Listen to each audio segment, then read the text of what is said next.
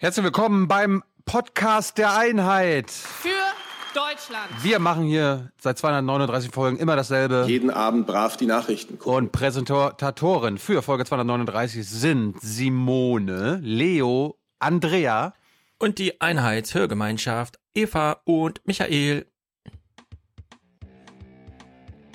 Die letzten zwei Tage ist eine Belastung für die CSU.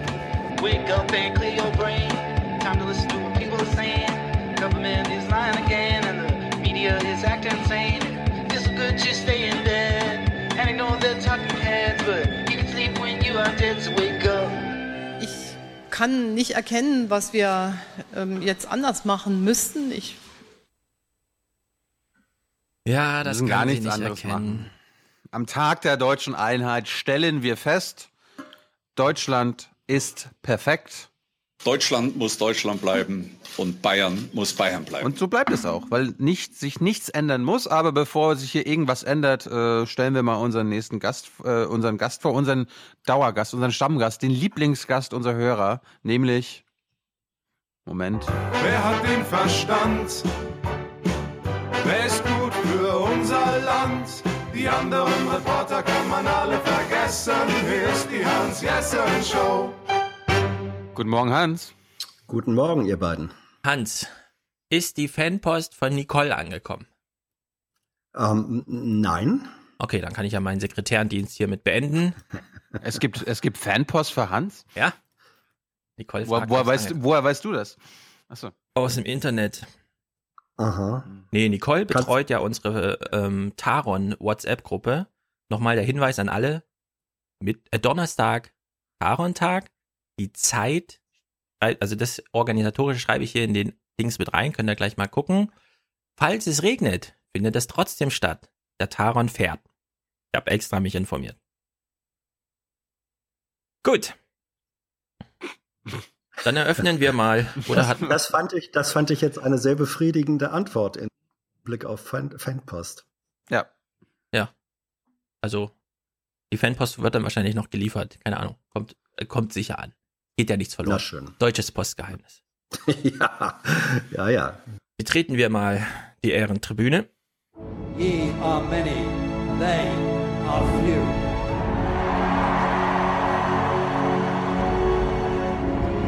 Willkommen im 1% Club. Leo. For peace, for justice and cooperation.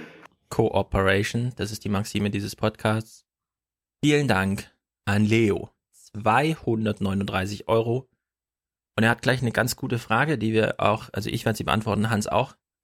Irgendwelche Tipps an einen angehenden Vol Volontär? Zeitungsvolontär, also Ja, ich- Medienvolontär. Ich würde sagen, ich gebe die Antwort für die Zeitungsvolontäre und du für Mhm. die Rundfunkvolontäre. Okay. Also, willst du so- oder soll ich zuerst? Fang, fang du mal an. Okay, Zeitungsvolontäre. Bitte achte drauf, Leo, dass du sofort, und zwar bevor alle wissen, wie heißt der nochmal Leo, noch bevor das passiert, ne, musst du auf irgendeinem, äh, irgendeinem Thema Experte sein. So ein richtiger Themen-Superstar, so dass noch die Letzten aus der Redaktion, ah, mh, ähm, frag doch mal diesen neuen, wie heißt er noch gleich, der macht dieses Thema, ja, dann, dann ist es richtig. Und dann in der Langstrecke, wenn der Einstieg sozusagen geschafft ist und du äh, so ein Superstar auf irgendeinem Thema, mindestens einem Thema bist, dann musst du die auch so ein bisschen gegen die Redaktion spielen. Immer unter der Maxime, ja, total loyal, alles klar, aber am Ende der Volontärszeit, die nun mal nur eine Probezeit ist, und wir wissen alle, so richtig eingestellen will ein niemand, muss man für die Redaktion eine Gefahr sein, dass man auch woanders arbeiten könnte. Sie müssen dich behalten wollen. Ja, also die, die, die Volontärszeit so ausgestalten, immer so Attacke, so wie äh, Gottlieb sagt, über den Zaun fressen oder wie das da in Bayern heißt, dass die Redaktion am Ende dir ein Bewerbungsschreiben schreibt mit dem Vertrag. Das ist ehrlich gesagt gar nicht so schwer, man muss nur mutig sein. Also unentbehrlich machen. Ja, man muss sich unentbehrlich machen. Ein Thema reicht allerdings. Das ist wirklich. Nimm dir irgendein Thema, ein politisches, ein wirtschaftliches, ein Thema, was in der Podcast.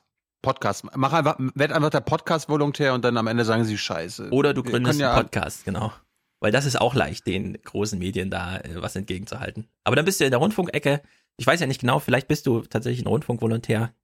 Dann kann dir Hans da eine Antwort geben. Das ist ja immer Teamsport, das da kenne ich mich nicht aus. Herr Show, bitte. Also Wut, trau dich was, auf jeden Fall. Sitz bloß nicht verschüchtert in der Ecke, aber auch nicht, weil du schon alles wüsstest, sondern guck dir sehr genau an, äh, von den Produkten her, von den Beiträgen her und von den Personen her, wer ist da, wo du denkst, was der oder die macht, finde ich gut. Und dann äh, unterhalte ich mit dem oder mit der relativ intensiv. Volontariat ist eben eindeutig auch eine Lernzeit und es ist fast die einzige Lernzeit im Journalismus, wo man es dir nicht übel nimmt, wenn du ähm, sagst, ich weiß da was noch nicht, ich will da was lernen. Also sei ein Ideenstaubsauger, wie man das äh, heißt. Und da Sei Merkel, äh, ja. hat- ja, ja. Äh, sei der Ideenstaubsauger und dann aber, da gebe ich Thilo völlig recht, äh, und auch Stefan, Attacke. Produzieren, anbieten, unentbehrlich machen, ähm, so dass die sagen, den dürfen wir gar nicht wieder wegschicken. Ich, äh, wir, haben, wir haben dazu auch nochmal Sigmar Gabriel befragt. Nun habt mal ein bisschen Mut. Habt doch nicht so viel Angst. Habt doch nicht so viel Angst. Gut. Ja, also Journalismus, egal in welcher Ausprägung, du hast es da grundsätzlich im Grunde nur mit Alpha-Tieren zu tun. Ja. Such dir einen raus, den du so in so eine Mentorenpflicht nimmst, ohne dass der das richtig merkt, aber wo man so einmal die Woche auch vorbeischneit im Büro. Ja, und dann einfach Attacke, ja. Ja. Also nicht, Ja. nicht zurückhalten, in den, auch vor allem in den Konferenzen äh, Platz verteidigen und so. Na gut. Außerdem sagt er noch, behaltet eure Messages im Kopf. Na, das behalten wir natürlich im Kopf, weil irgendwo müssen sie herkommen aus unserem Kopf. Gut, Andrea, 239 Euro ohne Kommentar. Glaube ich. Ich habe immer Angst, dass ich was übersehe, wenn hier nichts steht, aber ich glaube, es ist tatsächlich eine stumme Spende. Sehr gut. Das ist gut für unser Land. Eva und Michael, 239 Euro. Aufwachen Österreich-Folge. Wie Thilo versprochen, präsentieren wir die Österreich-Folge. Liebe Grüße weiter so, Eva und Michael. Leider ist das noch nicht die Österreich-Folge, wir nähern uns aber. Das ist die Nachrichtenfolge. Äh, das ist nicht mal die Nachrichtenfolge, das ist die Europa-Folge heute. Macron, großes Thema, die Frau Giro, oder wie man sie ausspricht. Giro. Ero. Uro. Na, ihr wisst schon. Gyro. Junge Naiv 331. Österreich-Folge, wahrscheinlich nächsten Dienstag. Äh, wir haben auch das Angebot für Gesprächspartner bekommen, das wir natürlich gerne annehmen in dem Fall. Äh, gucken wir da mal. Dienstag oder Freitag, weil dann ist ja schon Wahl am Sonntag. Es ist ja wirklich nicht mehr lang. Am 11. Oktober ist dort Wahl. Weiß nicht, ob Thilo das Zeitgleich, weiß. zeitgleich mit Niedersachsen, oder was? Wenn da auch am 11. Oktober ist, ist das zeitgleich Niedersachsen. 11. Oktober ist jedenfalls in Österreich Wahl. Am, warte mal, die, die wählen am Mittwoch. Die wählen am Nächsten 11. Mittwoch. Oktober. Nächsten Mittwoch. Na, wann willst du denn eine Österreich-Folge machen? Nee, die wählen am 11. Oktober, soweit ich weiß. Hans, weißt du das? Die wählen doch nicht in der Woche. Ich, äh, Du, du hast die 11. Oktober gesagt. Nationalratswahl nächsten Sonntag. Ist das nicht der 11. Oktober? ähm, eigentlich nicht. Ach nee, Let me 15. Google. Oktober. 15. Oktober. 15. 15. Naja, Oktober, genau, Sonntag wählen die. So Dann nächste Woche. weiß gar nicht, wie es auf älter kam. Also 15. Oktober. Wir haben nächste Woche noch zwei. Mindestens einen machen wir nur Österreich. Das geht da so hoch her. Aber ich, ich habe ehrlich gesagt, ich habe nichts im Gefühl für Österreich. Ja, das ist wirklich, wir brauchen da Hilfe. Die bekommen wir aber auch. Simone schickt 238. Hä, heute sind wir doch bei 239. Wie kann das sein? Sie schreibt die Folge nach der Nazis-Diskussion ohne Präsentator. Das geht einfach nicht. Stimmungsaufheller hiermit nachgereicht, da sie beim letzten Mal auch schon unterstützt hat. Summieren wir das einfach auf, ziehen sogar wieder ein bisschen ab und sagen herzlich willkommen im 1% Präsentorenschaftsclub von 239. Liebe Simone, herzlichen Dank für die Nachreichung. Super, Simone, super. Marcel hat We sich, genau, ja, Ma- Marcel hat sich für nächste Woche, äh, für Freitag schon 240 gesichert. Ungefähr 10% meines Ferienjobgehalts für Deutschland und dafür, dass ich auch den Podcast, äh, dass ich durch den Podcast die einfältige Arbeit ertragen konnte. Ja, sehr gut. Für Deutschland. Ibrahim schickt 105. Hallo vom Saarländer in Mainz. Endlich konnte ich mir trotz armen Studentendasein den Beitritt in den 1% Club und die 5 Euro Dauerauftrag als Mitgliedsbeitrag für den Club leisten. Ach, sehr gut. Auf, fährt gleich auf zwei sicheren Schienen. Mein schlechtes Gewissen hat mich schon umgebracht. 50 Euro gehen an Jung Naiv, 50 an Aufwachen und 5 direkt an Tyler. Werden wir also aufteilen. Bei der bei dem äh, Li- Live-Zieleinlauf der Pferde so traurig geguckt hat, der Tyler. Dass es mir das Herz brach. Dann sagt, dann schreibt er, I feel you, my friend. Diese 5 Euro dienen. Remember Genau. Diese 5 Euro für Tyler dienen einem großen Becher Eis. Ja, den kriegt man in Berlin für 5 Euro, gar kein Problem. Der über das Wahlergebnis hinwegtrösten soll, sagt auch Hans ganz nett Hallo. Hallo Hans. Liebesgrüße, Hallo. Ibrahim. Sehr gut. Vielen Dank. Sehr gut. Benda, 50 Euro. Martin, 42,13 Euro. Liebesgrüße an Umotoni. Also hier, Liebesgrüße an Umotoni. Äh, bei den, die den Podcast immer zum Einschlafen hört. Lebst du schon, Toni? Bist du auch? So. David. Ach nee, Martin schickt 50. Für Deutschland. Und das Projekt 2% Club. Sehr gut. Für Deutschland. Thorsten schickt 50. 50 Euro für den Aufwachen-Podcast und 50 Junge Naiv. Er hat's gleich aufgeteilt. Sehr gut. Danke für die unterhaltsamen und lehrreichen Stunden. David danken wir, Matthias, Frank, Johanna, Grüße und ja, die AfD-Wähler sind natürlich Nazis, schreibt sie. Patrick, endlich mit gutem Gewissen aufwachen. Sehr gut. Frank, Nathalie, Timon, Micha, Lars Arne, Grüße an Mutti. Könnte Mutti sein oder halt Mutti, keine Ahnung. Oliver, Benjamin, Joost, Georg, Tobias, Christian, Jörg, Malte, Thomas, Martin, Beatriz. Grüße, äh, sie grüßt als eine politische Oma. Herzlich willkommen hier im 1% Club. Olaf, Sandro, Ruwan, Maren, Frank und Sonja, Sophie und Peter, Anna, Erik, Pascal, Leonard, Rilana, Bremer Fanbase schlägt Preak Wisken als Gast vor. Ich habe noch nicht gegoogelt, wer das ist, werde ich aber nachher mal tun. Robert und Melanie, oder kennst du den? Hans? Du bist auch so ein Bremer. Ja, ja, aber. Rea- Kennt ihr euch doch da alle. Preak Ja. Nein, das, das hört sich an wie ein schottisches äh, Ja, ne? Malzgetränk. Ne? Ja, also wir Nee, werden, wir werden das keine Ahnung, googeln. keine Ahnung. Robert und Melanie, Tobias, Walter, Thomas, Merten, Robin. Er schreibt, ich gruschel Tilo ausdrücklich 521 Mal. Hm. Hm. Olivia für die Frauenquote Nachvollziehbar. 1% Club. Sehr gut, Frauenquote haben wir auch gut im Blick hier hoffentlich. Patrick, ich finde das schlimm, was ihr für eine Propaganda verbreitet. Marco Natascha, sie schreibt, ich hoffe, die Mach's gleich kleine... weiter. Spiel? Spiel den So, Propagandaclip, spiel ihn ab. Ich finde das schlimm, was du für eine Propaganda verbreitest. Sagt Patrick auch. Einheitsfrei, Patrick, Sigma. Marco, Natascha, ich hoffe, die kleine Spende hilft euch weiter. Lasst euch nicht unterkriegen, ja, uns hilft jede Spende weiter. Paul, Tyler sollte öfters dabei sein. Hans-Joachim, Daniel. Zu meinem Geburtstag schenke ich euch 31 Euro, um mir eine Mitgliedschaft im 1%-Club zu sichern. Sehr gut. Anna, Katharina, wenn ihr Macrons Europarede durchkaut, bitte erstens euren Brüssel-Korrespondenten nicht vergessen. Das ist Marco, Markus Preis. Allerdings haben wir ja heute Hans hier. Und zweitens, ich glaube, der Macron, der hat so viele Punkte und Ideen reingesteckt. Für jeden was dabei, dass in zehn Jahren wenigstens eine Handvoll noch am Leben sein wird. Glaube ich auch. Anna Katharina ist ja unsere GB-Fanbase, äh, Unterstützer, Produzenten, Base, die uns dann auch über den Brexit gut auf dem Laufenden hält. Klaus, Demian und Florian, Liebesgrüße aus André Rieux Heimatstadt. Und die ist, wisst ihr's? Amsterdam. Mm, Maastricht. Rotterdam. Maastricht. Maastricht. Ja, gut. Alle weiteren, alle weiteren 1%er Monatswechsler-Unterstützungen sind hiermit auch herzlich, leider hier ungenannt, aber im Text kommen alle vor. Und damit geht der Podcast los. For the many, for the many, not not the few. The few. I mean, who are we? We're the 1%. We're the 1%. We're the 1%. We're the 1%.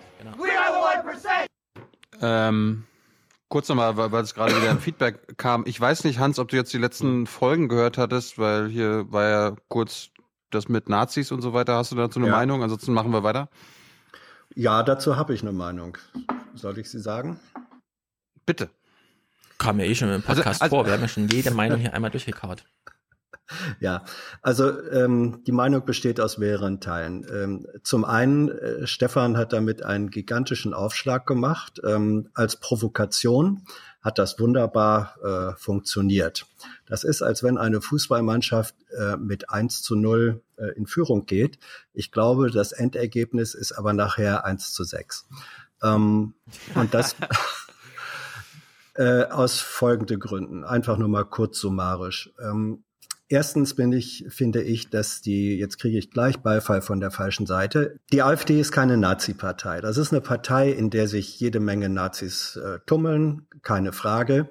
Äh, wenn sie eine Nazi-Partei wäre, und da bin ich ein bisschen altmodisch, dann wäre sie längst vom Bundesverfassungsgericht verboten worden, Verbotsanträge gestellt worden. Diese Partei ist von ihrer Programmatik her und auch so ein Kriterium nehme ich ernst, ist eine nationalistische Partei, eine völkische Partei, eine in Teilen rassistische Partei, es ist eine illiberale Partei, aber es ist keine Nazi-Partei. In dem Punkt bin ich, was ich sonst selten bin, bei Michael Wolfson. Jetzt lasse ich das aber mal ähm, als Versuchsanordnung gelten, deine These, die äh, AfD sei eine Nazi-Partei. Sind dann damit, wie du sagst, die Wähler der AfD äh, Nazis? Das auf gar keinen Fall. Ähm, du begründest es ja, Stefan, damit, dass du, äh, wenn ich das richtig verstanden habe, sagst, jemand, der durch seine Wahl eine Nazi-Partei unterstützt, wird damit selbst zum Nazi. Äh, diese Argumentation, das halte ich für einen Taschenspielertrick, äh, ehrlich gesagt, denn du reduzierst Menschen und zu sagen, du bist ein Nazi, ist eine Aussage über einen kompletten Menschen. Du reduzierst ihn auf die Funktion des Wählers. Das halte ich äh, für ähm, sozialwissenschaftlich falsch. Ich halte es in der politischen Kommunikation, andere Ebene, äh, für verheerend. Es ist ein bisschen so, als wenn der Mathelehrer äh, den Schülern, die in der Mathearbeit eine 5 geschrieben haben, haben, sagt, ihr seid Versager. Weil sie ja, was ja richtig ist, ähm, als, als Schreiber dieser Arbeit haben sie versagt. Darf der Mathelehrer denen dann sagen, ihr seid Versager in dieser Totalität? Finde ich, nein. Ähm, ich äh, nehme als letztes Beispiel, äh, drehe das mal rum. Ich habe studiert bei Peter Brückner. Peter Brückner war ein bedeutender deutscher äh, Sozialwissenschaftler, äh, Psychologe.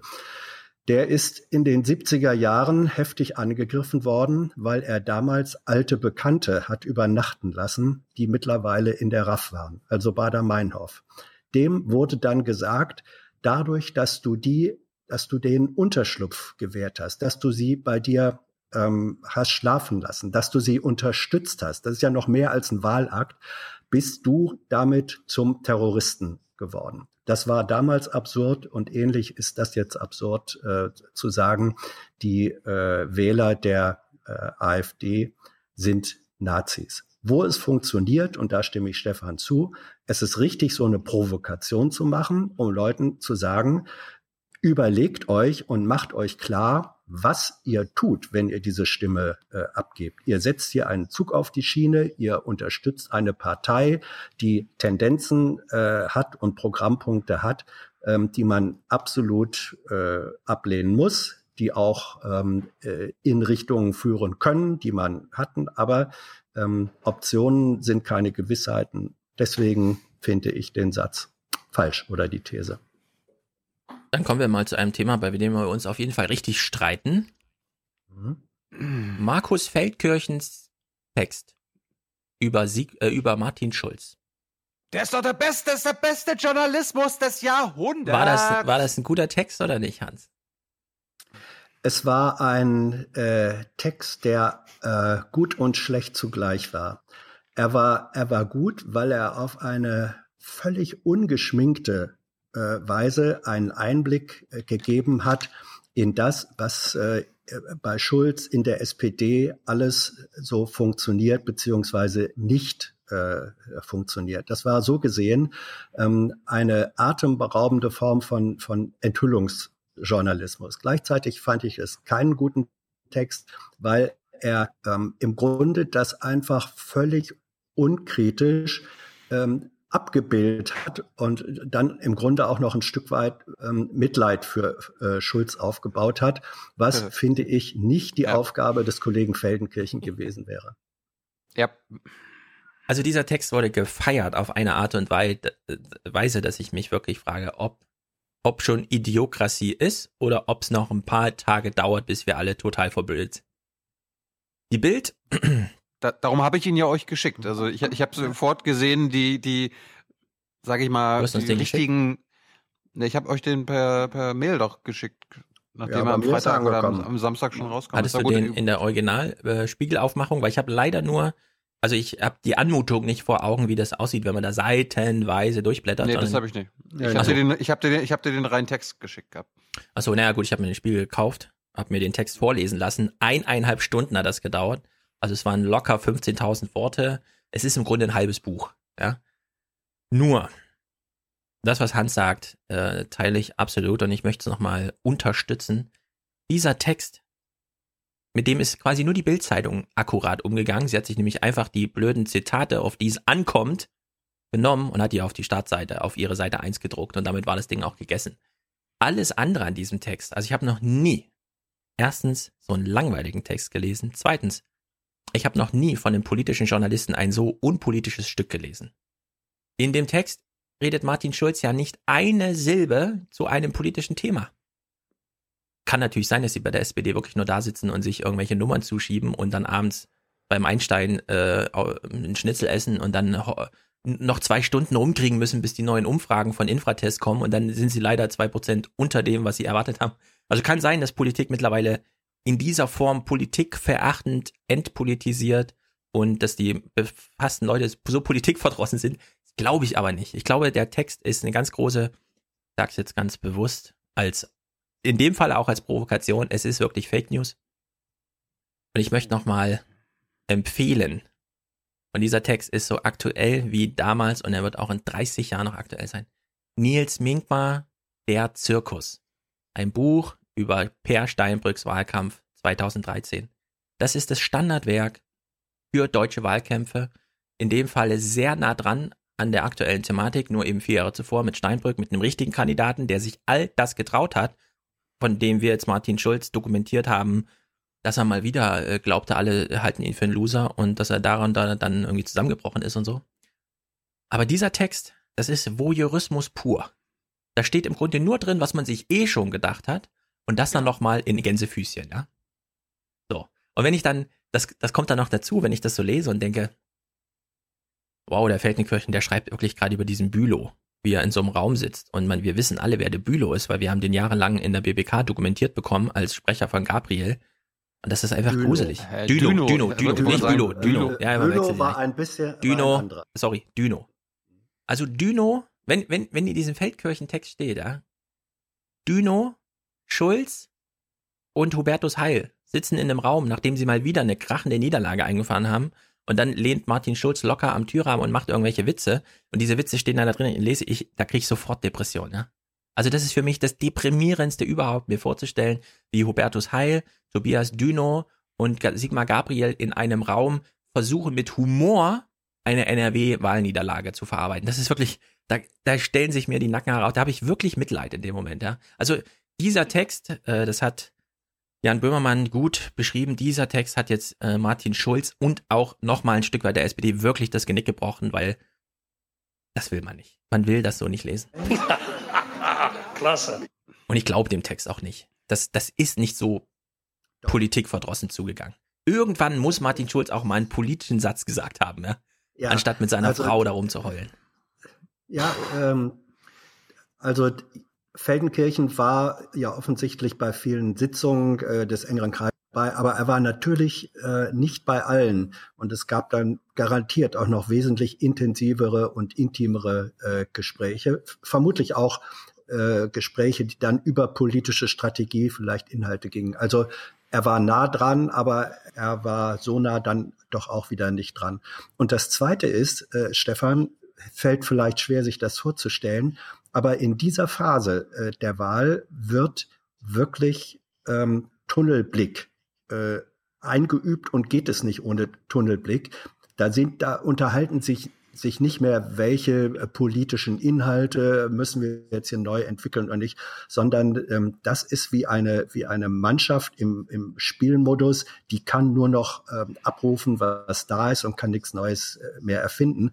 Und das Erhellende und wirklich Erhellende dieses Textes ist doch eben, und das bestätigst du, dass das auch bei dir angekommen ist, man kriegt einen Druck der Substanzlosigkeit, der SPD-Politik von der Spitze her, die mindestens in dieser Situation, und das waren Wochen und Monate da gewesen war. Das, das deckt, ähm, enthüllt dieser Text und deswegen halte ich ihn auch für einen politischen. Er ist unpolitisch auf der einen Seite und hochpolitisch, weil er eine Zustandsbeschreibung dieses politischen Systems SPD erlaubt, die ich dann wiederum gar nicht langweilig, sondern auf deprimierende Weise atemberaubend finde. Ja, aber dann wissen wir jetzt, welche, also wenn das wirklich so stimmt, dann wissen wir, welche Organisation in Deutschland, in Deutschland am Politikverdrossensten ist und das ist die SPD dann.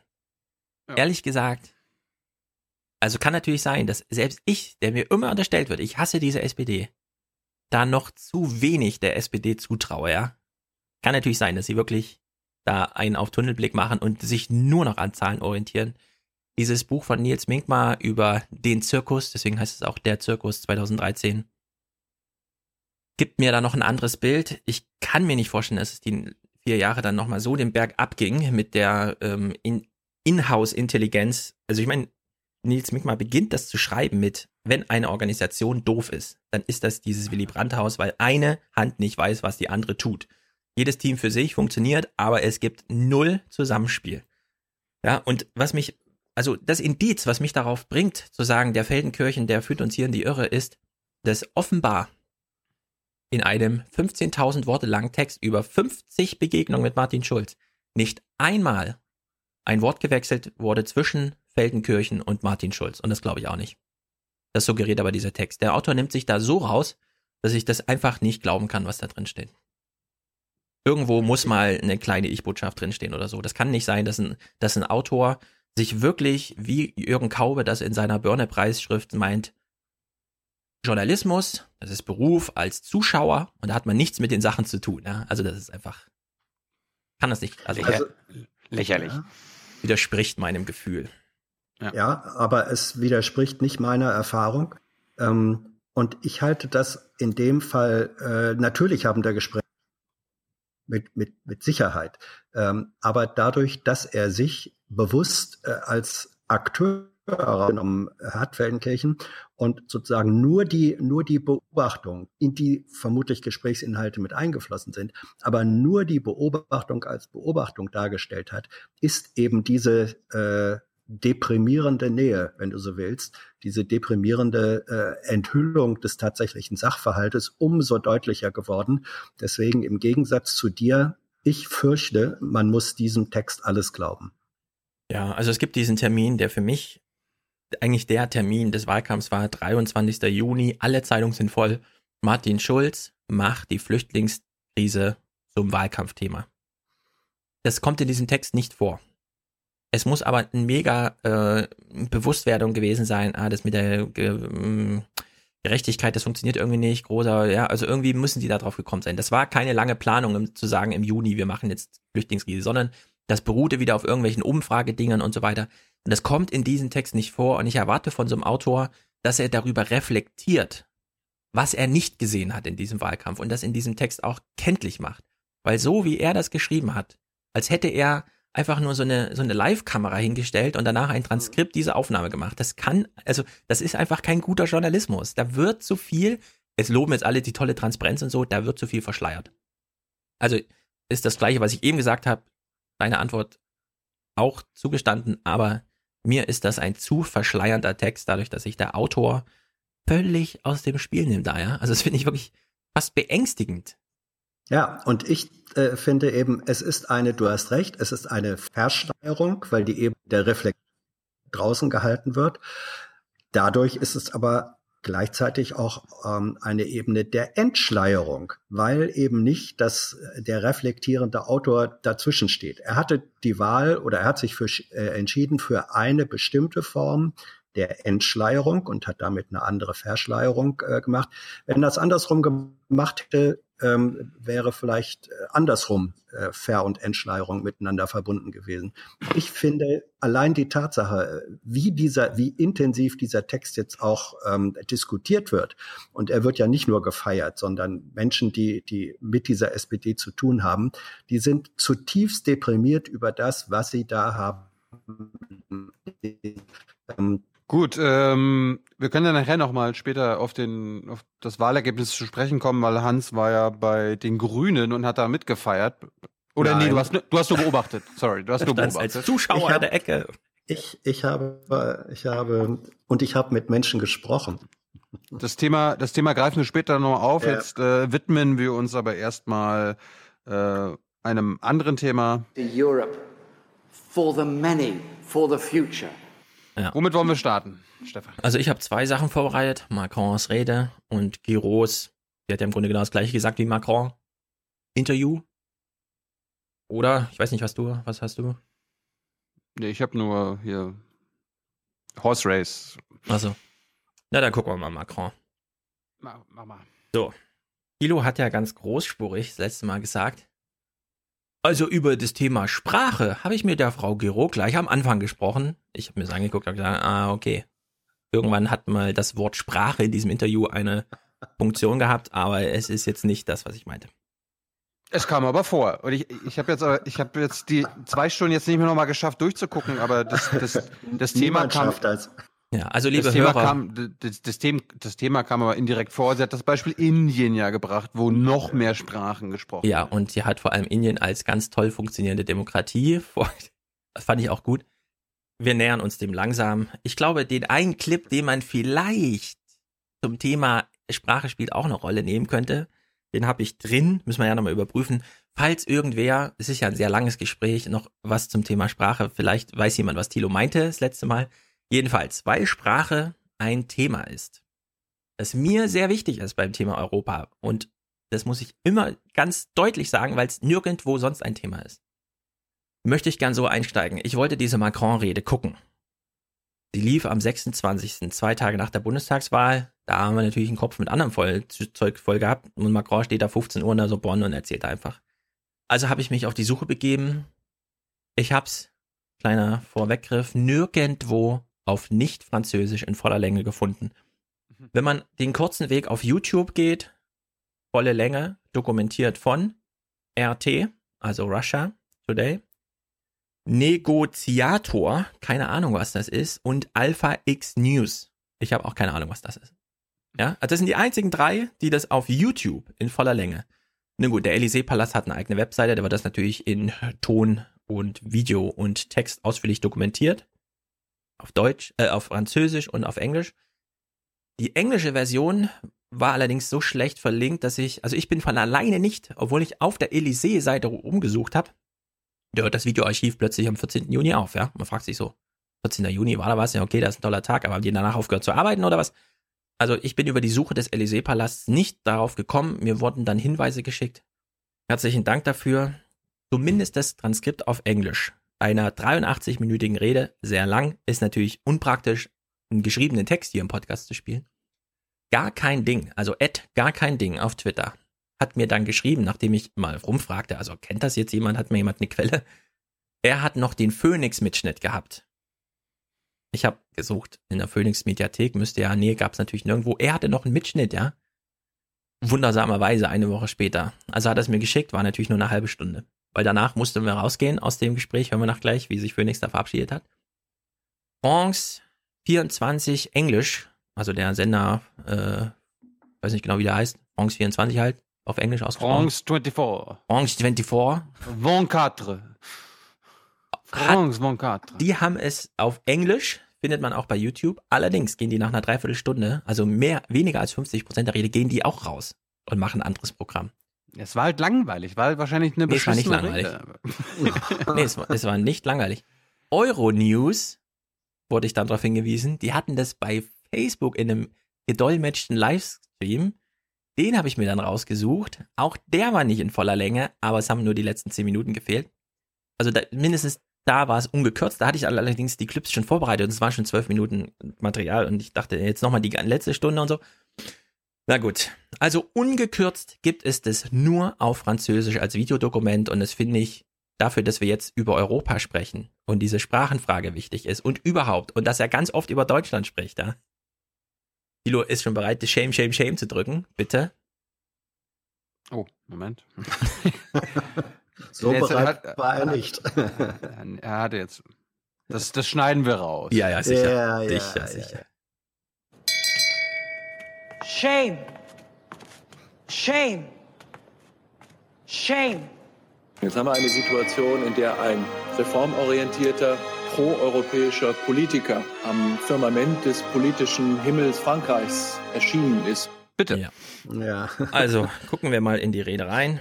Lass, lass, mich, lass mich noch eins Mhm. dazu. äh, Ich habe heute noch mal versucht, ähm, ein Transkript zu kriegen, also diese Rede äh, auf Deutsch. Gibt es nicht. Es Ja, gibt gibt keine, keine. es Vor allem gibt keine offizielle. schriftliche. Ja. Nee, äh, es gibt keine schriftliche, jedenfalls keine gefunden. Das einzige, was man dann irgendwann findet, ist eine äh, Art Zusammenfassung, die von der französischen Botschaft äh, erstellt worden ist und mit dem Hinweis, äh, in den nächsten Tagen werde eine komplette Übersetzung ins Deutsche vorliegen. Dieser Hinweis ist aber auch schon vier Tage alt. Also äh, wo leben wir? Das ist, äh, da, äh, äh, ich hätte mindestens erwartet, dass am das Manuskript, der hat ja nicht aus dem Ärmel geredet, sondern der hatte ein Manuskript. Warum nicht das Manuskript dieser Rede ähm, am Tag, spätestens am Abend dieses Tages äh, überall verbreitet wurde, in allen äh, relevanten Sprachen, das äh, erschließt sich mir nicht. Das muss ist zum Termin in allen Ja. europäischen Sprachen Ja, zur. Verfügung stehen. Alles andere ist blamabel. Ja. Und dass der Élysée-Palast das nicht von sich aus kann, sondern da nochmal auf die Botschaften zurückgreifen muss, das ist einfach unvorstellbar.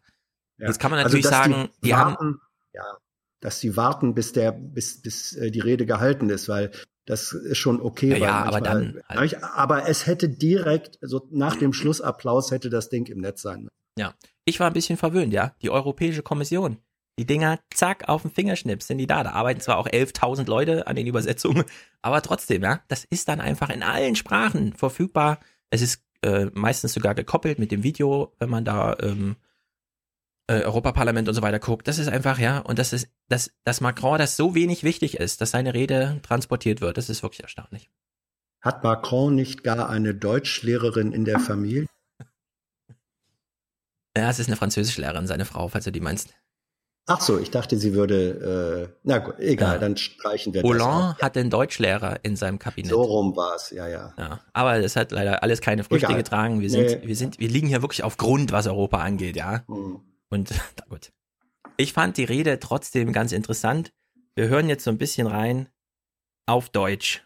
Wir hören den Phoenix-Mitschnitt. Danach müssen wir noch mal ein bisschen kurz auf Englisch leider, aber gut. Ich finde irgendwie den Einstieg, der ist ihm wirklich gelungen. Ähm, es ist, es, es tut mir selber leid, dass ich nicht gut Französisch kam, aber so ist das halt als Ossi-Kind. Da hat man halt Russisch in der Schule, ja. Äh, Bringt mir jetzt Nein. auch nicht viel, deswegen habe ich auch kein Russisch mehr im Kopf, aber Du, du hattest echt noch Russisch als zweite Fremdsprache? Ja, also du hast typischerweise, nur weil eine Wende ansteht oder so, nicht plötzlich Französischlehrer im Osten, sondern das sind dann die alten Lehrer, die es da gibt und die können halt Russisch. Das und ich hatte acht Jahre Russisch. Und ich Wow. kann Putin trotzdem nicht verstehen, wenn er redet. Wow. Nun gut, also ich kann wirklich leider kein Französisch, vielleicht hole ich das nach. Meine Tochter fängt ja jetzt an, in diesem Schuljahr Französisch zu lernen. Ich werde mich ein bisschen dran koppeln, weil Macron mitten in dieser Rede dann auch sagt, in Deutschland sollte jeder Student zwei Fremdsprachen lernen. Das ist langfristige Ziel. Trilingual zu sein, finde ich auch gut. Ist leider bei mir noch nicht ganz angekommen.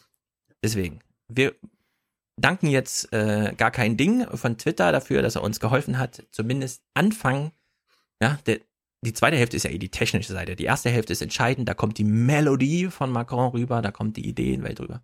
Deswegen gucken wir mal rein. Also Macron beginnt, er steht in der Sorbonne, er erzählt von Europa und wir fragen uns, wann haben wir sowas mal von einem deutschen Politiker gehört? Zusätzlich nicht nur als Floskel mal so nebenbei, sondern als Einstieg in eine mehr als 80-minütige Rede zum Thema. Ich bin heute zu Ihnen gekommen, um über Europa zu Ihnen zu sprechen.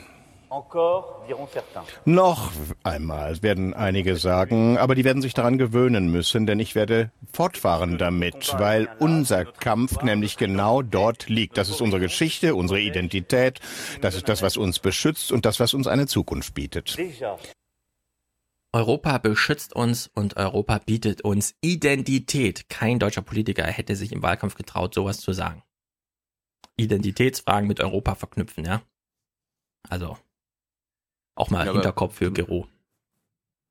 Ja, also aber da finde ich ihre, ihren, ihre Herangehensweise besser als die. Also eine europäische Identität ist äh, lachhaft und äh, das ist das ist uto- utopisch. Ja, also Ide- Identität als Mecklenburger, das ist was anderes, aber Europäer. Also du fühlst dich in deiner Identitätsfragen als Mecklenburger. Du, mir, mir ist meine Identität im Großen und Ganzen scheißegal, aber ich, ich bezweifle, dass es äh, europäische Identitäten gibt. Na gut. Er begründet. Identi- Identität, nee, lass mich das eben sagen.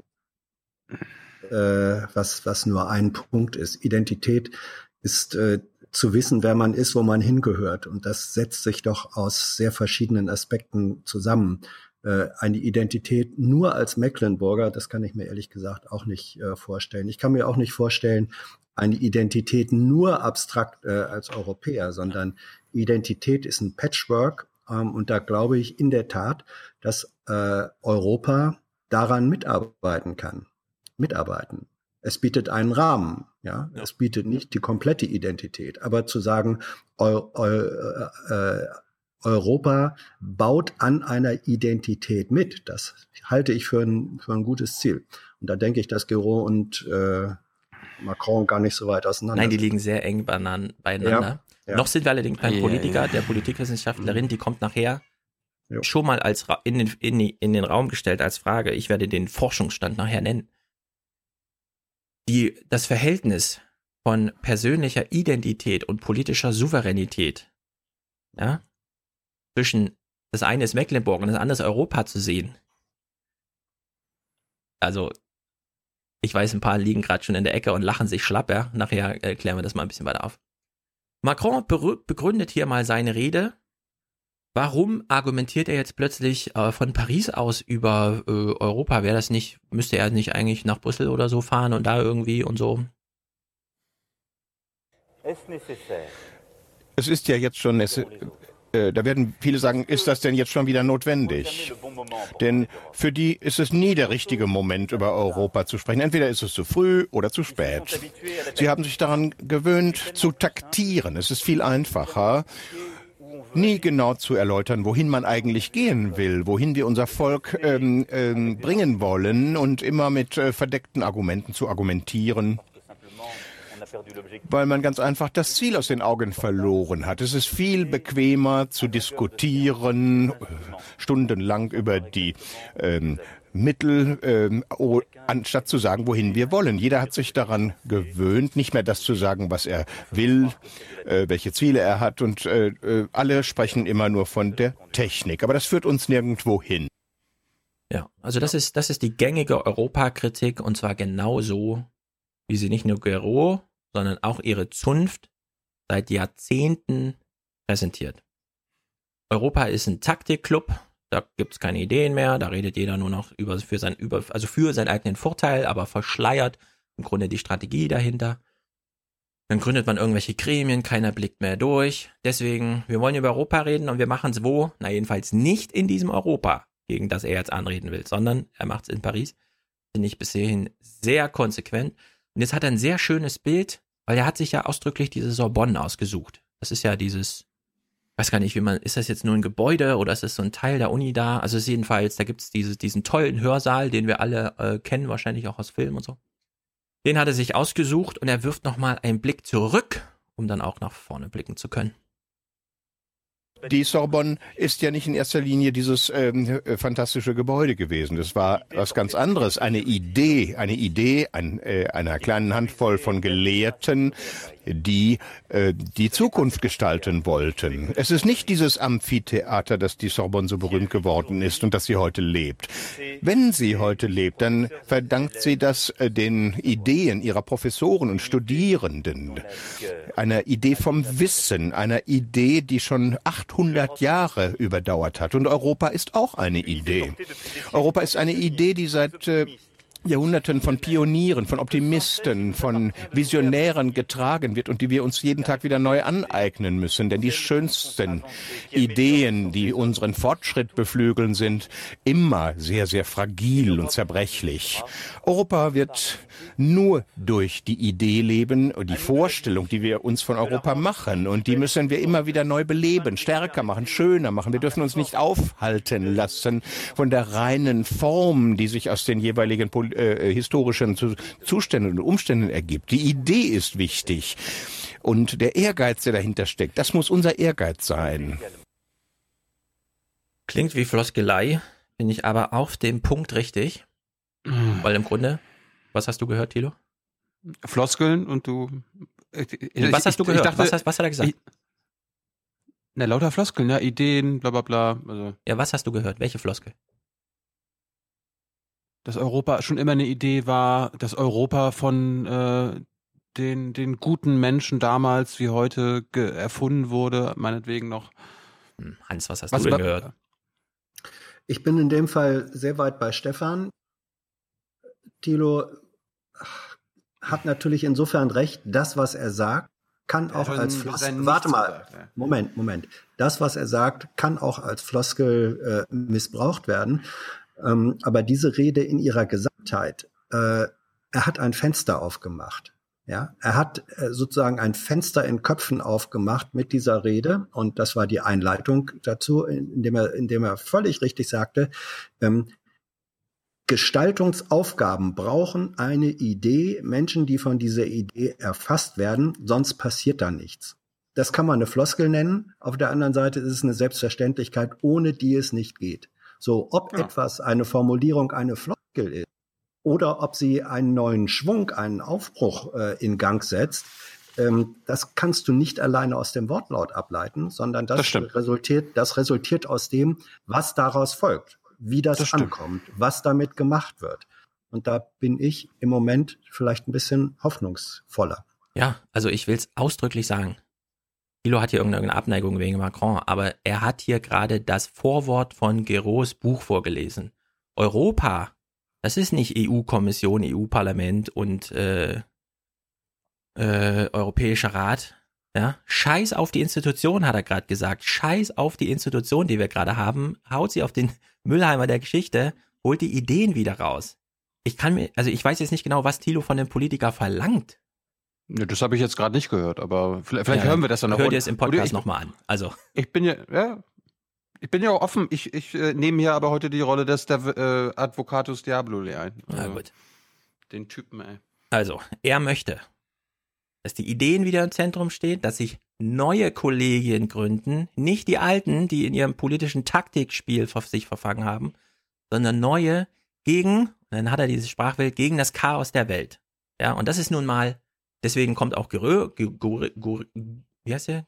Guro. Gyro mit ihrem ganzen, sie beantwortet ja nie die Frage, warum überhaupt dieses Europa? Ja? Warum überhaupt? Wieso reichen nicht Regionen? Warum will sie über diese Regionen, die ihr so wichtig sind, noch dieses Europa setzen? Die Antwort ist, Regionen müssen sich anders aufstellen und das akzeptiert sogar sie. Ja, in der Welt haben wir es mit sehr großen anderen Gegenspielern zu tun und wenn Europa da bestehen will, dann nur als Europa und nicht als irgendwie so ein Regionending und so weiter. Ja, so, genau das sagt er hier. Und jetzt hat er dieses, wir brauchen neue Kollegien gegen das neue Chaos der Welt, das eben nicht das ist von, von den Gründungstagen von damals. Und jetzt finde ich, hat er eine sehr schöne Sprache, um da anzuschließen. Die Idee hat über den Ruinen triumphiert. Sie war stärker als äh, die Rache und der Hass. Und es war dann der Klarsicht äh, der Gründerväter zu verdanken, dass wir äh, den Kampf um die Hegemonie in Europa umgewandelt haben in einen Kampf für die Brüderlichkeit. Ja, das ist eine absolut richtige Erinnerung von ihm zu sagen, diese Idee, die wir hier wieder neu befruchten müssen, die hat zwei Weltkriege überstanden und die war danach immer stärker als vorher. Sie ist Resultat zweier Weltkriege auch. Sie ist sogar Sie das ist- Resultat dieses, ist ein dieser Lern- Katastrophen, genau. Sie ist ein Lernresultat, diese Idee der Brüderlichkeit, womit er gleichzeitig ja auch die französische Tradition äh, aufgreift, die, nicht, die französische Revolution, ähm, Freiheit, Gleichheit, Brüderlichkeit, das greift er geschickt auf und hebt es über den nationalen Rahmen hinaus in den europäischen ähm, und macht völlig richtig historisch äh, deutlich, diese Idee ist das Resultat von zwei äh, verlorenen, und zwar von allen Seiten verlorenen, vernichtenden äh, Kriegen. Da ist er historisch ähm, und zukunftsgewandt äh, gleichermaßen. Das ist einfach, Er ist sogar das noch, ist einfach gut. er ist sogar noch viel strenger als Guru Ja. und sagt, wir, das mit dem Nationalstaat dürfen wir nie, nie wieder in, Frank in Europa machen, weil dann ist Dritter Weltkrieg. Ja? So weit wird nicht mal sie gehen, obwohl das genau ihre Prämisse ist. Nur deswegen schreibt sie dieses Buch. An diesen Ideen-Dings hat er dann angeschlossen mit Montanunion und dem ganzen Kram. Und das ist nun mal die europäische Geschichte. Um einen zweiten Welt, um einen dritten Weltkrieg zu verhindern, hat man zumindest die Rüstungsindustrie Grundlage, nämlich die Stahlindustrie, zusammengelegt, damit die auf persönlicher Ebene nie wieder auf die Idee kommen zu sagen, wir steigen jetzt in einen Zug und schießen die tot. Nee, die kennen sich nämlich alle schon und gute Nachbarschaft ist das Beste, um das zu verhindern. Und dann geht er eben weiter. Diese Idee gab es in der Montanunion. Sehr viele Länder wurden in Europa aus der Diktatur rausgeholt und nach Europa reingeholt. Spanien, Portugal, ja. Die ganzen Länder. Bis hin zur Osterweiterung. Die Nachwehen des Kalten Kriegs noch aufgefangen, indem man gesagt hat, wir machen die EU weiter, auch wenn es politisch vielleicht gar nicht so klug ist und irgendwer meint, aber die Finanzen, aber die Finanzen, ja. Das ist, das ist, bis dahin zeichnet er dieses Bild und dann sagt er halt, aber wenn wir uns die letzten zehn Jahre angucken, nur Scheiße, ja. Die fahren äh, nach äh, Brüssel und killen dort als Europa-Finanzminister irgendwie einzelne Länder und wollen sie sogar wieder aus Europa rausschmeißen. Brexit passiert und alles so, ach naja, dann müssen wir uns mal gucken, wie wir das machen. Wie teuer ist das? Ach ja, 20 Milliarden, ja. Und dann ist nur noch die Frage, kostet es jetzt 20 oder 60 Milliarden? Es ist genau, also Macron legt hier den Finger wirklich in die Wunde. Ich würde sagen, er ist auf einem völlig falschen Dampfer, aber es ist genau diese Linie, die Gros und alle diese Leute, die da diese Thinktanks betreiben, vorbereitet hat. Ja? So, jetzt habe ich hier einen Notizclip für Thilo. Aha, wir hören mal genau rein. Er redet zum Thema, ach so, er redet jetzt zum Thema Sicherheit. Thilo wieder, ach, Europa über Sicherheit bauen. Aber Macron sagt hier genau das Richtige. Er macht genau den richtigen historischen Hinweis. Wir dürfen dabei aber nicht unterschätzen, dass Europa im Schutze durchaus gewachsen ist. Äh, Europa brauchte sich nicht um seine Sicherheit zu kümmern. Die wurde von Amerika ge äh, gewährleistet. Und äh, durch den amerikanischen Frieden. Und dann waren wir, äh, waren wir geschützt vor den anderen Völkern. Das europäische, das junge europäische Projekt war ja die, die, die Mission einiger weniger, die die Fäden eines zerrissenen Kontinentes wieder miteinander verknüpften. Ja. Europa gibt es überhaupt nur, weil Amerika da war. Und jetzt ist leider Trump da und der ganze Kram. Und deswegen Sicherheit, gemeinsame Verteidigung ist hier Thema Nummer eins. Wir können kein europäisches Thema aufwerfen, bevor wir das nicht geklärt haben. Da habe ich ja nichts dagegen. Also ich meine, wenn, wenn wir die NATO abschaffen und eine europäische Armee dahinsetzen. Genau, OSCE sure. zum Beispiel. Kein Problem.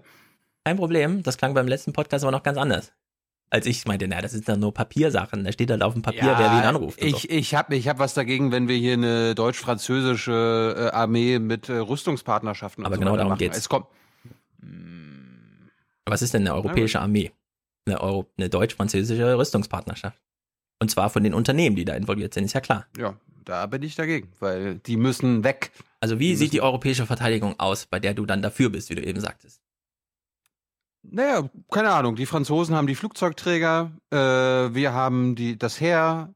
Weißt du, je, jeder übernimmt spezielle Aufgaben. Wir brauchen nicht äh, eine Luftwaffe, wenn die Briten, eine, äh, die Franzosen eine bessere Luftwaffe haben. Oder wir brauchen keine U-Boote, wenn die Spanier und die Italiener die besseren U-Boote haben. Das meine ich. Aufgabenteilung. Jeder, Hm. jedes Land hat dann die, die äh, Also eine Arbeitsteilung. ja. Okay. Er, bin ich, sagt eben völlig zu Recht, Europa, Europas Autonomie beginnt bei diesen Verteidigungsfragen. Er kommt dann natürlich Das, über das, diesen da, da hat er, und da hat er ja vollkommen recht. Also äh, wir sind nicht autonom, solange wir in der, in der NATO sind. Ne? Er hat insofern ähm, auch recht. Ich würde noch nicht mal oder oder auch als den Begriff der Auto äh, sagen, was er hier beschreibt ähm, und in Gang setzen will, ist die Emanzipation äh, Europas. Das ist ein, äh, äh, eine Befreiung aus der Vorherrschaft, äh, völlig richtig, äh, Pax Americana, also äh, unter dem Schutz äh, und dem, dem auch militärischen Korsett der Amerikaner, zu sagen, daraus können, kann Europa sich nur emanzipieren und souverän werden als globaler äh, Player, wenn wir auch in der Lage sind, diese Sicherheit vielleicht in anderer Weise, aber auch militärisch äh, selber zu garantieren. Wir dürfen da nicht ähm, am, am Gängelband der Amerikaner weiter äh, hängen. Ähm, das beschreibt er völlig richtig, völlig richtig. Und da ist ja jetzt Trump nur wieder ein Symptom ja. Ja, des, des amerikanischen Niedergangs. Das Empire wird ja so oder so fallen in den nächsten Jahrzehnten. Das ist ja gar keine Frage. Jedes Empire fällt. So, und darum finde ich. Aber wem reißt es mit? Genau. Und damit, damit, damit wir als Europäer ja, äh, nicht mitgerissen werden, ist das doch ein guter Ansatz. Absolut. Ja, und zwei Sachen, bei denen eine europäische Emanzipation, eine Autonomie, Autonomiegewinnung vor allem von ihm auch explizit gemacht wird, ist zum einen das hier, was bisher Amerika erledigte. Ich schlage deshalb vor, dass wir eine europäische Geheimdienstakademie gründen für alle Länder, wo wir Fortbildungen anbieten und den Erfahrungsaustausch für die Geheimdienste. So, Geheimdienste. Da ist Thilo natürlich wieder hin und her gerissen. Ah, ist das jetzt gut? Ist das jetzt schlecht? Ich finde ich finde gut, dass er Geheimdienste sagt. Also falls er das wirklich gesagt hat, weil äh, deutsche Reg äh, Regierungsmitglieder sagen immer Nachrichtendienst. Ja, es ist halt eine Übersetzung von einer Sprache, die ja, wir nicht verstehen. Also in der Hinsicht wäre ich da vorsichtig. Aber Amerika. Es ist, so, hm. es ist so clever. Es ist so clever. Er sagt eben nicht, wir brauchen einen großen europäischen Geheimdienst, die, Ganz genau. die Eurokrake, genau. sondern er sagt, wir brauchen eine Akademie, einen Ort des Austausches. Das ist sowas, das ist sowas von schlau. Mhm, ja? Also Akademie eine, meint er vor allem auch als Ausbildungsort, weil für die, für die Soldaten will er auch, dass sich junge Soldaten Zeit im ja. Ausland verbringen, bei anderen ja, ja, europäischen ja, ja, Soldaten. Ja, ja, das ist hier. Aber, aber Akademie, e Ausbildung. Eras Erasmus noch, für Soldaten. Ne? Ja, ungefähr. Das ist immer noch eine offenere und ich finde weniger angstmachende äh, Vorstellung, als zu sagen, hier haben wir den großen europäischen Geheimdienst, die Riesenkrake. Also da bedient er ähm, Notwendigkeit und Hoffnung und Ängste äh, sehr, sehr elegant äh, und delikat ausgewogen. Und das tut er, das tut er in seiner ganzen Rede. So, ähm, jetzt können wir mit der Schwerpunktsetzung. Jetzt können wir Thilo wieder mit Macron versöhnen, weil Geheimdienste. Wozu haben Amerika Geheimdienste in Sachen Terror? Über das spricht er auch gerade. Ter Herausforderung durch den Terror. Naja, damit sie wissen, wo ihre Ziele sind, die sie dann abschießen. Jetzt kommt Macron.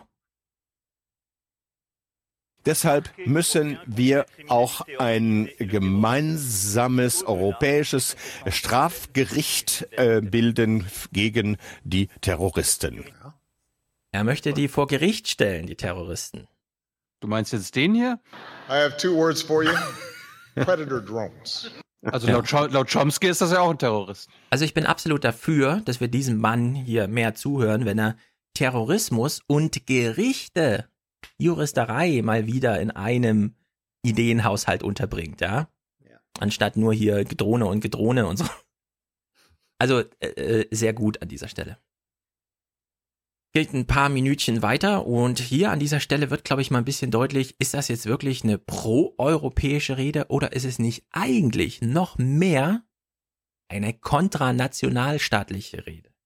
Das ist dasselbe. Wir das haben das dasselbe. alles zugelassen. Wir haben zugelassen, dass sich das entwickelt hat, weil wir die Idee sich einnisten äh, haben lassen, dass Europa eine zunehmende Bürokratie ist und äh, dass, äh, dass wir einfach ohnmächtig sind. Und wir haben immer gesagt, wenn wir nichts machen können, das liegt an Brüssel, das liegt nicht an uns. Wir haben immer vergessen, dass wir selbst Brüssel sind. Zu jedem Zeitpunkt. Wir haben einfach keine neuen Vorschläge unterbreitet. Wir haben es einfach so laufen lassen. Und das werde ich nicht zulassen. Ich werde all denen, die hier diese Versprechungen machen auf der Basis des Hasses und der Rache und der Rückkehr äh, zu den Nationalstaaten, nicht äh, es zulassen, dass sie, vor, dass sie weitere Vorschläge machen. Wir müssen die Vorschläge machen, heute. Ja. Solange nur noch die Nazis in äh, Europa über Europa sprechen und es scheiße finden, ist das halt so. Und wenn die europäischen Politiker dann in Brüssel zusammensitzen und ihre eigenen Interessen durchdrücken, ist das halt so. Ja, Macron ist ja ganz deutlich. Das hören wir in Deutschland so nicht. Er macht es Ja, aber genau richtig. Ist, was, was, was er macht, ist die, auch das ist die, da ist er ein großer Dialektiker. Politikern eigentlich auch nicht. Ähm, er macht nicht äh, diese, diese Unsinnsgeschichte äh, auf äh, Nationalstaat oder äh, anderes, ähm, sondern er, er überwölbt das, er, er überwindet das. Ähm, er, er sagt, was, was wir brauchen, sind Regelungen, die nicht dominiert werden durch, äh, durch ähm, äh, durch enge nationalstaatliche Egoismen. Die Nationalstaaten spielen schon weiterhin eine Rolle, aber entscheidende neue Ebenen werden durch eine Ebene oberhalb dieser Nationalstaaten hergestellt. Das ist sein Ansatz und damit ist er wirklich auf einer europäischen Souveränitäts- ähm, und Zukunftsspur. Das kann man gar nicht anders sagen. Ja. Und jetzt kommt ein Clip, bei dem ich ausdrücklich sage, das macht ihn, den Politiker, den Praktiker, so unendlich viel mehr intelligenter als die Politikwissenschaftlerin, die so am Rand steht und sagt, ich habe da früher mal gearbeitet und ich habe auch eine Idee, nämlich Europa aber nur so halb. Ja, Europa, aber im Grunde irgendwas mit Region, damit sich die Leute wohlfühlen. Und Macron ganz anders, der geht hier einfach Europa all in. Dieses Europa, das wir kennen, ist zu schwach, zu langsam und zu unwirksam, zu ineffizient. Aber nur, Öst, äh, nur Europa kann uns äh, die Möglichkeit geben, die großen Herausforderungen der Welt überhaupt zu bewältigen und anzugehen. In einem Wort, Europa kann uns eine echte Souveränität geben. Unsere Fähigkeit in der heutigen Welt überhaupt existieren zu können, hängt von Europa ab. Es gibt eine europäische Souveränität, die wir schaffen müssen. Das ist ganz einfach unerlässlich. Warum? Denn das, was diese unsere Identität in der Tiefe ausmacht, dieses, diese Ausgeglichen, dieses Gleichgewicht der Werte im Vergleich mit der Freiheit, mit den Menschenrechten, mit der Rechtsstaatlichkeit, all das gibt es nirgendwo sonst auf dem Planeten. Ja, also ich will es ausdrücklich sagen, er hat gerade Souveränität und Identität synonym verwe verwendet und alles andere ist durch jede historische Erfahrung negiert und durch jede theoretische Überlegung auch völlig aufgehoben. Ja, also wenn noch jemand auf die Idee kommt zu sagen, ach na, meine Identität könnte ja in der Region sein, aber meine Souveränität ist aber in Europa, klar kann man darüber unendlich lange diskutieren, machen die Politikwissenschaftler auch, aber man kann es auch einfach da abkürzen an der Stelle. Also hier Macron sehr mutig, ja, einfach zu sagen, hört mal zu, Leute, wenn wir Europa, dann, dann schon richtig. Dann nicht irgendwie, ach naja, wollen wir nicht doch nochmal uns so ein regionales Ding bewahren, weil die Suppe und die, der, die Mundart und so. Nee. Souveränität, Identität, Europa. Ja, also so einen richtigen Zack. Also das war, das ist einfach ein echter Hammer, wenn man das mit so einer theoretischen Überbrückung da irgendwie guckt, ja, anstatt einfach nur so, das so mitlaufen zu lassen, aber zu sagen, europäische Souveränität, identitätsstiftend, einfach grandios, ja. Das, das hört man sonst nicht. Keiner traut sich Ja. das zu sagen. Es ist aber genau richtig. Ja, ich würde noch nicht mal sagen, keiner traut sich das zu sagen. Ähm, keiner hat das in dieser Form äh, mutig im Kopf gehabt. Ja. Äh, es ist weniger fehlende Traute, sondern glaube ich weniger, äh, es ist mehr fehlende Vision bei den meisten Politikern, die wir sonst jedenfalls in Regierungsverantwortung haben.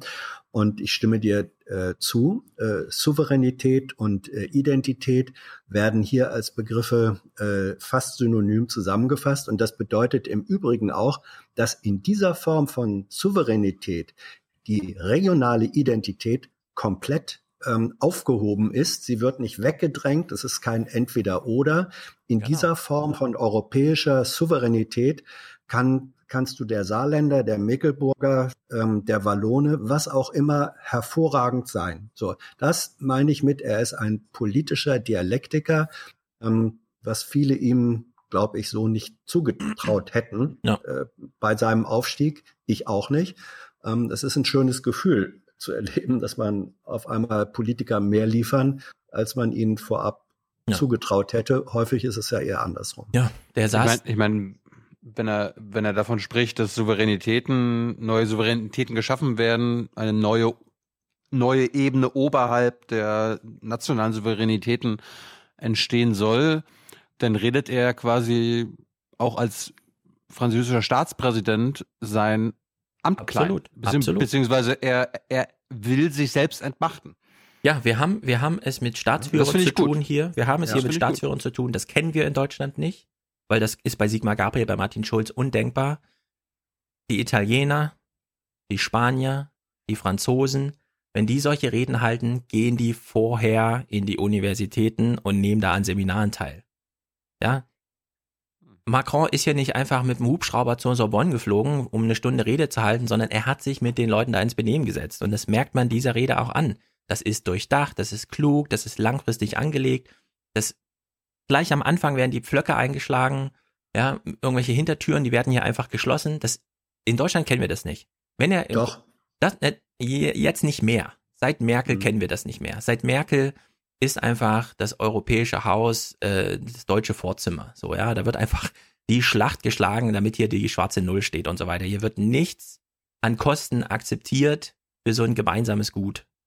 Und das ist dann nicht nur Europa betreffend, sondern das sind europäische Einzelpartnerschaften mit Südstaaten betreffen, die äh, Europas Außengrenzen haben und so weiter. Hier wird alles rumtaktiert, rumstrategisiert, hier findet keine große Linie mehr statt und es ist bei Macron, zumindest in dieser Rede hier, ganz anders.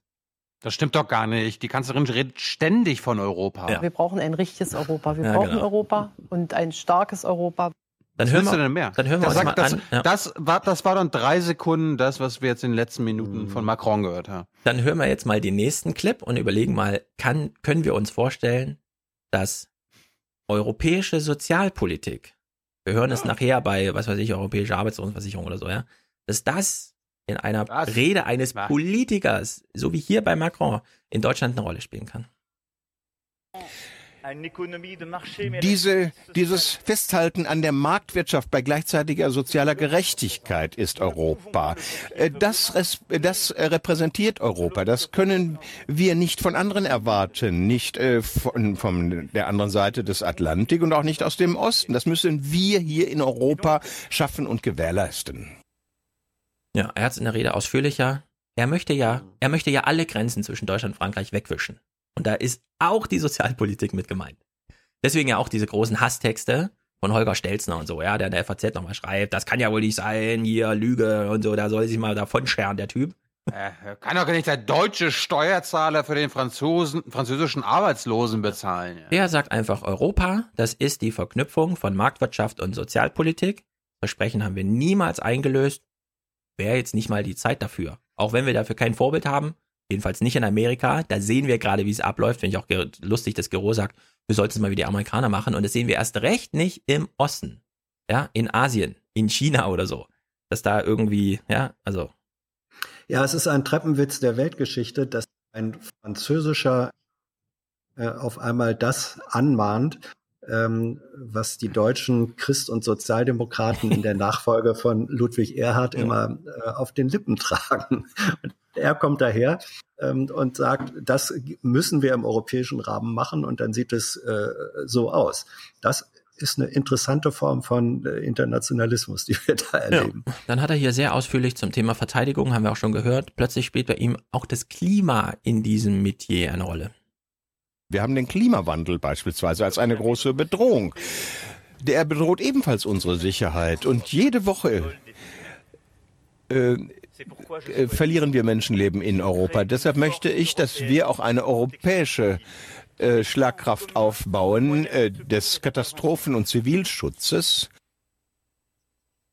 Ja, hat mich ein bisschen überrascht, dass er da so ganz konkret ins Klein-Klein geht und sagt, wir bräuchten mal einen deutschen äh, Dammbauer, der es schafft, einen 2-Kilometer-Damm zu bauen, auch vielleicht in Italien, wenn, wenn da die Flut kommt oder so. Also, Thema, er ist immer noch bei der Verteidigung, redet schon über Klima und jetzt auch über Flüchtlinge. Die Migrationskrise ist keine Krise, denn sie basiert auf der Ungleichheit durch die Globalisierung und Europa steht da nicht in Einheit. Unser Schicksal ist äh, gebunden an das Schicksal im äh, Nahen Osten und in Afrika. Diese Herausforderung ist ebenfalls äh, eine Herausforderung, die wir auf europäischer Ebene beherrschen und bewältigen müssen. Nur auf europäischer Ebene können wir unsere Außengrenzen schützen, können die äh, äh, Menschen, die tatsächlich Asyl äh, verdient haben, auch ähm, würdig hier ähm, äh, aufnehmen. Ich wünsche mir deshalb, dass wir im kommenden Jahr schon die verschiedenen äh, Texte, Gesetzestexte äh, verabschieden, die eine neue Migrationspolitik begründen. Ich möchte ein, äh, eine europäische Asylbehörde, dass wir auch eine gemeinsame Datenbank mit allen Daten, auch den biometrischen Daten äh, der Einwanderer von Zehntausenden, Hunderttausenden von äh, Einwanderern äh, auch tatsächlich haben und darüber gemeinsam verfügen. Dann möchte ich eine gemeinsame Grenzschutzpolizei, die überall in Europa die Außengrenzen hundertprozentig sichert und all die wieder ins Ausland verbringt, die, die nicht äh, in Europa äh, ein, äh, äh, ein Wohnrecht haben. Ja, typische Linie, kennen wir soweit, aber ich glaube, er nutzt ja wirklich eine historische Chance, nämlich Merkels, wir brauchen eine europäische Lösung, eine europäische Lösung, einfach zu unterfüttern mit, na, dann machen wir doch mal eine europäische Lösung. Und dann hat, hat sie plötzlich diese, diese europäische Asylbehörde. Hört sich, hört sich aber auch nach australischer Lösung an. Absolut. Ich sage ja nicht, dass Macron ein äh, am Firmament erscheinender neuer Supergeistlicher ist, sondern in manchen Punkten hat er halt recht, an manchen Punkten ist er halt genau die alte Linie. Ich finde es trotzdem klug, zwei Tage nach der Bundestagswahl zu sagen, ach warte mal, ihr habt in Europa, in Deutschland einen Streit wegen Obergrenze, die kommt jetzt nicht so richtig raus aus eurem Koalitionsverhandlungsscheiß, weil die Grünen und die CSU und so. Wie wär's denn mal, wenn wir, Merkel hat auch eh mal von europäischer Lösung was erzählt, wenn wir das jetzt einfach mal so machen, weil dann müsst ihr das nicht in euren Koalitionsvertrag reinschreiben mit der Obergrenze, sie gilt dann trotzdem und wir haben endlich eine europäische Lösung. Das wäre also, das wär, das wär auch meiner Meinung nach der, äh, ein Weg, wie man Jamaika hinbekommen kann, ja, indem die Grünen und die CSU... Ja, natürlich, genau. natürlich. Genau. Das wird auch, das wird, in, das wird auch, äh, denke ich mal, wenn es an die überhaupt in den Verhandlungen genau in diese Richtung gehen. Ähm, er macht es insofern auch sehr geschickt, weil er den äh, eine Merkelsche oder deutsche Forderung ja. aufgreift und damit auch alle anderen sein eigenes Land äh, mit in die Pflicht nimmt. Denn dahinter steckt natürlich auch, wenn wir die europäische Lösung haben, dann können wir nicht mehr die osteuropäische Lösung, äh, Teillösung machen und sagen, wir nehmen hier gar keine. Also er, er, es ist eine, eine Verteilung äh, von Pflichten äh, auf verschiedene Seiten. Und das macht es, glaube ich, äh, dann strategisch keiner Seite mehr so leicht, wie es das da rauszuwinden. Also da, wird er richtig in eine, in eine Führungsrolle ähm, in der Migrationsfrage rein. Das wird später ja auch nochmal deutlich, wenn er sagt, welche Formen von Partnerschaften äh, da geschlossen werden müssen. Du meinst die äh, über Europa hinausgehend nach Afrika? Ja, so? ja also hm. Fokus, Fokus Afrika ist, ist ja, äh, ja wir mal die rein. logische Fortsetzung. Ja, ja.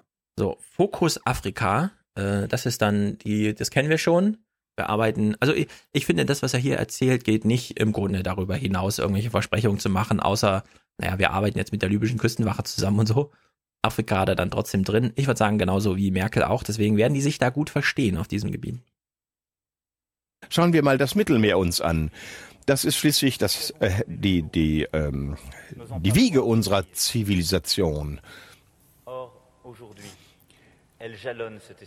Heute äh, haben wir dort eben die, diese Krise. Unsere gemeinsame europäische Politik im Mittelmeer und in Afrika muss konsolidiert werden und gemeinsam organisiert werden. Deshalb haben wir ja auch ähm, in Europa die Initiativen vorgeschlagen, in Libyen beispielsweise.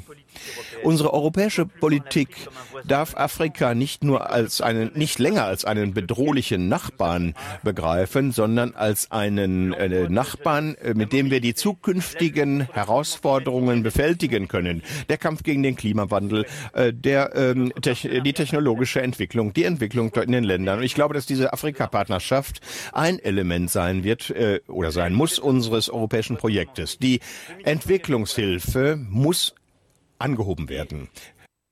Ja, naja. wir davon erwarten können. Wissen wir nicht viel, aber gut, ist halt eine Europarede und keine Afrika-Rede. Um es mal ein bisschen flapsig zu sagen.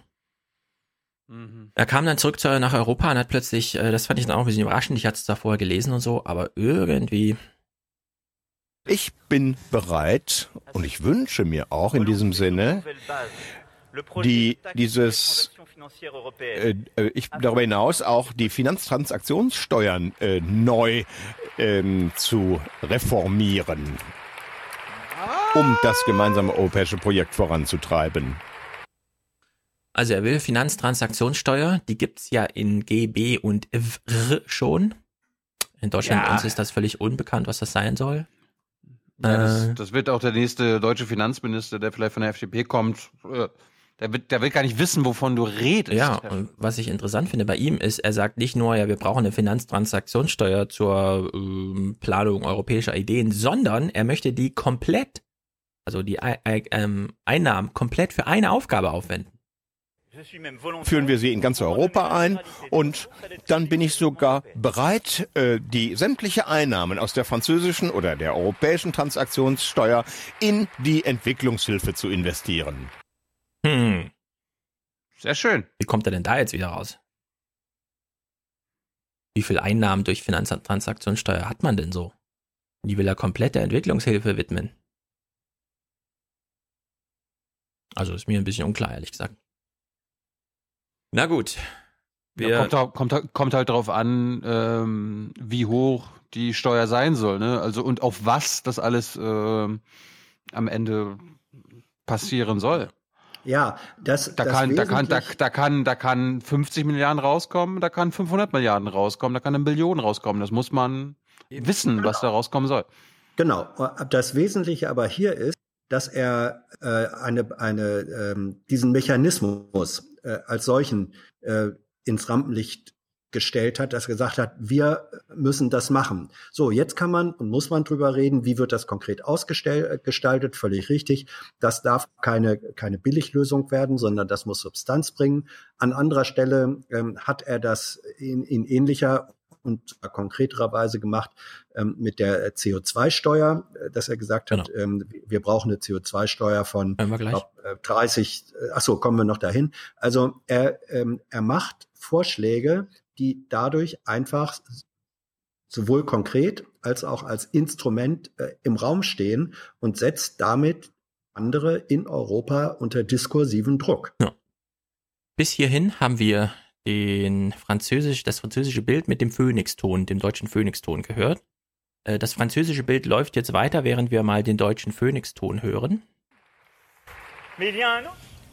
Ja, soweit der französische Präsident. Und mit mir hat sich diese äh, Pressekonferenz oder diese, diesen Vortrag, ähm, diese Grundsatzrede von dem französischen Präsidenten angehört. Professor Emanuel Richter, Politikwissenschaftler von der RWTH Aachen. Professor Richter, konnten Sie da eine wirkliche Vision erkennen?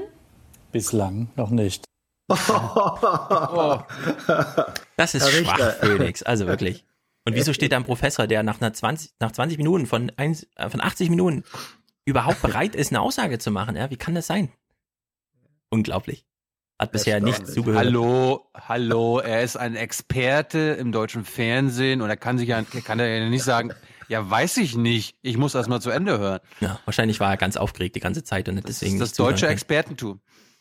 Naja, witzig fand ich auch, wie sie fragte, ja, Herr, Herr Richter, wa- was halten Sie jetzt von dieser Pressekonferenz, äh, Vortrag, äh, Grundsatzrede? Ja, also äh, es sind sozusagen zwei Blöde, die im Studio stehen. Die eine weiß nicht, was ist das? Ach, das ist gerade eine Grundsatzrede zur Europapolitik. Dachte, es wäre eine Pressekonferenz und er dann, nee, Eine bisher nichts Neues. Grundsatzrede. Das ist Deutschland, ja. Selten so gut repräsentiert worden. Na gut, also wir hören mal kurz bei France 24 English weiter, weil dieses Afrika-Ding ging dann doch noch mal so, also nicht weiter, aber er hat noch mal so einen kleinen Ausschnitt gebracht, der, glaube ich, ganz wichtig ist. Das ist jetzt leider auf Englisch und synchron übersetzt, aber gut. If Europe doesn't seize this opportunity, well, others will. And if nobody does it, then Europe Also die Stimme ist grandios, also die Synchronstimme. alone will have to suffer the consequences of inaction. Das finde ich ehrlich gesagt auch gut, ja, dass er als europäischer Staatschef sagt, naja, Afrika ist da. Ist auch morgen noch da. Das geht da jedenfalls nicht weg. Nur, die kommen auf jeden Fall zu uns geflüchtet. Auch wenn die Chinesen dort Politik machen. Also sollten wir vielleicht mal überlegen, ob wir da vielleicht Politik machen. Also so irgendwie, ja. Bin ich ehrlich Ja, gesagt. es ist, was er- was er ist ja ist ja nicht so, dass die Franzosen dort nicht seit Jahrzehnten oder Jahrhunderten auch Politik machen, dass es da eine Kolonialgeschichte und Kolonialvergangenheit gibt und es natürlich einen speziellen Grund gibt, warum man gerade in Frankreich, äh, also warum Frankreich mehr mit Afrika zu tun hat als zum Beispiel Deutschland. Ja. Ähm, da, weil, wenn ich es richtig verstanden habe, im Zusammenhang mit dem, was, was wir vorher gehört haben, äh, Afrika sollten wir in, einfach als den bedrohlichen Nachbarn äh, sehen, sondern ähm, als auch Chance und Herausforderung. Und dann sagt er, und dann sagt er hier, wenn wir, wenn wir diese Chance nicht sehen, andere werden es sehen. So. Äh, und das ist äh, ein guter Ansatz, einfach zu sagen, ähm, man kann Chancen auch dadurch vermasseln, dass man vor Angst äh, den Kopf in den Sand steckt. Dann müssen wir aber damit rechnen, dass die anderen, die nehmen dann diese Chance wahr. Das ist eine äh, Position, Naja. mit der man die Zögerer im eigenen Lager unter Druck setzen kann. Was macht er? Die, ich meine, die, wir wissen, die Chinesen, die Amerikaner sehen Afrika als, als Business Adventure an, ja, als, äh, als Businesspartner, den man ausbeuten kann. Ja. Die Frage ist nur, ob wir das auch so machen wollen oder ob Oder wir anders. weg vom Business wollen.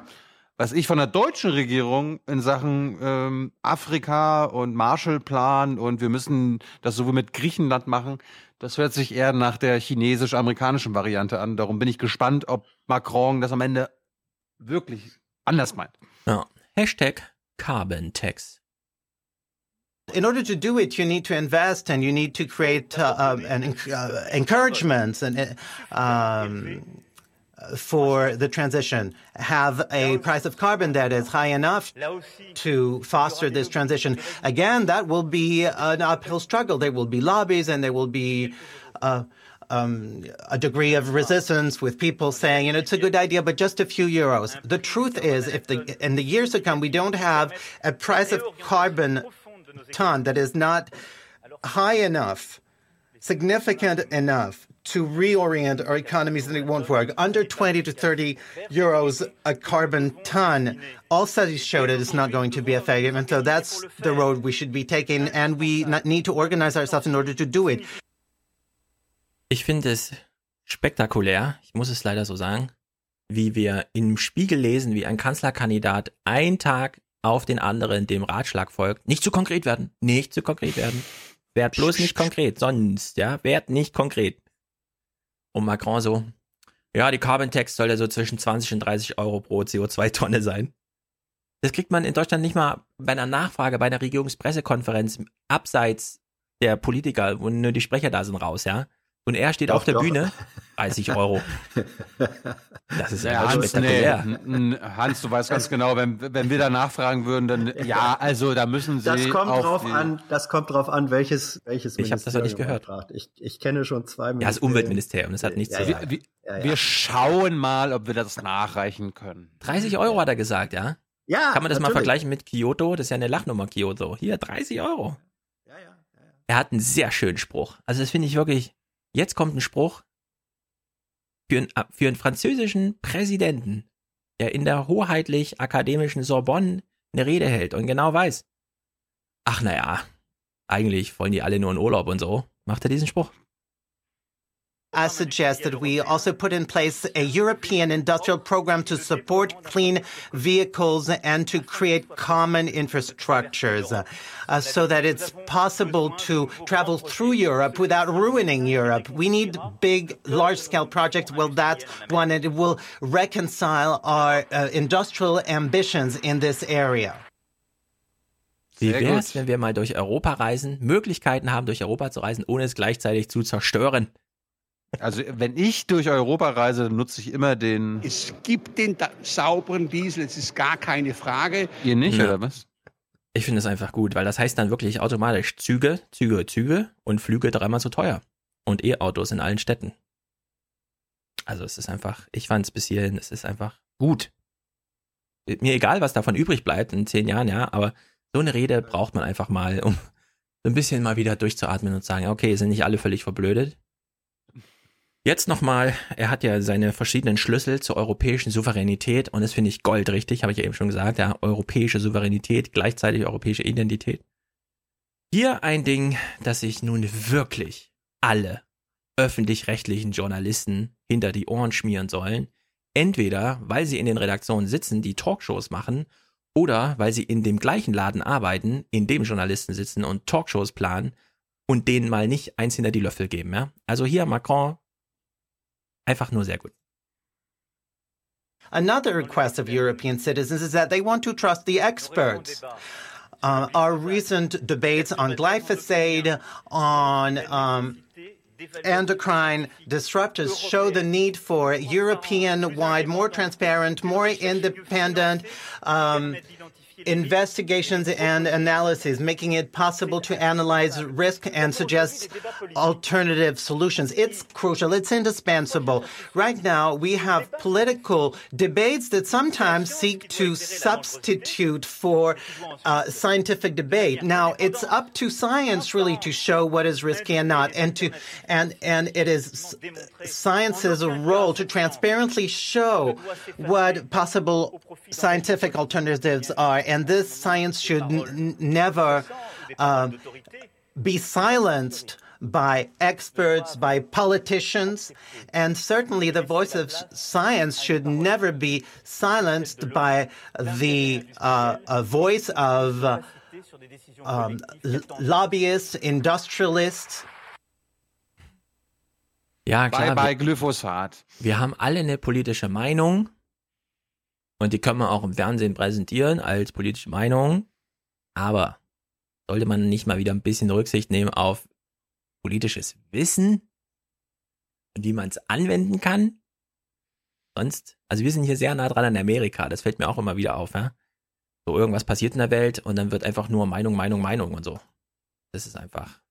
Also was er hier macht, äh, was er hier macht, und das ist ungewöhnlich, dass ein äh, Politiker Wissenschaft daran erinnert, spielen, nämlich Expertise zu, äh, zu liefern, tatsächliche Kenntnis, ähm, sozusagen unabhängig und frei von, äh, von politischen äh, Interessen und, und Verengungen zu sagen, wenn wir was machen, passiert das und das. Und wenn wir das und das nicht machen, ist es sehr wahrscheinlich, dass das und das äh, nicht passiert oder doch passiert. Also, dass ein Politiker ähm, eigentlich die eigene Klasse äh, äh, rügt und sagt, wir Politiker dürfen nicht Wissenschaft ähm, unterbuttern, nur missbrauchen für unsere Zwecke, ähm, sondern wir müssen zulassen und geradezu fordern, dass Wissenschaft den Freiraum nutzen kann, ihre äh, Erkenntnisse uns leitend vorzuhalten. Also das ist eine, äh, eine Zurückweisung von äh, politischer Inbesitznahme von Wissenschaft und gleichzeitig eine Ermutigung, ähm, wenn man so will, sogar ein Arschtritt für Wissenschaftler. Nehmt ihr bitte eure Verantwortung auch wahr. Das ja, ist und, auch ungewöhnlich. Und, und, streitet euch auch in der Öffentlichkeit. Ja, nee, das, ja, ja. Äh, ich sehe es genau andersrum. Er hat hier nicht den Wissenschaftlern gesagt, äußert euch mal, weil die äußern sich ja, sondern er hat den Politikern gesagt und den Medien, Hört doch ja. mal wieder auf die Wissenschaftler. Die könnt ihr auch mal einladen, ja. so eine will. Ja, es ist aber beides. Es ist beides. Aber das, aber das meine ich ja. Die Wissenschaftler sollten auch in die Öffentlichkeit dann drängen, wenn sie nicht von der Politik gehören. Ja, da musst du genau sagen, ja. was du meinst. Wie drängt sich ein, ein, Wissenschaftler in die Öffentlichkeit? Indem er die Öffentlichkeit sucht, indem er äh, die sozialen Netzwerke nutzt, aber meinetwegen auch beim Dieselskandal sagt hier einfach, hey, ich werde hier nie gehört. Ja, warum? Äh, ja, das sehe ich eben andersrum. Wissenschaftler haben ein Publikationswesen und Journalisten haben die Pflicht, das, das ernst stimmt. zu nehmen und da reinzugucken. Das, Kein Wissenschaftler ja, steht in der Pflicht, irgendwie die Öffentlichkeit zu suchen und bei der AD anzurufen, ob er mal als Experte, sondern die Journalisten stimmt, haben die Pflicht, das zu lesen. Da würde ich, da würde ich gar nicht versprechen. Dass ich, ich meine nur, du weißt, wie faul wir Journalisten sind. Liebe Wissenschaftler, traut euch, uns mal Hallo zu sagen und dann vielleicht uns mal auf Ideen zu bringen, damit wir darüber berichten können. Ja, aber stellt mal vor, wir wären ein Podcast über Ärzte und wir würden darüber jammern, dass zu viele Menschen sterben und dann würdest du sagen, ja, wir wissen doch, wie faul Ärzte sind. Die nähen halt nicht immer alle Körper zu. Nee, das ist eine echte Pflicht von Journalisten, das zu machen. Was der Wissenschaftler macht, der hat eine eigene Aufgabe, ja. Der Journalismus muss bereit sein und das muss man dann regeln. Eine Viertelstunde pro Woche heute Journal muss Wissenschaftlern vor, äh, ja, da kann man nicht mit irgendwelchen Quellen kommen, das muss eine wissenschaftliche Quelle sein. Das muss man einfach entscheiden als Organisation, Medienbetrieb, aber immer dieses, ach, die Wissenschaft, die, die sitzen ja auch nur da und furzen in ihren Sessel und so, ja. Also Medienschelte ja, Naja. Wissenschaftsschelte nein. Ja, doch äh, ein Stück weit auch, weil das, Stefan, ähm, auch als Journalisten sind wir doch manchmal ein Stück weit darauf hin, darauf angewiesen, dass Wissenschaft uns auch sagen, von sich aus sagen. Da arbeiten wir übrigens an dieser hochspannenden Sache.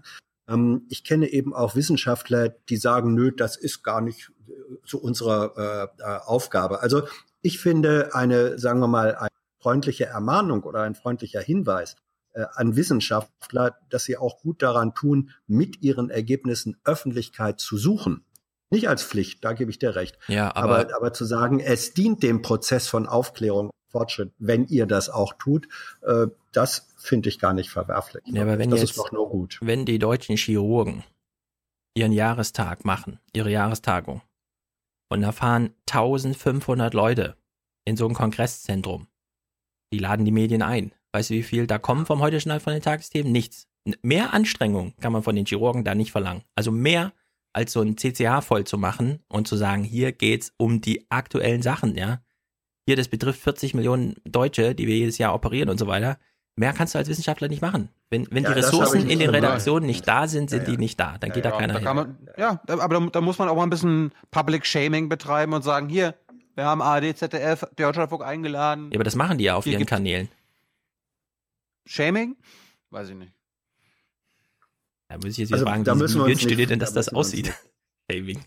Klar schreiben die, das ist doch Top-Thema in der Wissenschaft, dass man da nicht mehr gehört wird. Und ich bin dann immer als Berater da und erkläre denen, na klar hören die euch nicht. Wenn da die Wirtschaftsredaktion der FAZ sich morgens trifft, eine Konferenz machen, sitzen da fünf Leute. Meint er, da fährt einer zum Ärztekongress? Nee. Entweder die haben die Abonnenten oder nicht und es fehlt halt jeder zweite Abonnent, also ist da kein Geld da. Wartet nicht auf die, ja. Das kann man denen leider nur noch sagen.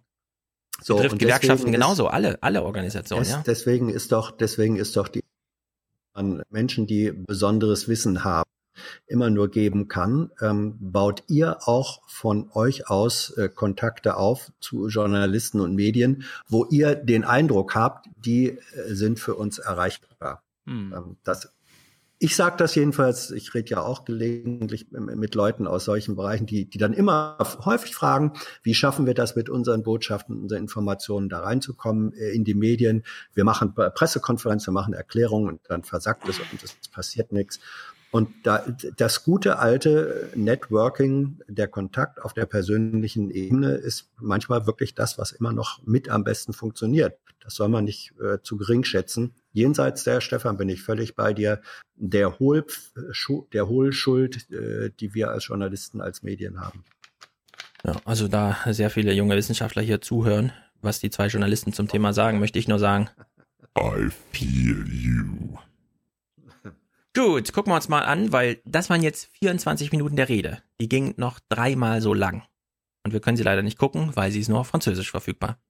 Deswegen müssen wir jetzt leider heute Journal Tagesthemen zum Thema gucken. Lieber, liebe heute Journal Leute, Theo Koll, berichte uns doch mal. Er wollte seine Visionen dort vorstellen, wo seit Jahrhunderten auftragsgemäß Visionen entwickelt werden, in der ehrwürdigen Pariser Universität Sorbonne. Und einen Mangel an Visionen konnte man Macron heute nach fast zweistündigem Vortrag nicht vorwerfen. Was? Er schüttete ein Füllhorn an Vorschlägen Ja, hat der Phoenixmann noch ganz anders gesagt, ne? Ich bin jetzt auch völlig verwirrt hier. Wem soll ich nur glauben? Diesen politischen Meinungshabern. aus. Mehr gemeinsame Verteidigung, eine gemeinsame Asylbehörde, ein gemeinsamer Mindestlohn. Die Europäische Union sei zu langsam, zu schwach, zu ineffizient. Ein gemeinsamer Mindestlohn hat er vorgeschlagen noch in dem Verlauf Hat der aber, Rede, Na, ne? hat, hat, hat aber Nahles auch vorgeschlagen, wenn du dich erinnerst. Ja, aber Nahles ist eine abgemeldete, ähm, die sowieso nie was in ihrem Ministerium hingekriegt hat. Das hier ist der französische Präsident. Hallo, die gibt jetzt allen auf die Fresse. Stimmt, die gibt es alle auf die Fresse. Ja, auch gut. Und ab morgen Macron. kriegen sie in die Fresse. will nicht weniger als eine Neugründung der Gemeinschaft. Wir politischen Führer haben nur eine Verantwortung und die gilt den künftigen Generationen. Wir können wählen zwischen deren Dankbarkeit oder Verachtung. Ich habe mich entschieden. Sinon, nous mériterons leur mépris. J'ai choisi, je vous remercie. Deutschland bot er einen neuen Freundschaftsvertrag an und einen komplett integrierten gemeinsamen Markt mit identischen Regeln für die Unternehmen. Und vor allem in Richtung Berlin erklärte er seine Pläne für die Eurozone. Er will ein eigenes milliardenschweres Budget. Er kennt die Berliner Zurückhaltung. Es geht nicht um eine bestimmter Staaten zu lösen, sondern es geht um eine Verringerung der Arbeitslosigkeit. Jeder fünfte Jugendliche ist davon betroffen. So, wir machen jetzt an der Pause mal einen Schnitt, weil ähm, es wäre sonst nicht möglich gewesen, euch zu erklären, dass der nächste Schnitt, den wir jetzt gleich gucken, nicht von mir kommt, sondern vom Heute-Journal. Wir spulen jetzt also nochmal fünf Sekunden zurück. Es ist beim Tagesthemen. Du bist Das bei den ist- Tagesthemen. Nee, Nein, nee, das nein, das ist Zwischenbild ist ZDF. nur die Tagesthemen. Das war jetzt der so, Bericht von so. Theo Koll. Ah. ZDF. Ah. Okay, Tagesthemen sorry. kommen wir gleich. Also, wir haben jetzt Theo Kolls Bericht gehört, irgendwas mit europäischem Mindestlohn und so weiter, ist er nicht drauf eingegangen, hat er nur genannt, weil nennen ist ja schon Journalismus genug, muss man ja nicht weiter analysieren. Jetzt spulen wir Immer kurz einer zurück. weiß, was das heißt. Ja. Jetzt spielen wir kurz zurück. Dieser Schnitt, den wir dann mitbekommen im Programm, der kommt nicht von mir, ja? Den hat das Heute-Journal seinen Zuschauern so präsentiert. Sondern es geht um eine Verringerung der Arbeitslosigkeit. Jeder fünfte Jugendliche ist davon betroffen. Ich glaube nicht, dass man über rote Linien in diesen Zeiten reden sollte, aber ganz klar ist, mit der Freien Demokratischen Partei kann es kein Eurozonenbudget geben. Das verwandelt die Europäische Union in eine Transferunion mit dauerhaften Zahlungen von Land an Land. Und das macht die Anreize kaputt für eigenverantwortliche, solide Haushaltspolitik in den Empfängerländern. So, Hans, das erklärst du mir jetzt mal. Da kommt Theo Koll und berichtet zwei Minuten lang Das und danach kommt nicht, ohne weiter Moderation nicht. Alexander Graf nicht. Lambsdorff, der nochmal sagt, Das- Macron, das ist das der ich- kleine Mann aus Frankreich? Fuck you. Das kann ich nicht erklären.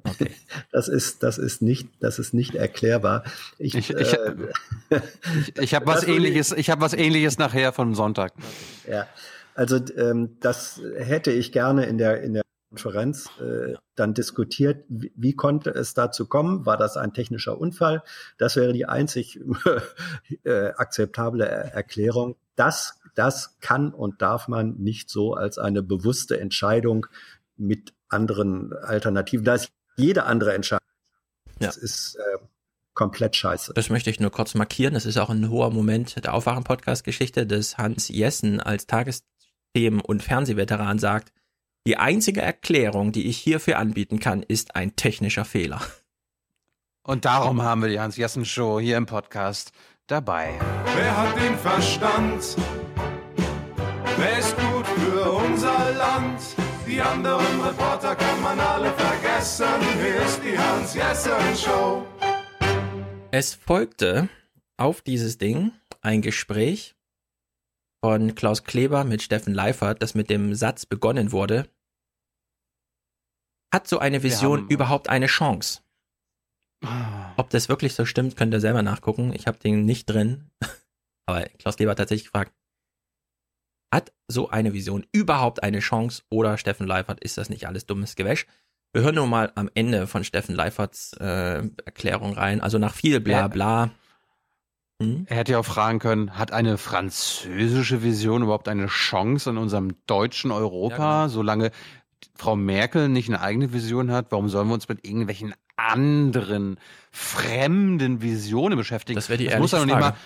das muss ja noch nicht mal Macron sein, das kann ja auch dieser andere Spinner sein. The Europe for the many, for the future. Ja, es gibt äh, andere Fragen. Er hätte fragen können, wann geht's los mit diesem Plan? Oder er hätte sagen können, ja, wann, wann müssen wir den deutschen Zuschauern eigentlich erklären, was gerade so los ist in Europa? Oder reicht es, die zwei Minuten hier so zu senden mit ja, europäischer Mindestlohn, bla bla bla.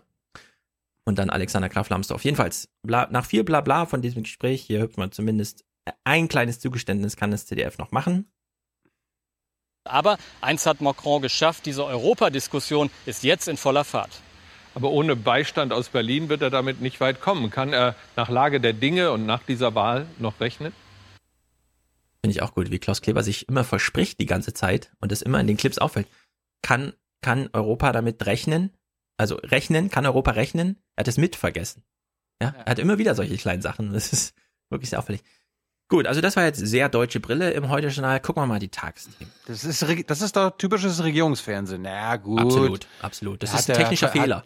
Wir haben uns schon darauf geeinigt, das ist ein technischer Fehler. Gucken wir mal Tagesthemen.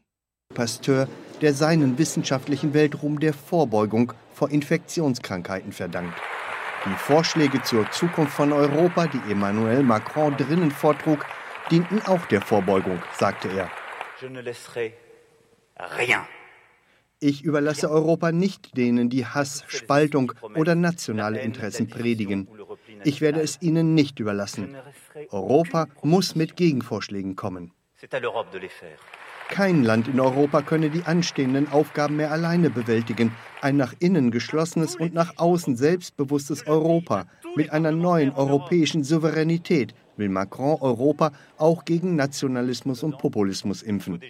Der Zeitpunkt seiner Rede war bewusst gewählt. Macron will keine Zeit verlieren, auch mit Blick auf die bevorstehende Regierungsbildung in Deutschland. Er hat seine Rede heute gehalten, weil er Deutschland zeigen wollte, dass Europa nicht warten kann. Man muss mutig sein. Macron schlug gleich eine ganze Reihe gemeinsamer Projekte für die EU vor. Eine gemeinsame Verteidigungspolitik mit eigenem Etat und eine militärische Interventionstruppe parallel zur NATO. Notwendig sei zudem eine EU-Asylbehörde sowie eine europäische Mindeststeuer für Unternehmen, auch für multinationale Konzerne. Frankreich selbst gehe mit Reformen voran, sagte er und erntete auch dafür von den Studenten viel Applaus. Wir machen Reformen, wir bauen unser Land um, aber wir machen das auch mit einer europäischen Ambition. Ich habe keine roten Linien, ich habe nur Horizonte. Macron forderte auch erneut einen gemeinsamen europäischen Haushalt, ungeachtet der Einwände aus Deutschland. Und er schlug einen neuen deutsch-französischen Grundlagenvertrag vor, um die Partnerschaft beider Länder zu intensivieren. Ich denke, es waren ja so viele Vorschläge, die er gemacht hat, dass er natürlich nicht alle durchsetzen kann. Ich vermute, seine Strategie ist zumindest so viele davon durchzubekommen, dass er am Ende sagen kann, sein Projekt sei ein Erfolg. Draußen vor den Toren der Sorbonne protestierten zwar ein paar Dutzend Demonstranten, doch von einigen Widersachern ließ sich heute weder Macron beirren, noch damals vor 150 Jahren Louis Pasteur. Ich finde Solide, gut, dass, würde ich sagen. ich, ich finde gut, dass die ARD-Kollegen sich in Berlin umgehört haben beim französischen Korrespondenten. Herr Lemaitre ist doch äh, öfter in der BBK. Hans, oder? Weiß ich nicht. Ja, ich habe ihn öfter schon gesehen. Ja? Aber Vielleicht, ist, Okay. vielleicht ist er mittlerweile wieder in Paris zurück, ich weiß Ja. es nicht. Who knows? Ja. Ich finde es jedenfalls eine solide Arbeit. Ja, Ja, hier, die, hier, hier militärische Interventionstruppen, das war, das hatte ich vorher auch noch nicht gehört. Äh, Das ist natürlich Naja. schwierig, ne? Ja, ja, das ist ein heikle, das das ist ein heikles Thema. Das gehört dann eben zu dieser Form, nennen das von Ehrlichkeit auch in der Vision ähm, auch mit dazu. Kann man sich dann ja äh, drüber streiten. Muss man drüber streiten, ja. Ja, ja. ja. Es gibt jedenfalls noch eine andere Erklärung zu dem CDF-Versagen. Technischer Fehler war ja Hans Vorschlag. Ich würde sagen, ist natürlich falsch, was ich sage, aber es wirkt ein bisschen so.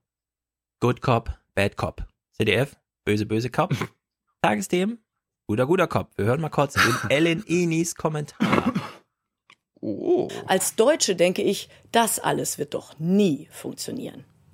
Aber als Europäerin habe ich etwas anderes gehört. Eine beeindruckende Leidenschaft für Europa und eine selbstkritische Analyse von Frankreich. Macron erlaubt sich europäische Visionen, weil er seine Hausaufgaben im eigenen Land in Angriff nimmt. Er skizziert ein ehrgeiziges Projekt, das jeden. Lebensbereich der Menschen betrifft. Von der Förderung von Elektrofahrzeugen über den Schutz vor Nahrungsmittelskandalen bis hin zum europaweiten Existenzminimum. Macron will den Nationalisten ein souveränes Europa entgegensetzen, das die Sorgen seiner Bürger ernst nimmt. Seit Jahrzehnten hat kein Regierungschef den Mut gehabt, so für Europa zu werben und die europäische Idee so ganzheitlich neu zu denken. Also, nicht gleich zerreden, sondern diesen Impuls aufnehmen. Das wünsche ich mir als Europäerin von jedem Mitgliedstaat, erst recht von uns Deutschen. Das ist Aufwachen Ja. bei den Tagesthemen oder was? Mensch. Es, es gibt auch gute Kommentare. Dachte, die macht alle Georg Ressle. Hab ein bisschen ein Problem, hab ein bisschen das Problem gehabt, dass du immer wieder davon gesprochen hat, hier mit, äh, die müssen ihre Hausaufgaben machen. naja. Ja, aber das hat sie ja genau bewusst so gesagt, weil das eben so im Raum immer steht. Wer weiß. Der Hinsicht. Also ich fand es ehrlich gesagt, ich hätte das genauso geschrieben wahrscheinlich, ja. Wenn ich, wenn die mich gefragt hätten. Nun gut, letzter Clip Macron, bevor wir dann auf Dings kommen, weil das ist eine gute Brücke. Ich habe noch, ich hab noch was anderes davor. Also Okay. auch noch was zu Macron. Genau. Ja, es ist leider so, dass äh, dieser Euronews-Mitschnitt mir zu spät geschickt wurde. Also ich hatte dann alles schon fertig und es war schon zu lang und es ist ja schon wieder viel Zeit auf der Uhr deswegen. Aber diesen einen Clip aus der wirklich sehr holprig übersetzten Euronews-Synchronisation, den hören wir uns mal kurz an, eine Minute 30. Weil irgendwie, naja, da kommt schon so ein bisschen die Ideenwelt durch, die dann auch bei äh, Ulrike Güro oder wie sie heißt, äh, eine kleine Rolle spielt. Unter anderem die Es Sprachvielfalt. ist nicht so schwer. Es ist nicht so schwer. Sag's mir nochmal, wie heißt sie? Gyro. Gyro. Und wieso wird sie nicht so geschrieben? Sie wird Guerot geschrieben. Das ist schon wieder so ein Sprachending. Mhm. Ja, das, aber das, T, das T ist ein Silent T. Das ist so Gyro. ähnlich, dass wir sagen ja auch nicht Neff, was sagen wir nicht? Sag nochmal. Ne- Neff York. Neff York. Sondern was sagen wir? New York. New York. Ach so, ja gut. Ach so. Dieses war jetzt so weit weg von der äh, äh, vom Hören, dass ich es gar nicht verstanden habe. Ja. Gut, also letzter Clip, den ich hier zu Macron habe. Ach so, warte mal, wenn das jetzt wirklich, nee, dann mach du erstmal deine Clips, dann gucken wir den wirklich, äh, bevor wir dann die Frau Gyro gucken. Anders als das, als Berlin direkt, die sich komplett der CDU gewidmet haben und den internen Problemen, hat sich der Bericht aus Berlin auch ein paar Minuten lang mit äh, Macrons Rede und den Auswirkungen auf die deutsche Politik beschäftigt. Und wir gucken uns mal den ganzen Bericht an, da, weil wir ja jetzt im Hintergrund die Rede haben. Schauen wir mal, was der Bericht aus Berlin da gemacht hat. Die große Europarede des französischen Präsidenten Emmanuel Macron, sie drang im Schatten der Bundestagswahl nicht so recht durch. Macron hatte mit seiner Ansprache extra bis nach der Wahl gewartet, offenbar wissend, dass seine weitreichenden Vorschläge zur Finanzpolitik auch Widerspruch auslösen würden. Genau das tun sie jetzt. CSU und FDP sind auf Distanz zu jenen Macron-Vorschlägen, die teuer werden können. Wird Macron zum Stolperstein für Jamaika? Eine Analyse von Navina Lala. Von wem? Stefan, Frau Lala. Okay. Äh, du kannst äh, wann immer pausieren. Nö, nö, Wann immer ich pausiere hier gar nichts. Auch wenn Frankreichs Präsident Macron ein buntes, visionäres Europabild malt, seine finanzpolitischen Vorschläge werden lebhaft diskutiert. Wir brauchen ein gestärktes Budget im Herzen von Europa, im Herzen der Eurozone. Macron wirbt für ein konkretes Eurozonenbudget, also einen gemeinsamen Topf, in den alle Staaten der Eurozone einzahlen und der gemeinsamen Investitionen dienen soll. Denn nur mit einer starken Eurozone könne die EU zu einer echten Wirtschaftsmacht werden und den USA und China Paroli bieten. Und die Eurozone solle mit einer Stimme sprechen können, einem eigenen Finanzminister. Ein Budget funktioniert nicht ohne starke politische Führung durch einen gemeinsamen Minister. Statt der 19 Finanzminister der Eurozonenländer hätte dann ein Finanzminister das Sagen. Eine klare Beschneidung staatlicher Souveränitäten zugunsten eines starken Europas. Der Ideenhorizont Macrons. Könnte er zur unüberwindbaren Hürde für Jamaika in Deutschland werden? Sag mal, Hans, das fängt ja jetzt schon an. Wie lange, wie viele Jahre müssen wir jetzt diese jamaikanischen Klänge unter Berichten tragen? Das weiß ich nicht. Ich äh, bin nun. Kannst du da nicht mal anrufen? Äh, das, also seit ich seit ich äh, da gearbeitet habe, habe ich immer gesagt, bitte versucht nicht immer gleich dem ersten Gedanken nachzugeben, sondern mindestens einen zweiten, vielleicht manchmal einen dritten zu haben. Aber es wachsen so viele junge, denen man das dann auch erstmal nochmal sagen muss. Es ist grauenhaft. Es sind, es sind akustische Karlauer und ähm, Also, liebe ARD-Volontäre, dass die Hans-Jessen-Show sagt euch, denkt dreimal drüber nach, wenn es um Jamaika geht, mit jamaikanischen Klängen, uns irgendwas hier unterzulegen. EU-Kommissionschef Juncker bleibt da gelassen. Ich glaube nicht, dass diejenigen, die sich äh, auf das Regierungsschiff setzen, das die nächsten vier Jahre über trotzdem bewegte Weltmeere fahren muss, Abstriche macht an äh, ja, der Staatsräson Deutschlands. Und die war immer proeuropäisch. Aber noch ist das Jamaika-Bündnis nicht geschmiedet und die Positionen der Parteien sehr unterschiedlich. Das weiß auch CDU-Chefin und Kanzlerin Merkel. Beim Treffen der EU-Regierungschefs in Tallinn diese Woche gab es für sie erstmals Gelegenheit zum direkten Austausch mit Macron. Ihre Reaktion auf seine finanzpolitischen Reformideen eher zurückhaltend. Da werden wir sicherlich noch eine Menge Arbeit haben und das werde ich natürlich auch in die Koalitionsverhandlungen in Deutschland mit einbringen, damit wir dann eine klare Linie auch haben, wenn es um die Detaildiskussionen geht. So diplomatisch sieht das die CSU nicht. Die klare Linie ist hier eine rote Linie, die nicht überschritten werden soll. Die neuen europäischen Vorschläge dürfen nicht darauf hinauslaufen, dass nur Deutschland einfach mehr zahlt. Wir wollen keine Eurosteuer. Wir glauben auch nicht, dass eine Art Transferunion, also eine Art Länderfinanzausgleich auf europäischer Ebene, irgendetwas bewirken kann. Die Grünen dagegen wollen Macrons Vision nicht gleich zerreden und loben gerade seinen Ideenmut. Ich halte gar nichts davon, dass man jetzt mit roten Linien agiert, sondern es gibt jetzt endlich einen Partner in Frankreich, der Vorschläge gemacht hat. Rote Linien in der europäischen Finanzpolitik. FDP-Chef Lindner hat sie bereits am Wahlabend gezogen. Einen solchen Haushalt, aus dem dann Geld nach Frankreich fließt für den Staatskonsum dort oder nach Italien, um die äh, wirtschaftspolitischen Versäumnisse von Herrn Berlusconi noch zu kompensieren. Das wäre für uns unvorstellbar und wird deshalb äh, eine rote Linie sein. Aber von deutschen Zauderern will Macron sich nicht bremsen lassen. Ich kenne keine roten Linien, nur Horizonte. Wunderbar. Und vielleicht wird die eine oder andere rote Linie während der Koalitionsverhandlungen noch verwässert. Schön. Naja. Wenn ihr wollt, können wir uns jetzt auch nochmal das kurze Gespräch zwischen Thomas Baumann und dem vielleicht nächsten deutschen Finanzminister anschauen. Hans entscheidet. Gerne. Gut. Wenn es dir zu viel wird, können wir auch vorher abbrechen. Ist mir zu viel. Herr Lambsdorff, was stört Auch Sie recht. am Vorschlag eines gemeinsamen Budgets für die Eurozone?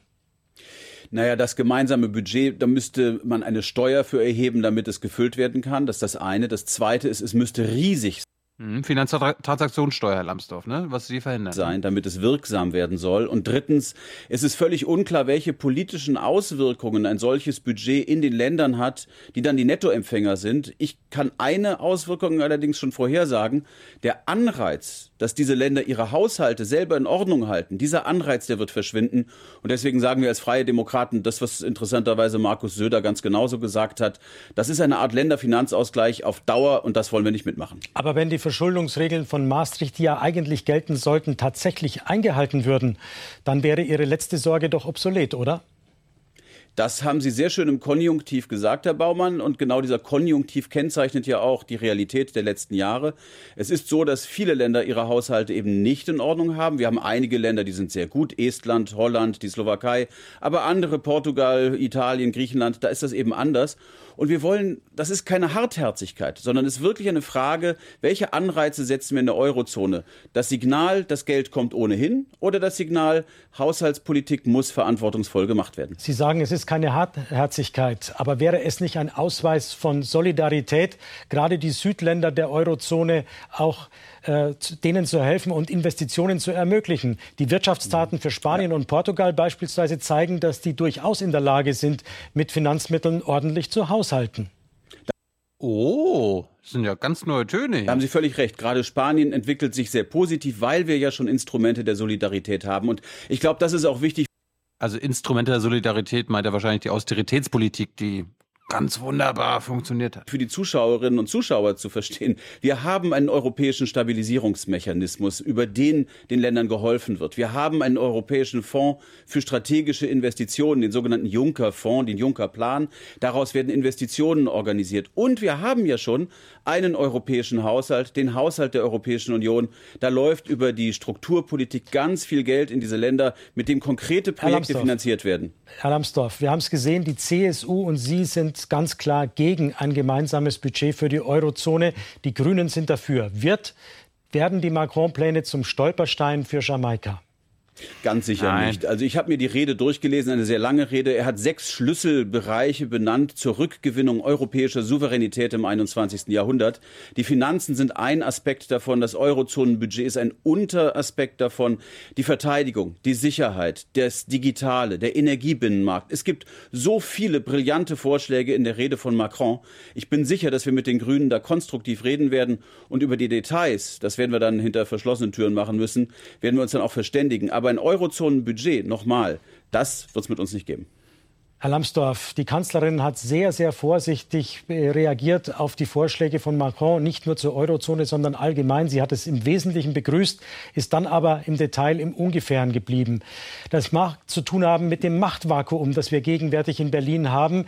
Ist die Frage an Sie, die deutsche Regierung, ist Deutschland in außenpolitischen und europapolitischen Fragen gegenwärtig überhaupt handlungsfähig?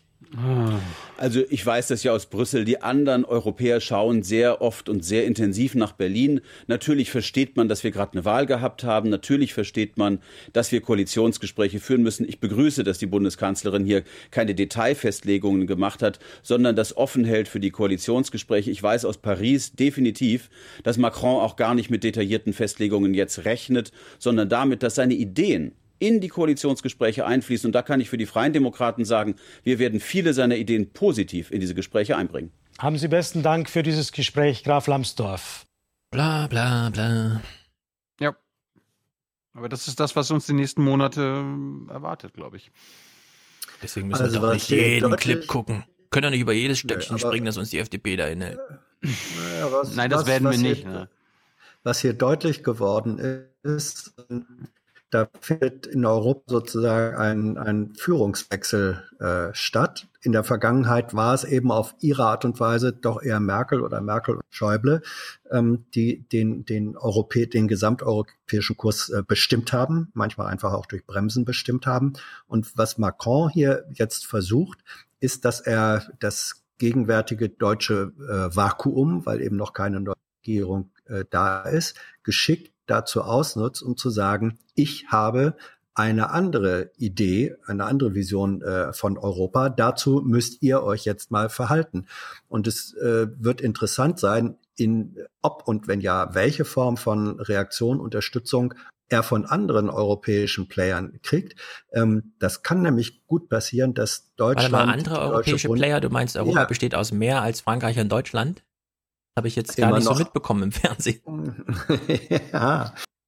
Deswegen ja der, der aber man stelle sich vor, ich meine, auch das, das er, er ist ja wirklich auch clever, nicht? Dass er sagt, ähm, äh, das Mittelmeer, äh, die Wiege Europas. Damit hat er schon mal gleich äh, die Hälfte der europäische oder oder ein gutes Drittel der, der europäischen Mitgliedsländer ähm, kulturell vereinnahmt. So, was passiert eigentlich, wenn die sich versammeln hinter der ähm, Macron-Vision, wenn er auf einmal der, na, ich sag das jetzt mal so ein bisschen der europäische Kennedy ist? Da kann ein Druck entstehen und zwar völlig wurscht, wer dann am Ende die deutsche Bundesregierung äh, bildet, da entsteht ein Druck, äh, wo es, auch wenn die Kanzlerin dann wieder Merkel äh, heißen wird, wesentlich, wesentlich schwieriger sein wird, die alte, traditionelle deutsche äh, Führungsbremserrolle einzunehmen. Auf diese Dynamik bin ich mal ganz gespannt. Und ich würde, und ich würde mir wünschen, dass äh, die Vorschläge für ein anderes, ein neues Europa wirklich nicht nur aus Berlin und Paris kommen. Dort, Absolut, Äh, ja. Dort, äh, weil das ist natürlich ein Problem, das hat Giro ja auch angesprochen. Es darf kein Europa von Frankreich und Deutschland sein. Ja, da bin ich mal gespannt, wann der spanische Ministerpräsident Rajoy oder wie er heißt, eine große europäische Rede hält in diesen Uh. Tagen. Naja, ich meine, das muss man auch alles sehen. Tsipras Ja. kann jetzt nicht kommen und eine große europäische Rede halten. Italien Nee. auch nicht, Spanien auch nicht, Portugal ist zu klein. Muss im Vielleicht Grunde Herr Macron Kern. machen. Aber Macron, Herr muss, Kern oder so. Herr Kern soll das jetzt gerade machen. Also, Nee, jetzt, jetzt äh, nach der Wahl, falls Ach er so, noch, ja, falls genau, er die Wahl Wahl. gewinnt. nach der Wahl kann er Ja, ein Rajoy Tagebuch kann im schreiben. Moment auch nicht so. Nee, also Ich freue freu, ich freu mich schon auf die europapolitische Rede von Sebastian Kurz. Oder Europa ist geil. Europa ist geil. Ja? Geil, Ja. geil, Der geil. Wahlkampf wird geil werden. Schwarz macht geile Politik. Schwarz macht geil. Schwarz macht geil. Nun gut, jetzt haben wir Otto Graf, äh, ach Otto Graf sag ich schon, Alexander Graf Lambsdorff gehört. Ich hole uns jetzt nochmal zurück in die Melodie von Macron. Ich finde, das folgende Stück ist ungefähr 1,30 lang. Es führt uns genau in der Denke zu Frau Giraud. Und es ist ähm, dadurch, dass es so spontan übersetzt ist, relativ schlecht übersetzt. Das heißt, wir hören sehr viel Original Französisch. Der rote inhaltliche Faden, der wird dann trotzdem mitgeliefert. Also in der Hinsicht ist das auch ein gut gemachter Clip durch diese Spontanität, die da mit drin steckt. Durch das Unvermögen, die Unprofessionalität bei Euronews hat es hier äh, sozusagen, das Resultat ist ein sehr schöner Clip. Et le ciment le plus fort de l'Union sera toujours la culture et le savoir. Kultur und Wissen seien der Zement Europas. Das gemeinsame kulturelle Erbe wie die Mona Lisa. Cette Europe des cafés dont parle Steiner, cette Europe dont Suarez disait qu'elle est une loi, un esprit, une coutume, les seuls au cours des siècles qui aient tendu à l'unité du genre humain, cette Europe des paysages et des folklores, cette Europe dont Erasme. Nun kommt er, zitiert er Persönlichkeiten, die Europa definiert haben. Man müsse jedem Jungen es ermöglichen, andere Länder zu erleben, andere Sprachen zu lernen. Dieses Europa, das von vielen Kriegen gebeutelt wurde, diese Kultur. Diese Kultur sei wichtig, denn diese Brüche seien nur oberflächlich. Statt es zu beklagen, dass es verschiedene Sprachen gibt, sollte man daraus ein, äh, Vorteile schaffen.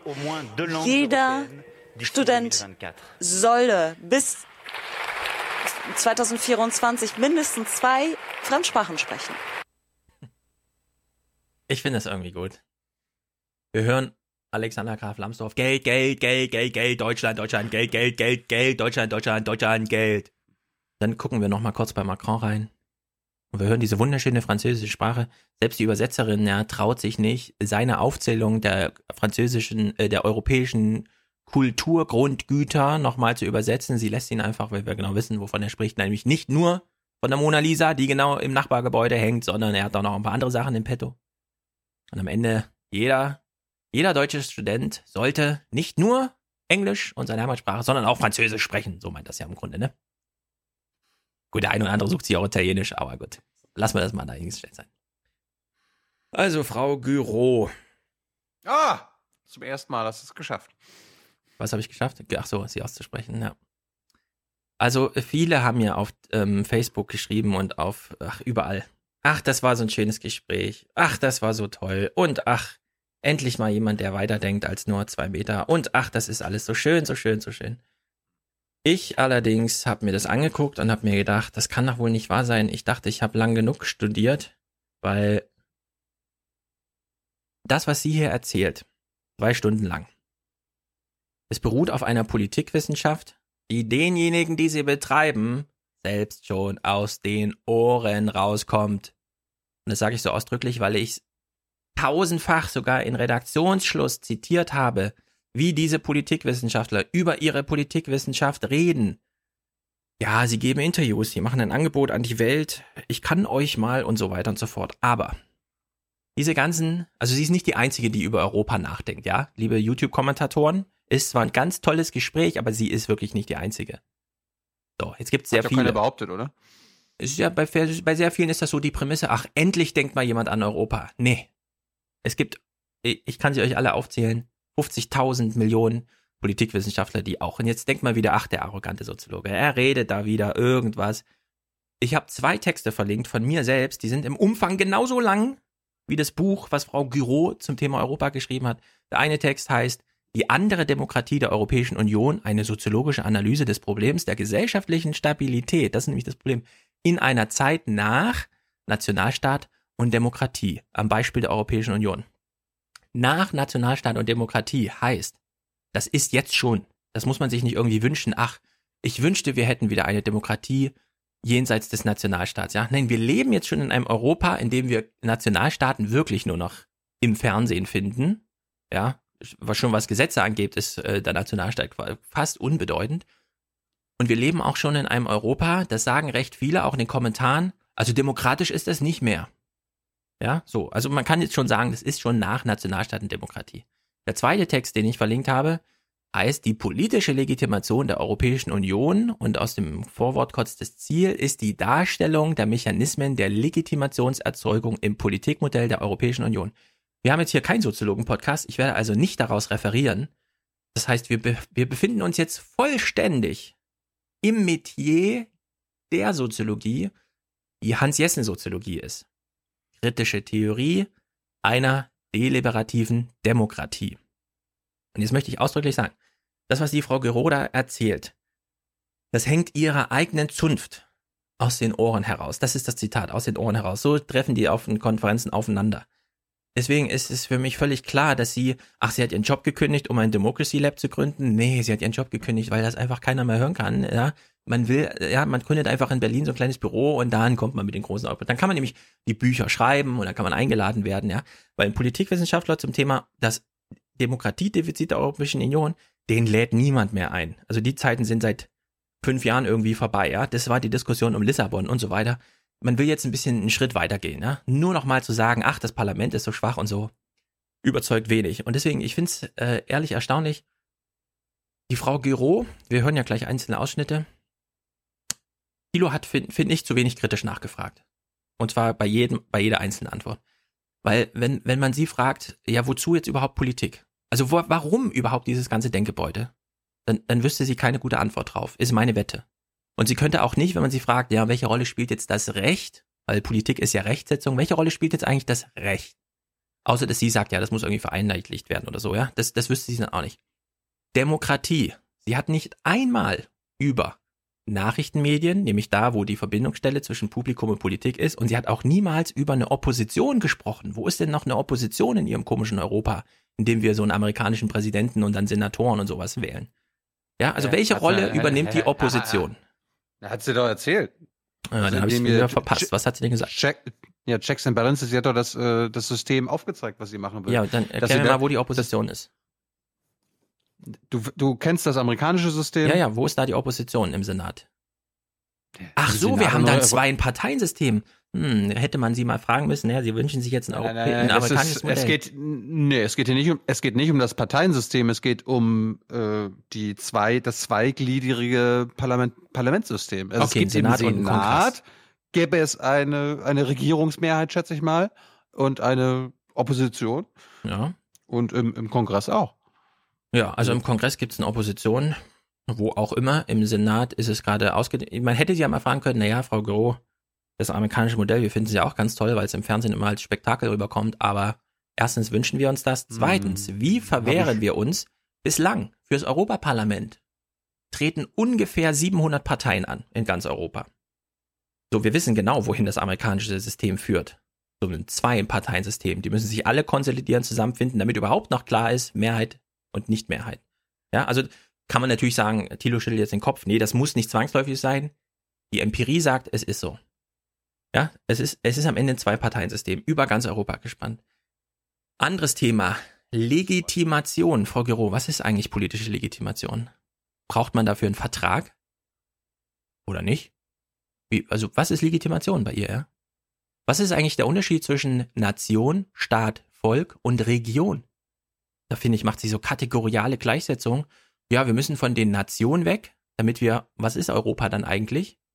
Und dann die Region. Das, das sind doch völlig kategorial unterschiedliche äh, Sachen, ja? Nation, Region, Europa. Für Europa haben wir nicht mal einen Sammelbegriff, der das irgendwie beschreibt. Also sie sagt dann, na gut, das ist halt Republik. Na gut. In welchem Verhältnis steht eigentlich eine Republik, eine Nation, ein Staat, ein Volk und eine Region? Analytisch und dann aber auch, wenn es um Region geht, empirisch, materiell, ja, was bedeutet das denn alles? Regionale Identität, europäische Souveränität, das haben wir eben bei Macron. Macron hat es klug gemacht. Bei ihr ist das so völlig, ja, ja, also klar, wir, wir fühlen uns dann als Brandenburger und wählen aber einen europäischen Präsidenten. Hm. Das äh, widerspricht nun wirklich jeder, also wirklich jeder europäischen Wahl, die wir die letzten fünf Jahre gesehen haben. Sowas funktioniert einfach nie. Deswegen haben wir ja auch in Europa ganz große Mutlosigkeit, was Europa angeht, weil irgendwas ist mit dem Geld, ja. Und das Geld, das orientiert sich nun mal nicht an irgendeinen, an irgendeiner Identität oder an irgendeiner Souveränität, sondern das wird eben auf die Rechtsgröße Nationalstaat und dann wird davon abgeleitet das Volk und so weiter abgemünzt, ja. Und dann ist eben völlig klar, wer bekommt hier Hartz IV und wer nicht. Also ich finde es, äh, dass, dass sie da, gerade bei diesem amerikanischen Modell, was sie dann so vorschlägt, sucht sie extra noch aus dem Buch raus. Ja, ja, das Part, äh, also das amerikanische System, da gibt's doch gängige Kritik. Zwei-Parteien-System, Vetocracy, die Bedeutung der Außenpolitik, die plötzlich dem Präsidenten zufällt, weil intern wird's nur noch in den, von den Gouverneuren Politik gemacht und so weiter. Das findet alles null, null, also weder im Buch noch im Gespräch, irgendwo findet das statt. Ja? Also ich, ich habe das hochgradig kritisch, dieses Gespräch geguckt kann aber verstehen, dass man dann davor sitzt und sagt, ach, endlich redet man immer über Europa. Da sind wir nämlich in Deutschland angekommen, ja, dass wir schon die einfachsten Ideen zum Thema Europa super toll finden, weil Merkel noch nie eine europäische Idee geäußert hat. Ich meine, ich habe in Sachen amerikanisches System ja auch gestutzt. Also ich meine, das war mir ja gar nicht klar. Ich, ich habe das Buch ja nicht vorher gelesen, darum war ich überrascht, dass sie dann ähm, das einfach so vorgeschlagen hat. Und ich musste da erstmal natürlich weiter denken, aber das hat mich, das hat mich auch schon überrascht. Aber Hans, hast du da, hast du das Gespräch überhaupt gesehen? Bist du? ich habe das Gespräch gesehen und äh, Thilo, du weißt, dass nach dem Gespräch äh, ich gesagt habe, ich kann an keinem Podcast äh, darüber teilnehmen, äh, weil da fühle ich mich einfach nicht äh, diskursfähig. Äh, diese Frau hat ähm, in zwei Stunden sozusagen Content für ungefähr 20 Stunden äh, unterzubringen versucht und das rein materiell auch geschafft. Das habe ich, das hat mich intellektuell ehrlich gesagt in weiten Strecken überfordert. Ich habe darüber kann ich eigentlich nur vernünftig diskutieren, wenn ich dieses Buch ähm, nochmal lesen würde, wozu ich aber nicht die Zeit habe. So, das war meine erste Reaktion. Du kriegst, Und, du kriegst eins von mir. Ja, ja, Dankeschön. Ich hab zwei. Weil du es, ja, weil du es beide nicht lesen. ähm, so, jetzt. Ich habe aber, hab ich habe aber, ich habe aber noch eins zu viel, weil Tyler, Tyler bekommt auch immer ein Exemplar geschenkt und Tyler immer so. Ja, gut.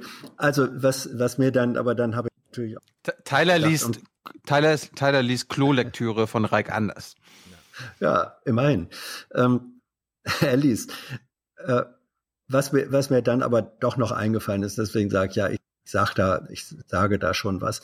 Ähm, mir ist unangenehm aufgefallen, dass sie in einem Maschinengewehrartigen Wortzumüllmodus die ganze Zeit war, mit einem sehr unangenehmen ähm, ja, äh, Füllwort ja in jedem zweiten Satz, das ist eine, da steckt eine Haltung drin. Ich erkläre dir jetzt mal die Welt. Und das mag ich einfach in dieser Pression. Passt doch zu jung und naiv, ist doch nicht schlecht. Ähm, aber nicht zu mir. Ähm, das mag ich in dieser Pression äh, einfach nicht haben. So, das, das war von der Anmutung her war es mir äh, unangenehm. Das zweite, das zweite war, ähm, ich kann das jetzt wieder nur in so ein, so ein Bild packen. Äh, sie hat einen einzigen Kernpunkt äh, genannt. Für sie wird die Republik, die Respublika, konstituiert durch die Gleichheit äh, vor dem Recht. Das ist abstrakt völlig richtig. Und dann sagte sie, die Identität wird ja gewahrt dadurch, dass wir eine regionale Identität haben und darüber haben wir dann ähm, die, die europäische Identität. Das ist ein bisschen so, als wenn einer sagt, wir haben ein dreistöckiges Haus, da gefallen uns, äh, gefällt mir das mittlere Stockwerk nicht. Und jetzt machen wir es mal so, wir bauen das Erdgeschoss neu und dann denken wir uns tolles neues Dachgeschoss äh, aus. Und weil das Erdgeschoss so toll ist und das Dachgeschoss so toll ist, brauchen wir gar nichts mehr dazwischen. Und das empfinde ich als eine bestenfalls so illusorische ähm, äh, äh, Fehlannahme. Ich kann das individuell nachvollziehen weil ihre Biografie, sie ist ja offenbar eine, eine polyglotte ähm, Europäerin. Sie nimmt aber ihren persönlichen Lebensentwurf, ähm, der prima ohne den Nationalstaat auskommt, das nimmt sie höchst Nee, da kommt nicht gut ohne, das glaubt sie nur. Das glaubt das, sie ja, nur. Ja, ja, ist schon klar. In ihrer, in ihrer Wahrnehmung, in ihrer, in ihrer Selbstwahrnehmung.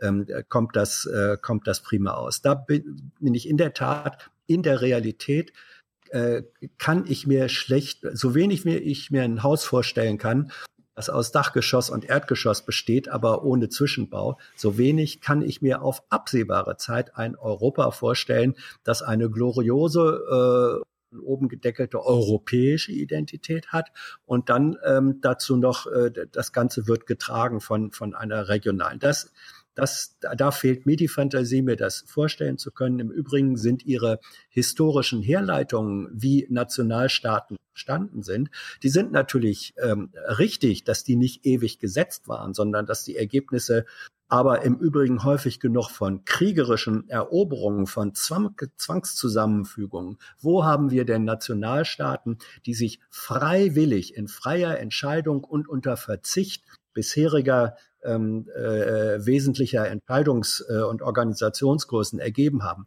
Haben wir nicht. Haben wir auch in den USA nicht gehabt. Also entwicklungs- und herleitungsgeschichtlich von dem, was Sie als zukünftiges Modell für die Res Publica, äh, die, den europäischen, ähm, nicht national, sondern Internationalstaat sieht, finde ich schrammt sie, nicht nur schrammt sie, sondern geht sie an historischen und äh, auch, auch theoretischen, das hat, da hat Stefan recht, systemischen äh, Realitäten komplett vorbei. Aber das kann ich jetzt nur sagen von dem, was ich aus diesem zweistündigen Maschinengewehr mitgekriegt habe. Und eigentlich müsste ich das Buch lesen. Ich weiß aber noch nicht, ja. ob ich das. Also ich habe 30 Minuten Clips. Ja. Das kann man recht zügig durchgucken. Na schön. Ich finde, am Anfang äh, schließt sie ganz gut an an Macron. Deswegen gucken wir jetzt Ja, hier nochmal ja, rein, ja. was sie zu Macron sagt. Also die europäische Linke, oder sagen wir mal so, bevor sie zu Macron kommt, erzählt sie ja was zur französischen Linken. Während sie das erzählt, äh, ist die Leitfrage, die ich jetzt mal so in den Raum stelle, ja, hat denn die französische Linke jetzt äh, gewonnen oder verloren oder wie ist das jetzt gemeint? Die Doktorarbeit ging über ein Thema, das de facto total aktuell ist, weil ich mich äh, beschäftigt habe mit der Europapolitik der französischen Sozialisten vom Congrès d'Épinay, den kennt man jetzt nicht, 1971 bis zum Maastrichter Vertrag 1991. Ich habe mir also 20 Jahre lang die Politik der französischen Linken zu Europa angeguckt. Und nichts ist ja so aktuell oder so tagesaktuell wie jetzt, wenn man an Macron denkt, wenn man an die letzte Präsidentschaftswahl denkt und äh, diesen Verfall der französischen Linken sieht, ja, Macron, Mélenchon, äh, Armand, wo sich die Linke spaltet. Und ähm, wenn man das über 20, 30 Jahre sich anguckt, war das alles in den 70er Jahren eigentlich schon angelegt, dass die französische Linke immer ein Problem mit Europa hatte.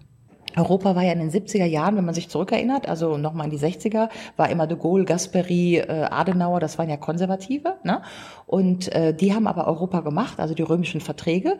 Und insofern hatten die europäischen, die französischen Sozialisten immer ein Problem mit Europa, weil die immer gesagt haben, es ist doch so eine konservative Veranstaltung. Das ist christlich, das ist marktliberal, das ist amerikanisch, imperialistisch und so weiter. Ich finde das irgendwie gut, weil das Bild stimmt ja soweit. Das stimmt, das stimmt. Absolut, das ja. stimmt. Soweit ist gut. Die ja, Staatsmänner, die Europa gebaut haben, waren immer die konservativen Christlichen. Ja. Inwieweit Europa deswegen jetzt konservativ christlich ist, okay, es ist aber nicht diese linke Idee. So, jetzt stellt sie ja fest, Gerade die mediterrane Linke, ähm, also die Mittelmeerlinke, Italien, äh, Frankreich, äh, auch Spanien, die waren immer sehr stark nationalistisch. Ja, sehr stark nationalistisch äh, ausgeprägt. Und das paarte sich dann wunderbar mit dem Widerstand gegen die konservativen äh, äh, Baumeister Europas. Da hat sie völlig recht in der Analyse. Da steckt aber so ein Witz drinne, dass sie nämlich hier auf dem Sofa sitzt und sagt, naja, also diese Linken, und damit meine ich jetzt die sehr, sehr große, damals sehr mächtige französische Partei, die Linken, die Sozialisten, die fanden Europa immer irgendwie blöd. Und dann fällt dir nicht auf, ach so, das sind ja die gleichen Argumente, weshalb ich ähm, Europa auch blöd finde. Ja, diese wurden dann von der Geschichte hinweggefegt und sie sitzt aber so mit diesem Duktus, aber ich bleib hier sitzen. Ja, also es ist irgendwie so, äh, ich habe zwar meine Armee verloren irgendwie, aber ich glaube, meine Idee, die hat irgendwann mal ihre, irgendwann kommt die Zeit, ja. Die Parteien wurden zwar hinweggefegt, aber ich äh, sitze hier auf diesem Sofa und äh, präsentiere meine Idee und eben mit diesem, mit diesem Selbstverständnis, ja, ja, also wenn ihr das nicht macht, das ist doch blöd. Also wir müssen doch diese Idee, die ich habe, durchsetzen, weil das andere wäre doch blöd. Das ist ja irgendwie ihre, ihre Eingang. Jetzt wird sie ja ganz konkret auf Macron, sie beschreibt mal sein Dilemma und dann, das finde ich da auch wieder witzig, weil sie hat dann eben schon genannt, ja, die wurden ja hinweggefegt, die französischen Linken. Jetzt hat sie die in ihrem Satzbau aber wieder ganz selbstverständlich drin. Ja, die französischen Linken halt. In Bezug auf Macron. Und ich frage mich, welche französische Linke meint sie denn jetzt? Und insofern hat ja Macron ein Bermuda-Dreieck vor sich und das Bermuda-Dreieck hat drei Schenkel. Der eine Schenkel ist, er muss die Linke irgendwie für sich gewinnen oder einen, ja. Das zweite ist, äh, er muss einen europäischen Deal machen und das dritte ist, er muss Reformen machen. Und die Frage ist, in welchem Sequencing, in welcher Reihenfolge macht er das eigentlich? Weil die Deutschen sagen ja, Macron muss erstmal seine Hausaufgaben machen, also seine Reform und dann gucken wir uns mal an, ob wir mit dem französischen Deal machen, ja. Aber in Frankreich muss Macron erstmal was bringen, nämlich zum Beispiel einen europäischen Deal, bevor die Linke überhaupt bereit ist, über Reformen auch nur zu reden. Das heißt, wir haben ja völlig unterschiedliche Erwartungshaltungen, in welcher Zeitfolge mit Macron jetzt was macht. Also was meint sie jetzt mit Macron muss die Linke überzeugen? Die, Ja, pa die sie Partei recht. meint sie nicht. Nein, nein, nein, nein, nein, da meint sie die äh, Opposition. in der Gewerkschaft, nee, in der Gewerkschaft. Also Macron, das darf man jetzt ähm, äh, bei, bei seiner Rede äh, auch nicht vergessen. Macrons Rede ist ein Stück weit auch Flucht nach vorn.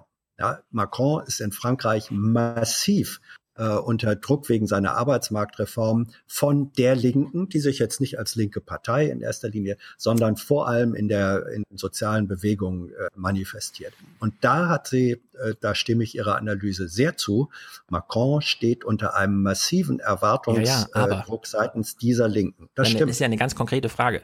Ich Ja. weiß, Macron wurde nicht aus Überzeugung gewählt, sondern das war gegen äh, Le Pen und der ganze Kram und so weiter. Aber wenn sie sagt, er muss die französische Linke überzeugen, sie meint auf jeden Fall nicht irgend so ein institutionelles Ge Gebilde, das Nee, nee. gerade schlagkräftig bereit ist, Macron abzulösen. Davon ist Frankreich ganz, ganz weit weg. Ja, also Macron hat die Linke schon überzeugt, nämlich die Linken haben ihm seine Stimme gegeben.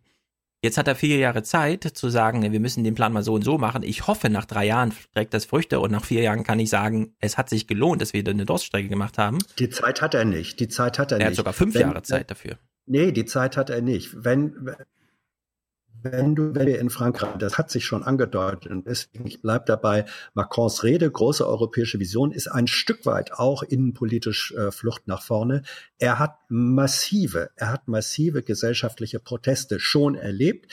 Die Zustimmung äh, zu seiner Person und Politik ist dramatisch zurückge äh, zurückgegangen in den ersten äh, Wochen und äh, dieser Druck äh, gerade äh, also das, das französische Sozialsystem, wir wissen, das ist besser ausgestattet als das deutsche, je mehr er davon abbaut, desto mehr wird er, und da wartet niemand bei den Gewerkschaften fünf Jahre lang, das wird ein massiver Gegenwind und Gegendruck sein, gegen den er auch nicht ewig regieren kann. Ja, aber formal ist er, ist er Präsident und die, Das interessiert dann die nicht. linke Opposition ist nicht institutionalisiert gerade. Die muss Nee, ich erstmal aber finden, sie ist, auf falls der, sie sie, ist auf, sie ist auf der Straße. Es könnte doch keiner, es könnte auch in, Deu in Deutschland äh, eine Bundesregierung kann nicht gegen millionenfache ähm, zunehmende äh, Demonstrationen auf der Straße anregieren.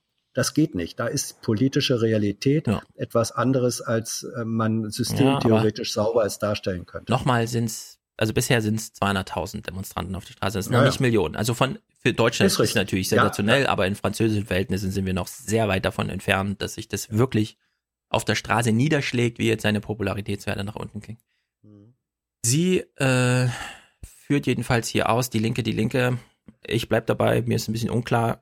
Also klar, die können sich natürlich jetzt schneller wieder finden und dann tatsächlich die Partei neu gründen, aber da, da sind auch sehr viele jetzt wirklich gewandert aus den Ortsbüros von einer Partei in die nächste.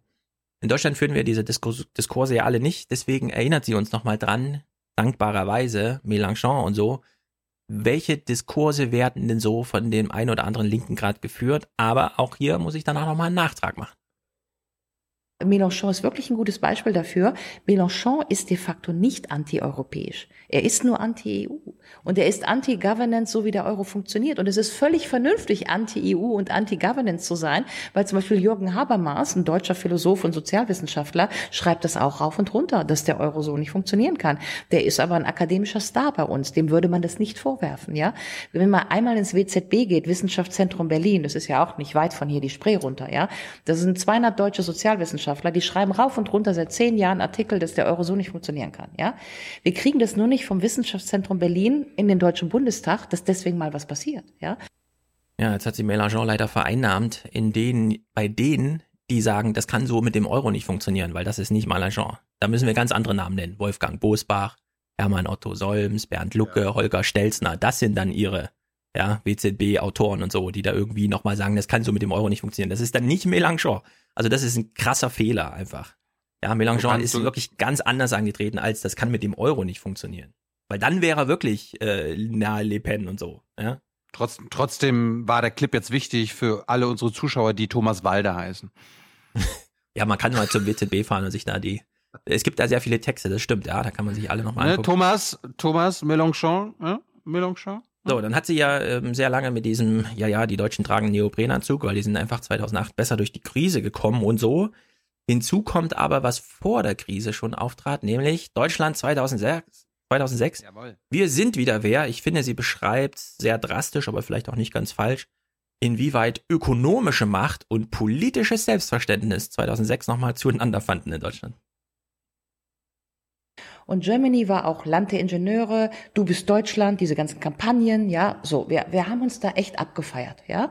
Und wir feiern uns also ab in einem Moment, wo wir so in die Eurokrise reinrennen, die natürlich auch viel mit Deutschland zu tun hatte, ja, also äh, diese ganzen Immobilienpakete, die da dreifach gehebelt da in London, in Stock Market in New York gelandet sind, waren natürlich auch so Landesbankengeschichten, ne? Also muss man auch mal ganz deutlich sagen, die Landesbanken hatten halt Gewerksträgerhaftung, äh, saugen sich nochmal voll mit Geld, kaufen diese ganzen Trash-Immobilien und werden sie dann nicht mehr los, ja. Also war ja auch Hypo Real Estate, die ganzen Landes, so. Also diese ganze Finanzkrise war natürlich auch eine ziemlich deutsche Landesbankenkrise, haben wir aber alles unter den Teppich gekehrt, ja, weil es ja viel schöner zu sagen, wir haben halt irgendwie eine Eurokrise, ja, so. Wir haben also aus der Bankenkrise eine Eurokrise gemacht, da musste man auch nicht so genau hingucken, wer da jetzt eigentlich Schindluber getrieben hat. Und in Deutschland hat es einfach funktioniert, weil wir sind ja Saubermänner, ne, können wir immer gut, so Biedermann und die Brandstifter Saubermänner, wir konnten gut kehren, wir haben also so diesen Landesbankdreck schnell weggekehrt, der war, konnten wir so, so, die anderen haben es halt nicht so gemacht, ja. Das ist natürlich katastrophaler Müll, was sie hier erzählt. Das ist unglaublich. Ich wirklich jetzt mal Frage an alle. Thilo muss sie nicht beantworten, aber das deutsche Handelsbilanzdefizit und die Finanzkrise 2008, wie hängt das bitte zusammen, das beide? Und AIG ist zusammengebrochen, weil in Deutschland Landesbanken nicht funktionieren und sie hat dann noch Hat die HRE noch mal kurz mit drin. Nee, das hat sie also ja nicht gesagt. Sie, sie hat nur gesagt, die deutschen Landesbanken waren auch Teil Ja. Der sogenannten Ohne Euro. die deutschen Landesbanken hätten wir genau das gleiche Fiasko erlebt. Also ich finde, das ist einfach der, das ist so, das ist das, was Hans auch anmerkt, dieses, wenn man nur den Satz mit einem Ja beantwortet und dann so irgendwie ihr, ihr eigenen Satzende unter den Teppich kehrt, weil da wollen wir jetzt mal nicht so genau hingucken, ja, dann kommt sowas bei raus irgendwie. Das ist wirklich, das ist Quatsch, was sie hier erzählt. Das, entweder sie nimmt sich da mehr Zeit, weil das Deu die deutsche Dominanz durch Handelsbilanzüberschüsse, das hat sehr viel mit deutschen Löhnen und der bewussten Entscheidung, wir machen das in Deutschland mal ein bisschen anders. Tarifbindung, ach schön und gut, wir machen mal einen Niedriglohnsektor. Und Finanzkrise 2008, ja, ist halt auch passiert, aber das hat jetzt wirklich sehr wenig miteinander zu tun. Ja, wobei sie natürlich in dem Punkt recht hat. Äh, Deutschland ist besser durch diese Krise äh, gekommen. Wir haben zum Teil sogar noch davon profitiert. Und da werden wir natürlich ein Stück weit ähm, kollektiv immunisiert äh, gegen die Schlüsse, die man eigentlich da ziehen müsste. So, in dem Punkt der Analyse, da stimme ich ihr völlig zu. Aber inwiefern das dann äh, als Fundament dienen kann zu der Vision von Europa, die sie dann hat, das erschließt sich mir einfach nicht. Ja. Bin ich Nächster vielleicht so dumm. Ja. Ich wollte ich wollte nur noch mal hinweisen auf das äh, jetzt schon zwei Jahre alte junge Naivgespräch mit Georg Milbrat, der an als sächsischer Ministerpräsident seine Rolle in der Krise und auch der, der sächsischen Landesbank äh, ausgeführt hat. Ja, also die Landesbanken können, wir- können wir ja verlinken. Können wir sind ein riesiger Scheiß. Ja. Äh, Da wurde auch wirklich Kram unter den Teppich geklärt und alles und dann hat man nochmal im letzten Moment 300 Millionen nach Amerika überwiesen an Banken, die schon pleite waren und der ganze Müll. Aber das jetzt plötzlich so, als wir in Deutschen, wir Deutschen sind blöd und so. Also wir haben eine Finanzkrise, wir haben diesen Kram mit den Landesbanken, die irgendwas Politisches sind, keine Ahnung, ja. Und äh, wir haben aber auch, und das, das, das spart sie ja völlig aus, so dieses, dieses Deutsche, ja, in Deutschland wird eine politische Entscheidung getroffen, wie zum Beispiel, obwohl Lohn eine Sache ist, bei der die Unternehmen eine Hoheit drüber haben, ja, gibt es da einfach politische Stellschrauben und dann Hartz IV und so weiter. Also Hartz IV und die Finanzkrise und nee, also die Deutschen haben eine Übermacht in Europa, weil mit Hartz IV damals so eine neue Prämisse eingezogen wurde, dass dann auch noch eine Finanzkrise passierte und dann Merkel da stand und sagt, wir müssen es, also es ist noch, noch alternativloser, ja, schön und gut, aber das so in so einem Interview unterzubringen, das führt wirklich alle in die Irre, weil das, weil das so Unterstützung für so weitere Argumente aufbaut, die wirklich auf falschen Grundlagen basieren. Also da findet man so ein Gespräch plötzlich gut, weil es sich irgendwie gut anhört, aber man kann daraus kein Argument machen. Ja? Also das, ich warne davor einfach, dass, falls man Student ist, in der Hausarbeit unterzubringen oder sie da zu zitieren oder so, ja, das muss man dann auch so sagen. Man muss das Buch lesen, um, man muss wirklich das Buch da diskutieren will. Aber egal, ja. ich hab's gesagt. Wir reden jetzt weiter. Ausgangsbasis für viele ihrer Ideen ist ja dieser Satz, den sie hier so unterbringt. Ich glaube, das größte Problem, also jetzt mal mit Blick auf die Bundestagswahl und mit Blick auf das, was danach passieren müsste und mit Blick auf das, was passieren müsste, wenn wir wirklich noch vorhaben, dass dieses Europa funktioniert, ja, dann können wir uns nicht gegenseitig tot konkurrenzieren. Wir konkurrenzieren uns auch nicht zwischen Saarland, Brandenburg und Hessen tot in dem gleichen Währungsraum, ja. Soll heißen, eine europäische Demokratie kann auf Dauer nicht funktionieren, wenn wir permanent Bürger gegen Bürger stellen. Franzosen gegen Finnen gegen Deutsche, ja. Und dann eben so tun, dass die Deutschen jetzt Exportweltmeister sind und die Franzosen nicht reformieren können und die Italiener keine Steuern bezahlen. Das macht einfach keinen Sinn. Warum? Weil auch in Deutschland sind die aus Brandenburg, tut mir jetzt leid für die in Brandenburg, die das jetzt hören, aber die in Brandenburg sind auch nicht Exportweltmeister und die im Saarland sind es auch nicht, ja. Die dürfen sich nur so fühlen, weil die halt zufällig zu Deutschland gehören, ja. Jetzt können wir uns natürlich fragen, warum gehört das Elsass nicht mehr zu Deutschland oder das Saarland zu Deutschland, was ja 1955 auch zu Frankreich hätte gehören können und so weiter und so fort, ja. Aber der Punkt, den ich machen will, ist, ein Markt, eine Währung, eine Demokratie. Wir haben schon einen Markt, wir haben eine Währung. Und um diese eine Währung muss eine Fiskal- und eine Sozialunion gebaut werden, soll heißen eine Demokratie. Mhm. Und solange wir immer noch Bürger zueinander in Konkurrenz stellen, solange können wir vernünftig in Europa kein politisches Projekt machen, weil wir uns ja permanent als Bürger gegeneinander ausspielen. Hans, wenn sie sagt, die Europäische Union ist bisher eine Währung, ein Markt, jetzt soll es auch eine Demokratie werden. Stimmt das denn? Sind, ist die Europäische Union eine Währung, ein Markt? Das ist es natürlich nicht, ähm, weil wir, wir haben zwar die Eurozone, ähm, aber die umfasst nicht alle äh, ja. der Europäischen Union. Ja, ja ich meine, Macron fordert das. Juncker fordert ja, das. Europa überall, wo EU draufsteht. Bei ihr ist das so, ja, das haben wir doch schon längst. Ein, also die EU ist eine ja. Währung, ein Markt. Es ist nicht eine Währung und ein Markt, ja. Macron steht auch da Markt und sagt. Sie, beim Markt hat sie mehr Recht. Ja, ein bisschen mehr. Aber dieses ganze, wir brauchen jetzt mal einen digitalen Binnenmarkt und so, das ist, die Diskussion ist, weil wir das noch nicht haben. Und ich finde, man kann vor allem nicht von, also man kann natürlich sagen, es gibt einen Binnenmarkt, deswegen ja auch Brexit und so weiter. Aber solange, was sie ja auch sagt, unterschiedliche Rechtssysteme und damit auch unterschiedliche Steuersysteme sind, kann man zwar sagen, es ist irgendwie ein Absatzmarkt, aber bei sehr vielen anderen Kennziffern, die für Unternehmen wichtig sind, ist es gerade nicht ein Markt, sondern da spielt Europa sehr viel gegen sich und zwar noch viel mehr auf Konzernebene als die Bürger miteinander, ja? Weil den Bürgern ist es egal, ob man jetzt über die Grenze fährt zum Einkaufen von Aachen, was weiß ich wohin.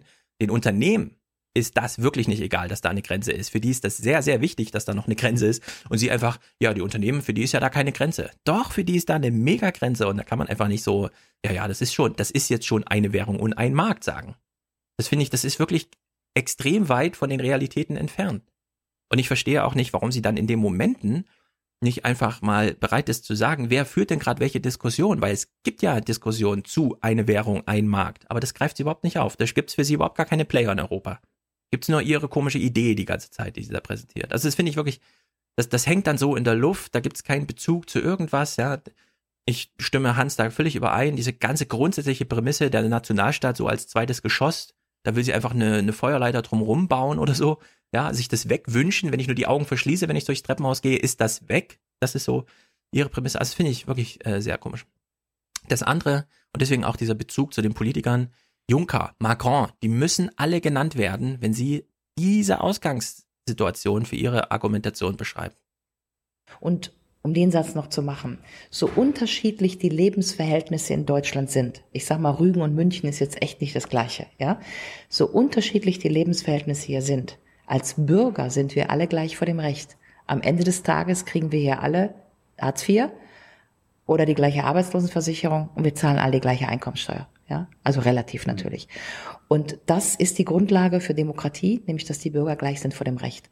Und wenn wir jetzt sagen, wir haben einen Markt und eine Demokratie und eine Währung und das, was wir im Grunde machen, ist, dass wir permanent Unternehmen erlauben, sozusagen quer durch die Eurozone Steuershopping zu machen, Wage-Shopping zu machen, ja, weil das deutsche Unternehmen kann halt munter nach Slowenien gehen, niedrige Steuern, niedrige Löhne, alles schick und schön, ja. Aber die Bürger können das nicht. Dann gewähren wir de facto Rechtsgleichheit für Unternehmen, also für Marktakteure, aber nicht für Bürger. Also, für Sie ist der Bürger gleich, aber nur innerhalb seines Nationalstaats. Hat sie ja gesagt, ne? Ob du jetzt in Kiel, in Kiel oder in Konstanz oder was weiß ich. Für sie ist das gleich. Wenige Minuten später im Gespräch sagt sie plötzlich genau das Gegenteil. Das äh, Problem ist, dass die eigentlich sozioökonomischen Unterschiede in der Eurozone, die sind nicht zwischen Athen und London und Paris. Die sind auch nicht zwischen Italien und Deutschland und Portugal, sondern die sind de facto zwischen Stadt und Land und Zentrum und Peripherie. Soll heißen, wenn du in Lappland bist, dann geht's dir ähnlich schlecht wie in Apulien in Italien.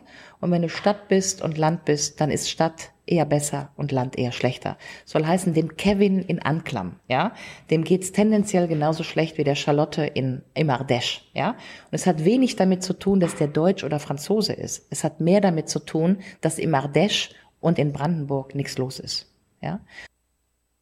Also rechtlich gesehen sind wir in den Ländern, in nationalen Staaten alle gleich. Sozioökonomisch gesehen stimmt das aber nicht, sondern da sind wir, je nachdem, ob wir im europäischen Land oder in der europäischen Stadt leben, alle gleich.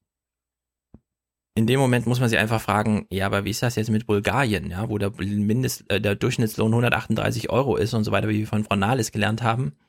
Ähm, äh, steckt da jetzt ein Argument als Ausgangsbasis, das müssen wir ändern, oder ist das schon, äh, stützt das schon Ihr Argument, dass das jetzt tatsächlich so sein soll?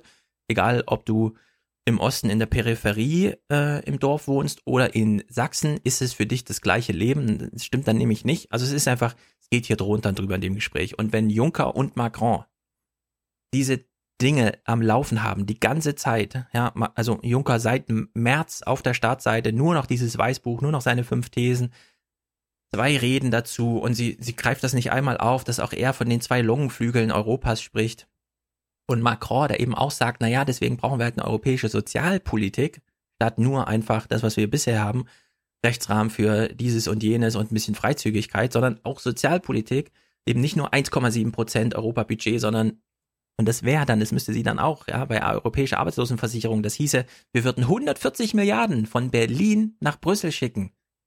Ist sie bereit, diese Diskussion zu führen mit dem Wähler oder überlässt sie das dann denen, die das als Politiker umsetzen müssen, was sie sich da ausdenkt? Ich möchte nochmal äh, auch an der Stelle sagen, sie hat ja nicht Unrecht, ähm, dass äh, das Stadt-Land-Gefälle ähm, ein wesentliches Kriterium für äh, sozioökonomische äh, Verhältnisse ist und ähm, dass das auch äh, in den einzelnen Nationalstaaten gilt. Das ist ja unbestritten, das ist richtig. Nur, was macht sie aus dieser Feststellung? Und da sehe ich eben in der Tat nicht, dass sie daraus etwas macht, was in eine tragfähige, äh, tragfähig übersetzte äh, Handlungsoption für ihr Europamodell münden wird. Also sie, sie, sie blättert ganz viel Wissen auf, ähm, aber ich sehe nicht, was aus diesem Wissen an nächsten und übernächsten Schritten folgt. Das ist mein Problem da. Ja. Jetzt jedenfalls eine kleine Szene, bei der sie sich hoffentlich dann an bestehende, ich meine, das Interview war ja lange vor der Macron-Rede, aber hier hat sie jetzt Anknüpfungspunkte. Wenn wir also, das ist meine These, die Absicht haben, in Europa ein politisches Gemeinwesen zu begründen, und ich meine, das sollten wir echt mal dringend tun, ja, um nicht nochmal so eine Nationalismusschlaufe zu machen wie vor 100 Jahren, dann müssen wir als Bürger, als europäische Staatsbürger gleich sein vor dem Recht. Und das hieße, wir brauchen eine europäische Staatsbürgergemeinschaft. Ja, jetzt hätte sie nur noch erklären müssen, welche Nachrichten gucken wir dann, wo wir uns über unser Respublika-Gemeinwesen informieren. Eine Antwort, in, auch in der Frage, in welcher Sprache machen wir das und so weiter. Ja, also Euronews ist zum Beispiel ein laufendes Projekt, wo die Nachrichten einfach nur übersetzt werden verschiedene Sprachen, guckt niemand, ist nirgendwo präsent. Aber Macron sagt es genauso und er hat damit auch recht. Und ich da könnte es zum Beispiel, sie ist ja sehr dran gelegen, deswegen hat sie die Wissenschaft in das so Stück weit verlassen, dass sie da offen ist, mit Politikern zusammen und so. Wer weiß. Was sie jetzt hier aufdröselt, also da kann ich nur meinen Kopf schütteln. Wir springen nur mal ganz kurz in so, eine, in so ein Paradigma rein, das sie hier aufdröselt. It's legal, but not moral. Es ist legal, aber nicht unbedingt moralisch. Und weil es nicht unbedingt moralisch ist, ist es nicht unbedingt legitim. Ja? Und insofern ist ja legal und legitim, das ist ein großer Unterschied dazu. Und wenn viele Sachen legal sind, aber trotzdem irgendwie nicht passen oder nicht gut sind fürs Volk oder man das Volk, den sogenannten Populus, damit halt betrügen kann, weil man, man, man, hier gehst zur Bank, kriegst halt einen blöden Kredit oder man, man schwatzt dir irgendwie eine Riester-Rente auf oder so und jeder weiß, dass das irgendwie nicht so wahnsinnig attraktiv ist. Was findet da statt? Da wird ja asymmetrisches Wissen genutzt, um eine asymmetrische Gesetzgebung äh, zu befürworten in den Couloiren von Brüssel und so weiter, dass de facto vieles legal wird, was im Grunde für den Bürger nicht unbedingt gut ist. Ja, mhm. so. Und an dieser Schnittstelle hat sich einfach in den letzten Jahren viel abgespielt und natürlich ist das in Brüssel noch mal viel komplexer, weil wer guckt da schon hin? Ja, also in Brüssel sind die Sachen komplex, weshalb man dort legal mach, Sachen machen kann, die eigentlich weder legitim noch moralisch sind. Ja? Das ist wirklich Kindergarten. Also, wenn man die Gesellschaft aufzieht nach dem, was moralisch wäre, und man hätte das von Anfang an so gemacht, dann wären wir immer noch am Anfang, dann würden wir nämlich immer noch Kartoffeln ernten und wir würden uns darüber freuen, dass man bereit ist, die eine Kartoffel, die man mehr hat als der andere, nochmal in der Mitte durchzuschneiden, weil das moralisch richtig ist. Das muss man echt mal so sagen. Sozialer, gesellschaftlicher, technologischer Fortschritt ist nur möglich, weil die Moral ganz weit in die Ecke gedrängt würde. Manchmal ein bisschen zu weit. Aber unter moralischen Prämissen gibt's diese Fortschritte alle gar nicht. Ja, dann hätten wir gar nicht zu diskutieren zum Thema, ist das jetzt moralisch oder nicht. Also das muss man einfach immer wieder ganz deutlich sagen. Dann, dann nervt mich die äh, kritische Theorie mittlerweile auch maßlos. Ja, weil das ist so dieses typische, irgendwer macht irgendwas und dann ganz am Ende, weil einem so eine kleine Ästhetik nicht gefällt, krätscht man nochmal rein. Ja, das ist so eine typisch linke Haltung, wie wir vorhin schon festgestellt haben. Naja, Europa, ja, wenn jetzt wirklich stimmt, was ich sage, da waren wir uns vorhin einig dass Europa eine konservative, christliche Sache ist, eine Errungenschaft. Kann man nicht einfach später dann kommen, ja, aber uns Linken gefällt so dieses, ne? Und das Fundament ist ja schön und gut, aber oben die leuchtende Spitze, die kann man ein bisschen anders machen. Das ist so, das geht einfach nicht. Das ist, da muss man das zurückgeben und sagen, das ist jetzt illegitim, so in die Diskurse reinzugrätschen. Weil das ist einfach, das ist dann einfach zu weit weg von der Realität. Sehr weit weg von der Realität ist auch, was sie jetzt hier sagt. Und das führt dazu, dass das, was wir so aus dem Bundestag kennen, ja, also ich sag mal Rot gegen Grün oder Schwarz gegen Rot oder so, ja, jetzt haben wir eine GroKo, okay, aber es war mal anders, ja, früher war das auch so politischer, die Linken gegen die Rechten und so, so die guten alten Zeiten. Das findet halt im Europäischen Parlament eher nicht statt. Warum? Weil wenn man eine Zweidrittelmehrheit haben muss, dann grenzt man halt noch so den rechten Rand aus und den ganz linken Rand, aber dazwischen ist halt, im Prinzip ist das Europäische Parlament eine institutionalisierte GroKo, ja. ja? Die kommen gar nicht raus aus GroKo sein, ja. Und deswegen haben wir alle das Gefühl, dass in Europa nie so richtig Politik gemacht wird, jedenfalls nicht so in diesem Denkschema rechts, links und so. Ähm, also bei Bolkenstein-Novelle oder wollen wir jetzt, keine Ahnung, europäische Arbeitslosenversicherung, es wird mal richtig gestritten, die Linke will das und die Rechte will es nicht und die Liberalen wollen es nicht, aber die Grünen wollen es. Aber das findet halt nicht statt. Hans, findet ja. im Bundestag mehr Streit statt als im Europaparlament? Das glaube ich. ja und nein. Also es, es, bei der, bei der Opposition, die wir jetzt hatten, wenigstens in den vier Jahren, auch mit ihren relativ minimalen Rederechten äh, schlicht und einfach, das war ja teilweise auch ein, einfach ein konstitutionelles äh, Problem da, ähm, hat da gleichzeitig mehr und weniger an, äh, stattgefunden. Das Problem im Europäischen Parlament, äh, ich habe nur nicht permanent die Sitzung da nachverfolgt, bei einigen war ich äh, mal dabei. Die Probleme da haben durchaus damit zu tun, dass dieses Parlament so wenig zu sagen hat. Die versacken äh, in ihrer eigenen Soße, versacken zum Teil, obwohl sie ja äh, in ihren Parteien äh, transnational organisiert sind. Dann gibt's doch wieder die, die nationalen Ströme darunter. Ich finde, äh, unterm Strich, man kann das Geschehen im Europäischen Parlament mit dem im Bundestag gar nicht vergleichen. Genau. Und es gibt einen großen Unterschied. Du hast eben schon gesagt, im Europäischen Parlament geht's um nichts. Und das ist das Problem. Und das spart sie komplett aus.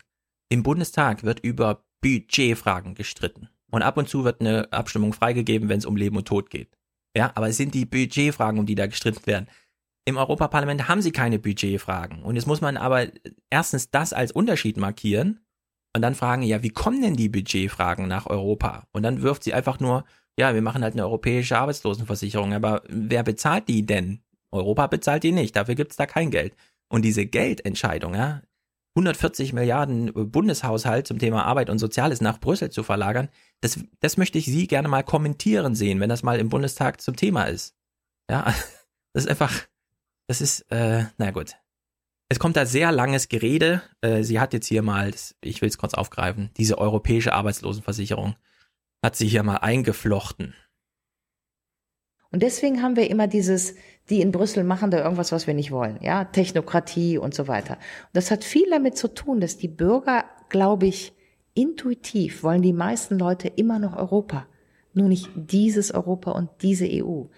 Denn diese EU bildet nicht das politische Begehren von vielen Bürgern ab.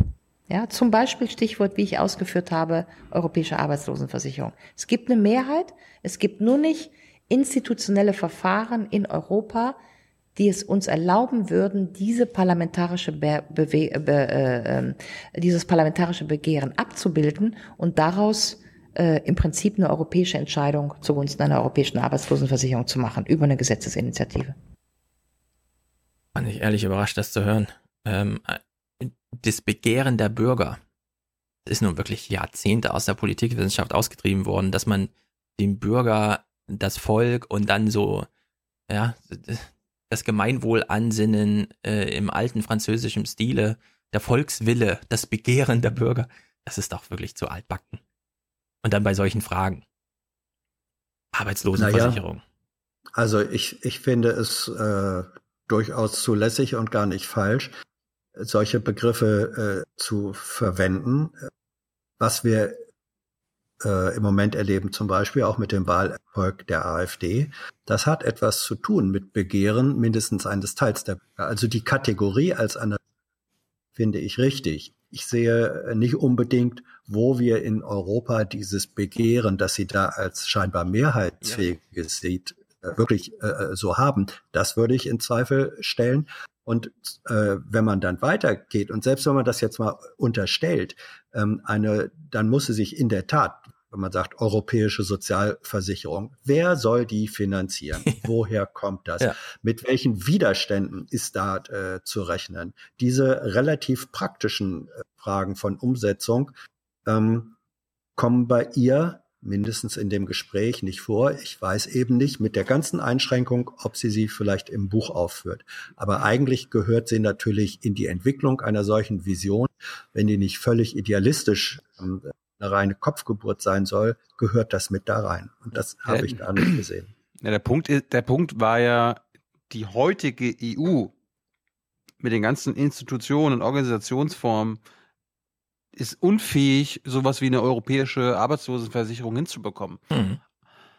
Darum, ja, braucht es, da, darum braucht es halt eine europäische Republik. Ja, aber sie, sie glaubt, das steckt aber im Begehren eigentlich drinne, dass man das wollte. Das sagt sie ja, eigentlich wünschen sich die Leute ja nur mehr Europa, nur nicht dieses. Und der Gegenpunkt, auch zu dem, was Hans eben sagte, klar, wir haben eine AfD, die hat ein Begehren. Also da würde ich auch sagen, da kann man von Begehren sprechen. Aber die haben aus der Opposition heraus ein Begehren. Sobald die ersten AfDler im Parlament eine Budgetentscheidung treffen, die grundsätzlich auch mal gegen jemand gerichtet ist, ist es da ganz schnell weg mit der Einheit, mit dem einheitlichen Begehren.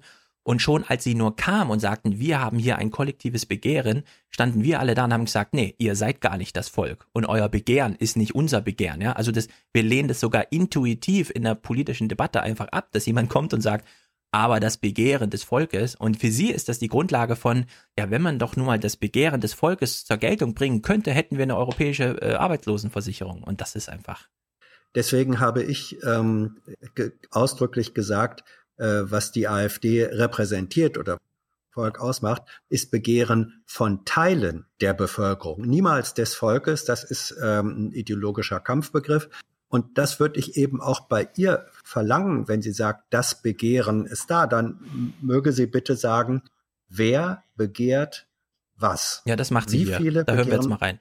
Okay, dann das, das, sie hat hier einen Punkt, nämlich einen politischen Akteur, okay. der legitimiert ja. ist von einem Volk, das angeblich ein Begehren aber und so, ja. Also das ist, an, dass es ausgerechnet an diesem Punkt macht, finde ich also wirklich absurd. Und ähm, das europäische Demokratiedefizit ist aber tatsächlich, dass wir immer noch Nationen vor Politik stellen. Und deswegen nochmal zurück auf den Rat. Im Europäischen Rat wird halt nicht die Meinung der europäischen Bürger abgebildet, sondern was abgebildet wird, ist die Meinung einer bestimmten deutschen Regierung. Und das wiederum war natürlich in der Eurokrise, Stichwort Varoufakis, Schäuble, Grexit und so, war natürlich problematisch, weil da ist ja schon die Frage, bildet denn jetzt diese Regierung, dieser eine Mann im ECOFIN, im Europäischen Finanzministerrat, bildet der tatsächlich das Begehren der Deutschen ab, der 80 Millionen Deutschen, Mhm. ja? Hier würde ich sogar ganz frech einfach sagen, Schäuble hat im Sinne der Deutschen da gehandelt, im Sinne einer deutschen Mehrheit. Und die hätten ihn am liebsten noch zum Kanzler gemacht während der Eurokrise.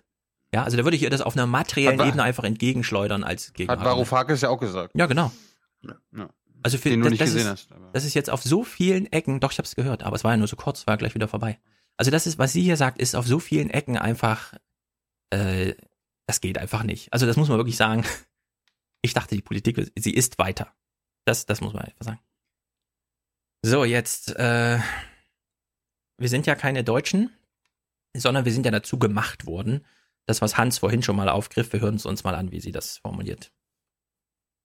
Und das könnte man ja strittig stellen. Also meine These wäre, wenn wir jetzt, sagen wir mal, ein europäisches Parlament hätten und wir wären alle so eine Person, eine Stimme, one person, one vote, ja, dann hätten wir ja 80 Millionen Deutsche, die da wählen würden, natürlich irgendwie so eine deutsche Übermacht in diesem Europäischen Parlament. Wenn wir das jetzt nach Wahlkreisen, wir nehmen einfach mal die Europakarte und sagen so, alle 800.000 haben einen Wahlkreis, ganz egal, ob da ein paar Niederländer drin sind und ein paar Deutsche und ein paar Belgier, weil der Wahlkreis ist ja dann zum Beispiel mal größer als Luxemburg, ja. Aber was wir hätten, wäre einfach Politics stops nation. Politik ist wichtiger als Nation. Soll heißen, es ist ganz egal, ob du Franzose, Niederländer oder Luxemburger bist, für die Frage, willst du jetzt eine europäische Arbeitslosenversicherung, ja oder nein? Und so ähnlich ist es ja heute auch in der Bundesrepublik. Also erinnern wir uns noch mal dran, äh, dass wir ja vor 150 Jahren, so vor dem Hambacher Fest, waren wir ja noch Sachsen, Hessen, Pfälzer, Bayern müssen wir noch mal dran erinnern. Wir waren, ja, wir sind zu Deutschen gemacht worden, ja. Und dass es heute relativ unab, unab, also unwichtig ist, ob du jetzt Hesse oder Bayer bist, dafür, ob du CDU oder SPD wählst, ja. Das ist ja neu. Ich finde das so krass, wie das, sie- also sie will doch ihr Europa auf Regionen basieren und marginalisiert das in diesem Gespräch, um ein anderes Argument zu machen, komplett. Ist doch völlig egal, ob du Bayer oder Sachse bist. Ich dachte, das wäre nicht egal, sie will darauf und so, ja. Das ist in der Gesetzgebung egal. Also in ihrem Modell ist es egal. Klar. Sind wir einfach so gemacht worden, vor 150 Jahren. Wer hat uns gemacht? Wer musste einverstanden sein? Warum war niemand dagegen? Die europäischen Staaten. Hast du im Geschichtsbuch nicht aufgepasst? Naja, also äh, man, man, ja, es ist, sie weiß wirklich, sie weiß wirklich enorm. Dennoch äh, wieder der Eindruck, dieses Wissen, dieses viele Wissen, was sie hat, fügt sich für mich nicht zu schlüssigen Gedanken äh, und auch nicht Strategiegebilden zusammen. Ähm, auch in dem äh, offenbar will sie ja äh, zum einen den Nationalstaat in seiner gesetzten Bedeutung ein Stück weit runterschrauben. Das macht Sinn, weil sie ja sagt, der, auf den können wir eigentlich verzichten. Der ist ja gar nicht natürlich, sondern äh, künstlich. Gleichzeitig richtig. Stefan äh, entwertet sie ein Stück weit in der Argumentation äh, dann die Stärke der, der äh, Regionen. Ich weiß wirklich nicht, worauf es bei ihr rauslaufen soll. Sie, sie bestärkt ähm, und zerstört gleichzeitig äh, die Bedeutung von Regionen. Und das ist, äh, ich komme damit nicht, Ja. ich komme damit intellektuell nicht klar. Was ich mich vor allem frage, wenn sie sagt, Daten sind alle ausgedacht. Gut, also angeblich, wenn ich im Geschichtsunterricht aufgepasst hätte, wüsste ich das. Okay, sind sie ausgedacht. Aber, dass sie dann kommt und sagt, naja, die Nationalstaaten sind ausgedacht, deswegen müssen wir sie überwinden, denken wir uns doch was Neues aus, dieses große Europa. Genau. Aha, okay. Und dann kommt in 100 Jahren der nächste und sagt, also Europa, das ist nur ausgedacht. Wir brauchen jetzt eine Weltregierung.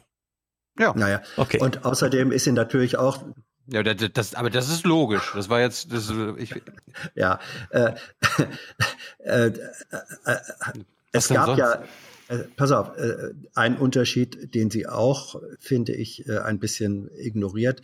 Sie hat recht, das Deutsche Reich wurde Ende des 1971 nach dem Krieg ähm, äh, geschaffen. Ähm, es gab aber vorher schon das Heilige Römische Reich deutscher Nation. Also mhm. äh, nicht, nicht als, als äh, Nationalstaat im klassischen Sinne.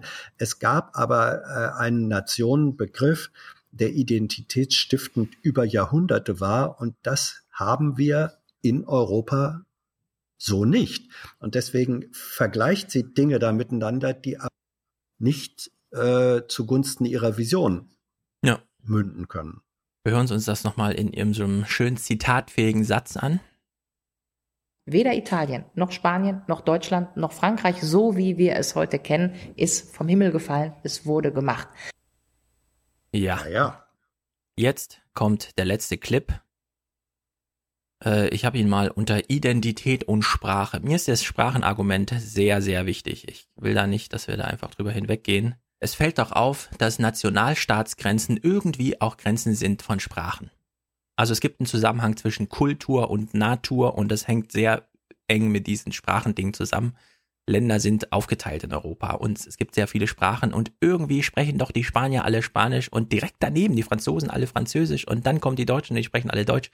Dazwischen, ja, da gibt's dann die Schweiz, da spricht man dann drei Sprachen und im Norden Italien gab's einen langen Bürgerkrieg, weshalb man da auch noch Deutsch spricht, weil man sich da anders fühlt. Aber so im Großen und Ganzen würde ich da doch so ein Ding sehen. Und wie sie da so drin, drüber hinweggeht, auch weil das nicht Thema des Gesprächs war. Ich hätte sie da nochmal direkt angesprochen, kann man vielleicht im Nachhinein machen, aber so wie sie das hier nochmal so hops nimmt, das finde ich wirklich ein bisschen, ein bisschen zu salopp.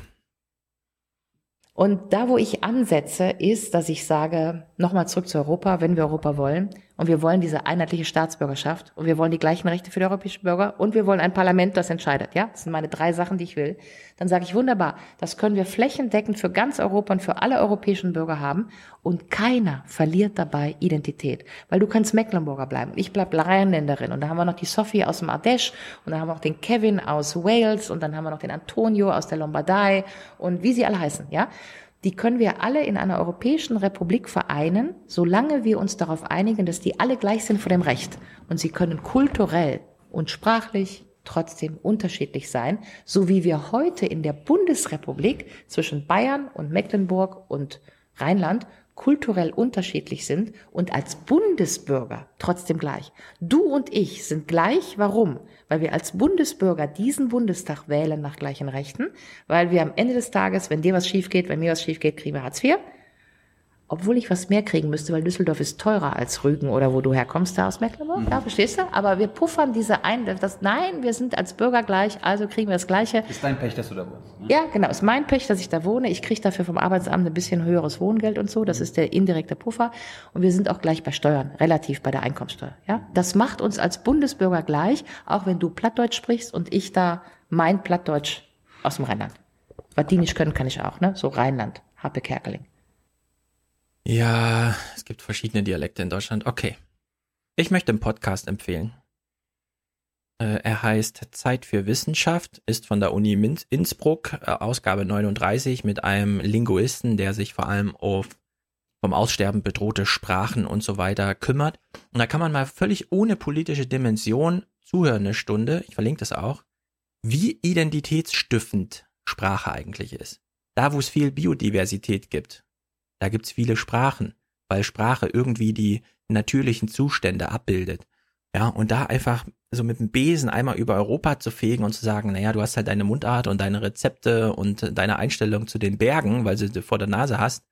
Aber so richtig, äh, ja, Identität lass mal mal da und den Rest lass mal weg. Ich wollte halt sagen, nee, die deutsche Geschichte ist irgendwie auch die Geschichte der deutschen Kanzler, ja. Wir wissen so ein bisschen die Adenauer Zeit. In Frankreich haben die eine ganz andere Zeitrechnung, eine ganz andere Vorstellung ein ganz anderes Gefühl für ihre Politik. Da kann man nicht einfach ja. das alles. Naja, aber da würde sie, das ist da würde, genau das würde sie ja sagen. Ja, das ist, das nein, genau sie würde so sagen, es, das ja. ist alles nicht identitätsstiftend. Identitätsstiftend ist die Region, in der du lebst. Aber nein, es ist der Nationalstaat. In Europa prägt der Nationalstaat einfach dein privates Leben. Und zwar nicht nur über das Rechtssystem, sondern ja, die Melodie deines Lebens kommt aus dem Singsang in den Medien. Das orientiert sich an den nationalstaatlichen Sachen, die wichtig sind. Respublika, das ist in Deutschland die Bundespolitik. Wir bemängeln das ja auch, dass jedes Heute-Journal und jede Tagesthemen und jede Tagesschau immer zwingend mit einem bundespolitischen Thema und einem Bundespolitiker beginnt und dass das meistens der Kanzler ist, der aber dann auch sofort in den Geschichtsbüchern steht und der für uns einfach die Zeit prägt. Ja, das, ich das glaube, ja, ich glaube, ähm, man kann es vergleichen.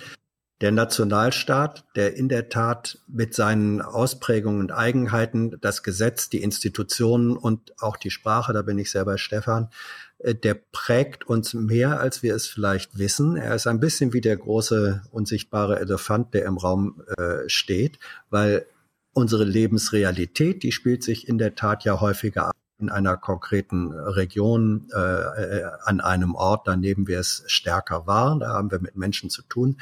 Aber die prägenden Strukturen äh, sind in der Tat, denke ich, stark durch den Nationalstaat äh, gesetzt. Und ähm, ich das möchte. Das Fundament. Es ist ja nicht nur, es ist nicht nur das. Es ist die haltende, die tragende Struktur äh, dessen, was wir sind. Und ich glaube, wenn wir jetzt gedanklich einfach das mal wegnehmen würden, dass äh, wenn wir das, was Nationalstaat für uns macht und bedeutet in Deutschland, auch an identitätsstiftenden äh, Dingen, ähm, dann würden wir in einer eigentümlichen Kältekammer äh, in einer dunklen Kältekammer stehen. Ähm, und die Rolle der Sprache, da gebe ich jetzt auch einen, äh, einen Tipp. Gestern Abend lief auf Dreisat eine Dokumentation, die ich jedem empfehlen möchte. Das heißt, äh, die heißt, müsste man in der Mediathek da finden, werden Sie Deutscher? Das war einfach eine äh, Beobachtung, ein reines Dokumentarstück, Beobachtung von Integrationskursen äh, für Menschen, die deutsche Staatsbürger werden müssen. Mit welcher Mühe äh, die sich die Sprache äh, aneignen und wie wichtig die Sprachkenntnisse und vor allem die Entwicklung der Sprachkenntnisse sind ähm, für eine Sozialität hier, eine Ausprägung von Gemeinschaftsgefühl, für überhaupt verstehen, was hier passiert, warum man so denkt, das äh, erlebt man in diesem Beispiel ähm, so deutlich, wie man es nur erleben kann. Und ich glaube nicht, dass man das äh, einfach ersetzen könnte, dadurch, dass, dass man sagt, naja, dann haben wir eben als gemeinsame Amtssprache Englisch oder so. Das glaube ich nicht. Ich meine, wenn ich halt, wenn ich Spanier wäre und nach Deutschland ziehen muss, müsste, dann natürlich sollte ich dann Deutsch lernen, damit ich mich da mhm. mit äh, vor Ort verständigen kann, alles verstehen kann. Aber ich sehe jetzt nicht den Punkt oder ich sehe diesen Sprache, äh, das Sprachproblem nicht so wie Stefan zum Beispiel, ich weiß nicht, wie es bei Hans ist, dass wir da jetzt alle, wir müssen uns alle untereinander verständigen können, wir müssen uns erstmal, erstmal alle verstehen, um dann weiterzugehen. Ich glaube, das ja, ist, also alle politischen. Das ist, kein, das, ist kein, das ist keine Bedingung, weil wenn, wenn wir das als Bedingung machen, werden wir nie weiterkommen. Niemand macht irgendwas zur Bedingung. Ich ja. rege nur an. Dieses Gespräch, zwei Stunden Ulrike Giro, findet in einer Gesellschaft statt, in der alle politischen Zeiger in genau die andere Richtung zeigen. Wir haben Brexit, wir haben AfD, wir haben Le Pen, wir haben das in allen Ländern. Da einfach drüber hinweg zu gehen und auf dem Sofa sich zu verkrümeln, so wie sie das macht, und einfach zu behaupten, also wirklich nur Behauptungen in den Raum zu stellen, ach, die, eigentlich wollen die Europäer mehr Europa, nur nicht dieses, also machen wir es halt ein bisschen anders. Und die einzig konkrete Frage, den Clip habe ich hier nicht drin, aber das ist eben wirklich, ich finde das bestürzend. Die einzige konkrete Antwort, die sie dann gibt, ist, na gut, wir brauchen auch ein Politikmodell, da hast du schon recht, nur einfach so ein Blabla, das geht nicht. Nehmen wir uns das amerikanische. Während wir gerade sehen, wie das in Amerika scheitert. Und es gibt so viele, klar, wir müssen die Idee kopieren, nicht das selbst, ja. Aber das amerikanische Politikmodell entwickelt sich aus Gründen in eine bestimmte Richtung und macht das auch seit Jahrzehnten. Und genau das reflektiert sie da null drin. Das ist, das kommt da einfach gar nicht vor. Sie will einfach nur eine Repräsentation von, und das ist eben auch, sie sagt 100 Senatoren für 500 Millionen Europäer.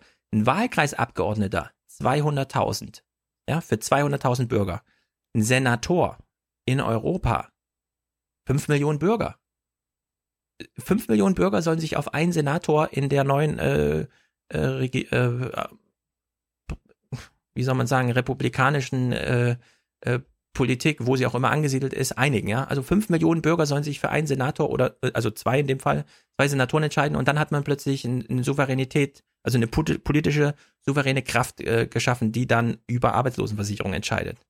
Das, wär, das wäre der Senat. Es gibt ja dann noch einen Kongress, wo nicht nur zwei Leute für eine Region ja, geschickt also da würde ich einfach direkt nach Amerika blicken, ja. Wie, da wissen wir genau, ja. in welche Richtung sich sowas entwickelt. Nee, aber, aber genau, genau den, den Fehler würde ich nicht machen, weil das amerikanische Checks and Balances Demokratiemodell herausragend ist. Weltweit ist es herausragend, so wie es sich jetzt in den letzten Jahren und Jahrzehnten durch das Zwei-Parteien, das faktische Zwei-Parteien-System entwickelt hat und wie die sich untereinander äh, blockieren. Das ist eine andere Sache, aber. Dazu muss sie sich verhalten. Darauf, zu schlie äh, daraus zu ziehen, dass, weil, wenn wir so ein amerikanisches Checks and Balances System machen würden, dass, da, dass wir uns dann genauso dahin Mach ich gar nicht. Ich sag nur, ihr, sie muss sich, sich dazu verhalten. So an. So sie muss sich dazu verhalten. Sie kann es nicht einfach so in den Raum stellen. Außerdem, der, der Punkt ist, man kann ja schlecht vergleichen. Ähm, ein amerikanisches Modell, das als entwickelt hat. Es hat ja aus einer eigenen Dynamik und Geschichte heraus sich entwickelt, so wie in äh, Europa sich andere Modelle ähm, entwickelt haben.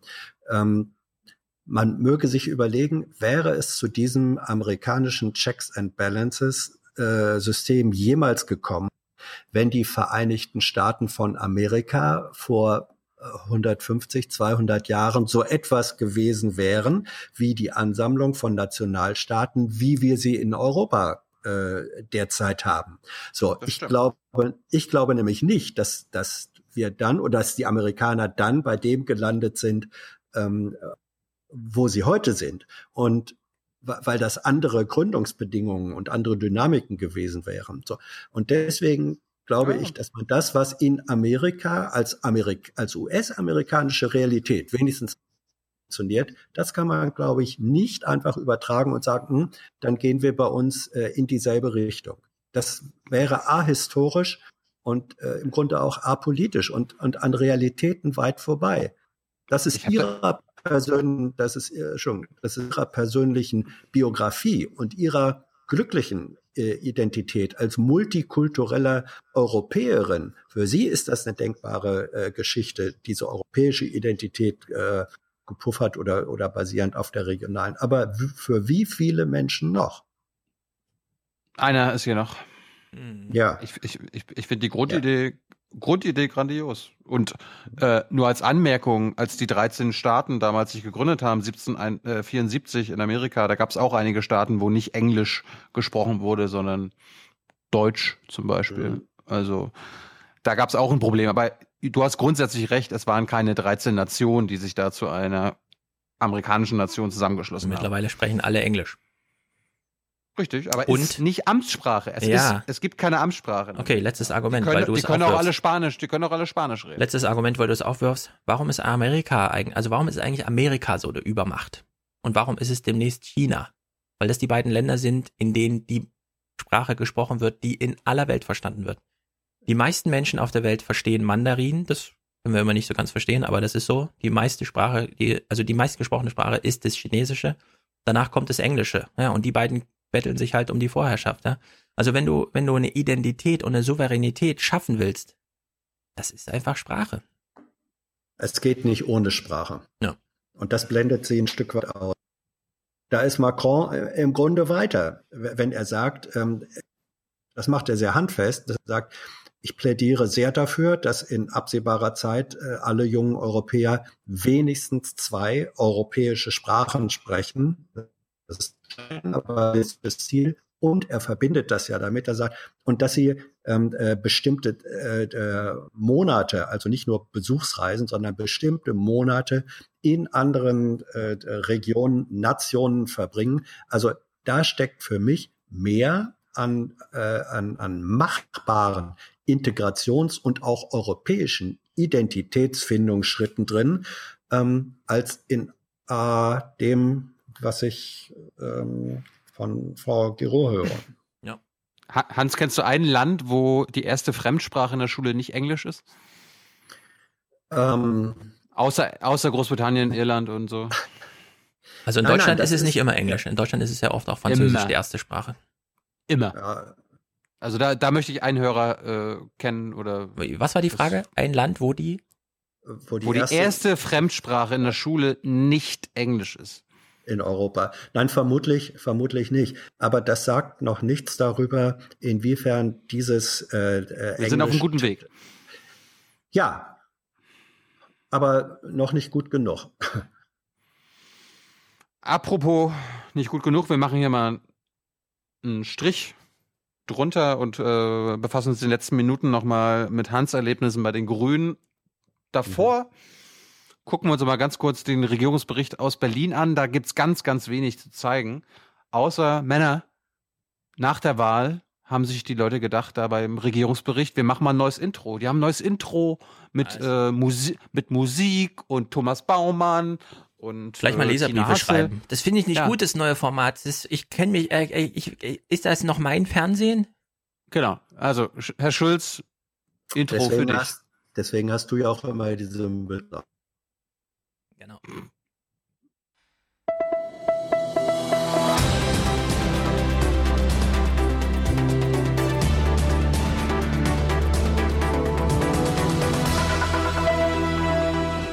Ey, das sind meine Homies, ja. Fühle ich mich gleich zu Hause.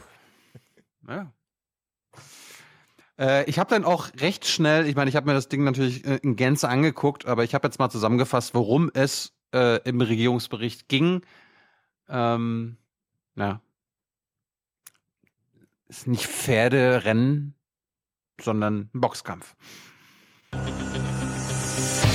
Machtkampf in der CSU. Seehofer unter Druck. Herausforderer Söder greift den Amtsinhaber an. Aber der CSU-Chef denkt nicht an Aufgeben. Seehofer gegen Merkel. Ein geschwächter CSU-Chef ist für die anstehenden Sondierungsgespräche gefährlich. Er muss punkten. Es wird noch ein harter Kampf. Für Seehofer ist die Obergrenze eine Bedingung. Um ein vorzeitiges K.O. zu verhindern, muss er wenigstens diese Trophäe nach Bayern bringen. Oh, was gucken wir hier? Was ist das für eine. Also, Ganz genau. Das ist politische Berichterstattung. Hans, also hier ist nicht die Maus In der. ARD, wo, wo, Hans, wo Hans jahrelang zugearbeitet und auch teilweise verantwortlich war für solche Sendungen. Hans würde so einen Beitrag oder solch, so eine Aufmachung eines solchen Beitrags bei dir durchgegangen sein? Ähm, ich hätte mindestens äh, intensiv darüber diskutiert. Ich bin, ja doch, ich, ich, ich, ich bin doch nicht dagegen, dass man, dass man auch symbolische ähm, Sachen macht. Aber auch da ist immer die Frage, der erste Gedanke, der zweite Gedanke, der dritte, wo trägt eine, ähm, eine Symbolik und wo ist sie, wirkt sie ein bisschen an den Haaren herbeigezogen. Aber jetzt muss ich auch sagen, ich bin da seit drei Jahren aus dem Geschäft äh, draußen. Und Das war da vorher nicht so, ich weiß, ich weiß. Da, da mag ich jetzt, da mag ich jetzt auch nicht sozusagen als der altkluge. So, solche, ähm, so, solche Beiträge gab es früher nicht, ich weiß. Aber nur, weil die Rechner noch nicht so stark waren, um diese Effekte einzurendern. Ganz genau. Da konnte man nur. Filme schneiden. Fortschritt. Wir verlassen den Bericht aus Berlin. Wir haben ja auch schon das mit Macron und dem Lambsdorff äh, schon gehört. Wir widmen uns mal Berlin direkt. Dort erfahren wir, die Kanzlerin ist nach dem Wahlkampf schon wieder im Wahlkampf. Es ist eine Show mit viel Tamtam, die die CDU Niedersachsen da aufführt. In zwei Wochen sind die vorgezogenen Landtagswahlen und in Hannover befürchtet man in den Negativsog der Bundestagswahl zu geraten. Angela Merkel tritt auf und was vor Wochen noch als Unterstützung geplant war, wirkt jetzt wie ein Mühlstein. Es ist auch klar aus dieser Bundestagswahl, dass wir eine ganze Reihe von Hausaufgaben haben. Hausaufgaben, die Menschen uns aufgegeben haben, die diesmal nicht die CDU gewählt haben. Hausaufgaben, harmloser kann die Formulierung kaum sein für den Klärungsbedarf in der Union. Sie tut mir wirklich leid. Drei Tage nach so einer Bundestagswahl muss sie schon wieder Wahlkampfreden halten. Weil irgend so ein Weil seinen Laden nicht zusammenhalten kann. also Ich werd doppelt sauer auf die SPD. Dafür, dafür, dafür, dass die, dafür, dass die Grünen ähm, da, oder dafür, dass eine grüne Abgeordnete aus Beleidigung dafür äh, darüber, dass sie nicht wieder aufgestellt wurde, zur CDU läuft, kannst du wahrhaftig nicht Herrn Weil mit dem Satz verantwortlich machen, der kann seinen Laden nicht zusammen. Ja, das ist jetzt eine schnellere Wahl, das, aber das ist nicht gut für die CDU. ja, aber, aber bitte keine, also ich würde die SPD jetzt noch ein bisschen mehr hassen aus Merkel-Sicht. Also, wir kennen, wir kennen die äh, neue Losung der, oder die neue, alte, wer weiß, Losung der CDU. Wir wollen die Wählerinnen und Wähler der AfD zurückgewinnen. Aber. Was wir nicht machen werden, wir werden keine populistische Politik machen. Und außerdem, Männer. Ich kann nicht erkennen, was wir ähm, jetzt anders machen müssten. Ich habe diesen Wahlkampf gut durchdacht. Lief eigentlich alles gut. Dann erfahren wir, und wir machen uns jetzt ganz große Sorgen, wir sind ja hier immer noch äh, im Horseland. Horseland, Horseland! Yeah, Horse Racehofer, unser Lieblingsrennpferd, ist in Gefahr. Und wie sehr er in Gefahr ist, das hören wir jetzt. Gepusht wird der unionsinterne Streit vom Machtkampf in der CSU. Es gibt Rücktrittsforderungen gegenüber Horst Seehofer. Er habe Merkel doch erst wieder zur gemeinsamen Kandidatin gemacht, lautet der Vorwurf. Seehofer sauer auf die eigenen Leute. Die letzten zwei Tage ist eine Belastung für die CSU. Das kann man nicht wegdiskutieren. Äh, wie sollen wir kraftvoll in Berlin Positionen zum Tragen bringen, wenn das äh, so begleitet wird, wie das gestern der Fall war? Der CSU-Chef muss jetzt seiner Partei beweisen, dass er Merkel in die Knie zwingen kann. Seine oh. täglichen Interviews machen deutlich, wie groß die Kluft in der Union tatsächlich ist. Die Ursache liegt in Berlin und die Wirkungen sind in allen Bundesländern aufgetreten. Diese rechte Flanke zu schließen heißt, dass man die Probleme, äh, die uns im Wahlkampf begegnet sind, löst. Ich bitte eindringlich darum, dass wir nicht nur an Bayern denken aus CDU, CSU-Sicht, sondern dass wir Deutschland im Blick haben. Ich weiß um die Landtagswahl im nächsten Jahr in Bayern, aber ich weiß auch darum, dass wir jetzt stabile Regierungsverhältnisse benötigen. Es ist längst mehr als der übliche Streit. Die Union droht zu zerreißen zwischen der rechten Flanke, Merkel-Fans und den Wahlkämpfern, die am liebsten nur Ruhe hätten. Ich, ich finde es gut, dass ich äh, zwei Wochen vor der Niedersachsenwahl, einem der wichtigsten Bundesländer Deutschlands, zum ersten Mal erfahre, wer, ne, wer denn der Gegner von Stefan mhm, Weil ist. Das stimmt. Kannte ich vorher nicht, den Althus. Kann, äh, Alt, als alter Mann. Althusmann. Althusmann. Mhm. Du als alter Bremer äh, kennt man kennt man den da oder kennst ich du den? Ja, ich bin ja nun gelernter Niedersachse. Ähm, auch das noch. Ja, auch das noch viel, viel längere Zeit oder viel mehr Zeit in Niedersachsen. Ja, natürlich. Bernd äh, Althusmann. Ähm, einer der Gründe dafür, weswegen das nochmal spannend wird äh, in Niedersachsen, ist im Übrigen, äh, dass er mal Kultusminister war und die Sachen, die er jetzt als äh, vorwirft, Bau von Lehrerstellen, Integration, das hat er damals selber als Minister beschlossen. Das fällt hm. ihm jetzt auf die, auf die Füße. Also je länger oder je mehr er bekannt wird, äh, desto mehr. Das ist ein bisschen so eine Art Schulz-Effekt, ja. ja. Je, je mehr Herr Schulz nach dem frühen äh, Aufstieg, äh, nach, nach dem frühen Hype bekannt wurde, ja. je mehr man von ihm wusste, desto äh, rasanter ging's bergab. Das erfährt jetzt auch gerade Herr Altusmann. Das ist eine interessante Parallele. Das, das erinnert mich so ein bisschen. Ich habe letztens einen SPDler auf der Straße getroffen, der der Fraktion angehört. Und die haben mal interne Fehler, Ursachversuche äh, unternommen in Sachen Wahlkampf äh, mhm. was anscheinend völlig ungenügend geendet ist.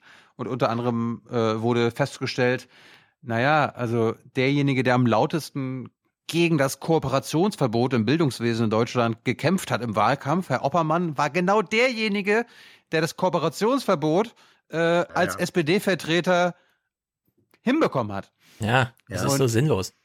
Das ist die erste große Koalition gegen die zweite. Alle Macht den Archivaren. Äh, wir kommen mal zu dem Gast, den Bettina Schausen in der Sendung hatte. Wer kann es anders sein als der höchst äh, wahrscheinliche Konkurrent vom Horst Racehofer, nämlich das Horst Söder. Und Bettina Schausten hat dem Horst Söder ähm, höchst akademische Fragen gestellt. Sagen, das hat nichts mit Recht zu tun. Das sieht Ihr Parteifreund Manfred Weber anders. Der ist immerhin stellvertretender Parteivorsitzender und warnt jetzt vor einem Rechtsruck. Also offenbar steht das ja doch im Raum. Er warnt vor einem Rechtsruck einer AfD-Light. Sie teilen diese Sorge nicht? Ja, das sind so theoretische Spielchen, die bewegen sich so im, im, im politischen akademischen Club. Nee, der Typ kommt einfach aus Europa, Markus. Dann lernen, dann lernen wir, ob das Horst Söder den, das Horst Racehofer ersetzen möchte. Hm, Spoiler, vielleicht. Als Ergebnis eines Schocks wollen Sie nicht Parteivorsitzender werden. als Ergebnis eines Schocks heißt das jetzt, dass wir jetzt zunächst mal uns alle auch unterhaken müssen für Berlin, um die Position einzubringen. Aber Horst Seehofer hat selber gesagt, die Personaldebatte soll am Parteitag stattfinden. Sie Behalten. Sie sich vor, Herr Söder, beim Parteitag Mitte November gegebenenfalls zu kandidieren als Parteivorsitzender? Die Fragen stellen sich doch alle gar nicht. Wir sind als CSU in einer, in einer stell sie Situation. gerade, jetzt, Sie könnten sie aber beantworten. Die wird heute nicht beantwortet werden und nicht beantwortet werden können, weil wir jetzt erst mal die Gespräche in Berlin führen. Und der Seehofer hat uns allen gesagt, heute und diese Woche werden wir nicht über Personal Was? reden. Und ich halte mich dran. Also nächste Woche. Er sucht, glaube ich, er sucht, glaube ich, noch ähm, eine Mehrheit. Also ich meine, es ist, glaube ich, bekannt, dass im Bayerischen Landtag Söder die meisten auf seiner Seite hat. Hans, wenn ich das richtig beurteile. Auf der anderen Seite, ja, die, die, die andere Frage, die ich hätte an dich, Hans. Was haben wir eigentlich, was hat Deutschland, was hat Europa eigentlich davon, wenn jetzt Söder Seehofer ersetzt? Weil Söder ist doch einfach nur ein 20 Jahre jüngerer oder 10 Jahre jüngerer Seehofer. So kommt mir das jedenfalls vor. Wir hätten dann einen gelernten Journalisten. Na Gott. Ähm, Söder ist natürlich ein Loser, wenn er auf Mehrheiten wartet. Am Parteitagstag gibt man natürlich morgens seinen Antrag ab, hält eine Rede und lässt sich wählen. Und dann muss man es drauf ankommen lassen, ob man die Mehrheit hat oder nicht. So hat's Merkel auch gemacht, so haben es alle gemacht. Hallo, hallo, hier, wir sind, wir haben hier eine deutsche Demokratie und wenn da nicht vorher klar ist, dass du gewinnst, dann kandidiert man nicht. Hier irgendwie Kampfabstimmungen und so weiter. Herr Das Schulz. wäre mal was bei der CSU. Hallo. Jetzt reicht's. So, jetzt kommen wir zu den Grünen. Veni Hescher hat einen Beitrag gemacht, aber bevor wir zu Veni Heschers äh, fehlerbehafteten Beitrag kommen, wer weiß, vielleicht gibt's doch gar keine Fehler. Hans muss den Fehler Ich- suchen. Sie baut ja immer einen Hm. Fehler ein, damit, damit sie weiß, ob die Kritiker ernst zu nehmen sind oder nicht. Nee, ich habe ich hab nur einen Teil, ich habe nur einen Teil ihres Jamaika-Beitrags äh, genommen, nämlich nur den Teil äh, zu den Grünen. Bevor wir dazu aber kommen, Hans, du warst, warum auch immer, hast du hast ein gutes Näschen bewiesen am Wahlabend bei den Grünen. Äh, erzähl uns mal, wie ist das da abgelaufen? Ich meine, Sie sind ja offenbar wieder im Bundestag drin. Stefan, ich waren ja sehr besorgt, äh, dass sie vielleicht gar nicht in den Bundestag kommen. Ich glaube, einige vor Ort waren da auch nicht ganz sicher, ob das jetzt ein besseres Ergebnis wird als vorher.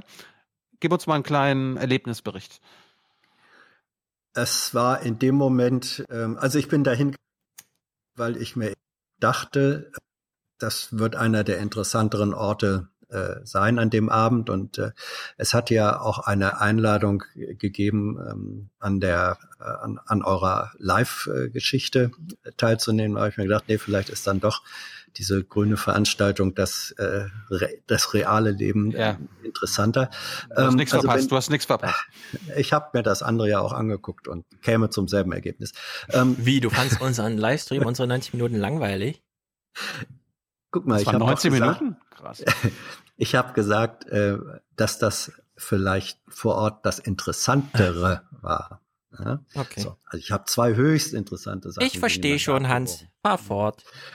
So, und äh, die Halle war voll. Das war eine angespannte, nervöse Stimmung. Nun kannte ich, wie ja ein paar andere auch, so ein bisschen die Vorwetten, äh, die, die, die Trends des, des Nachmittags schon.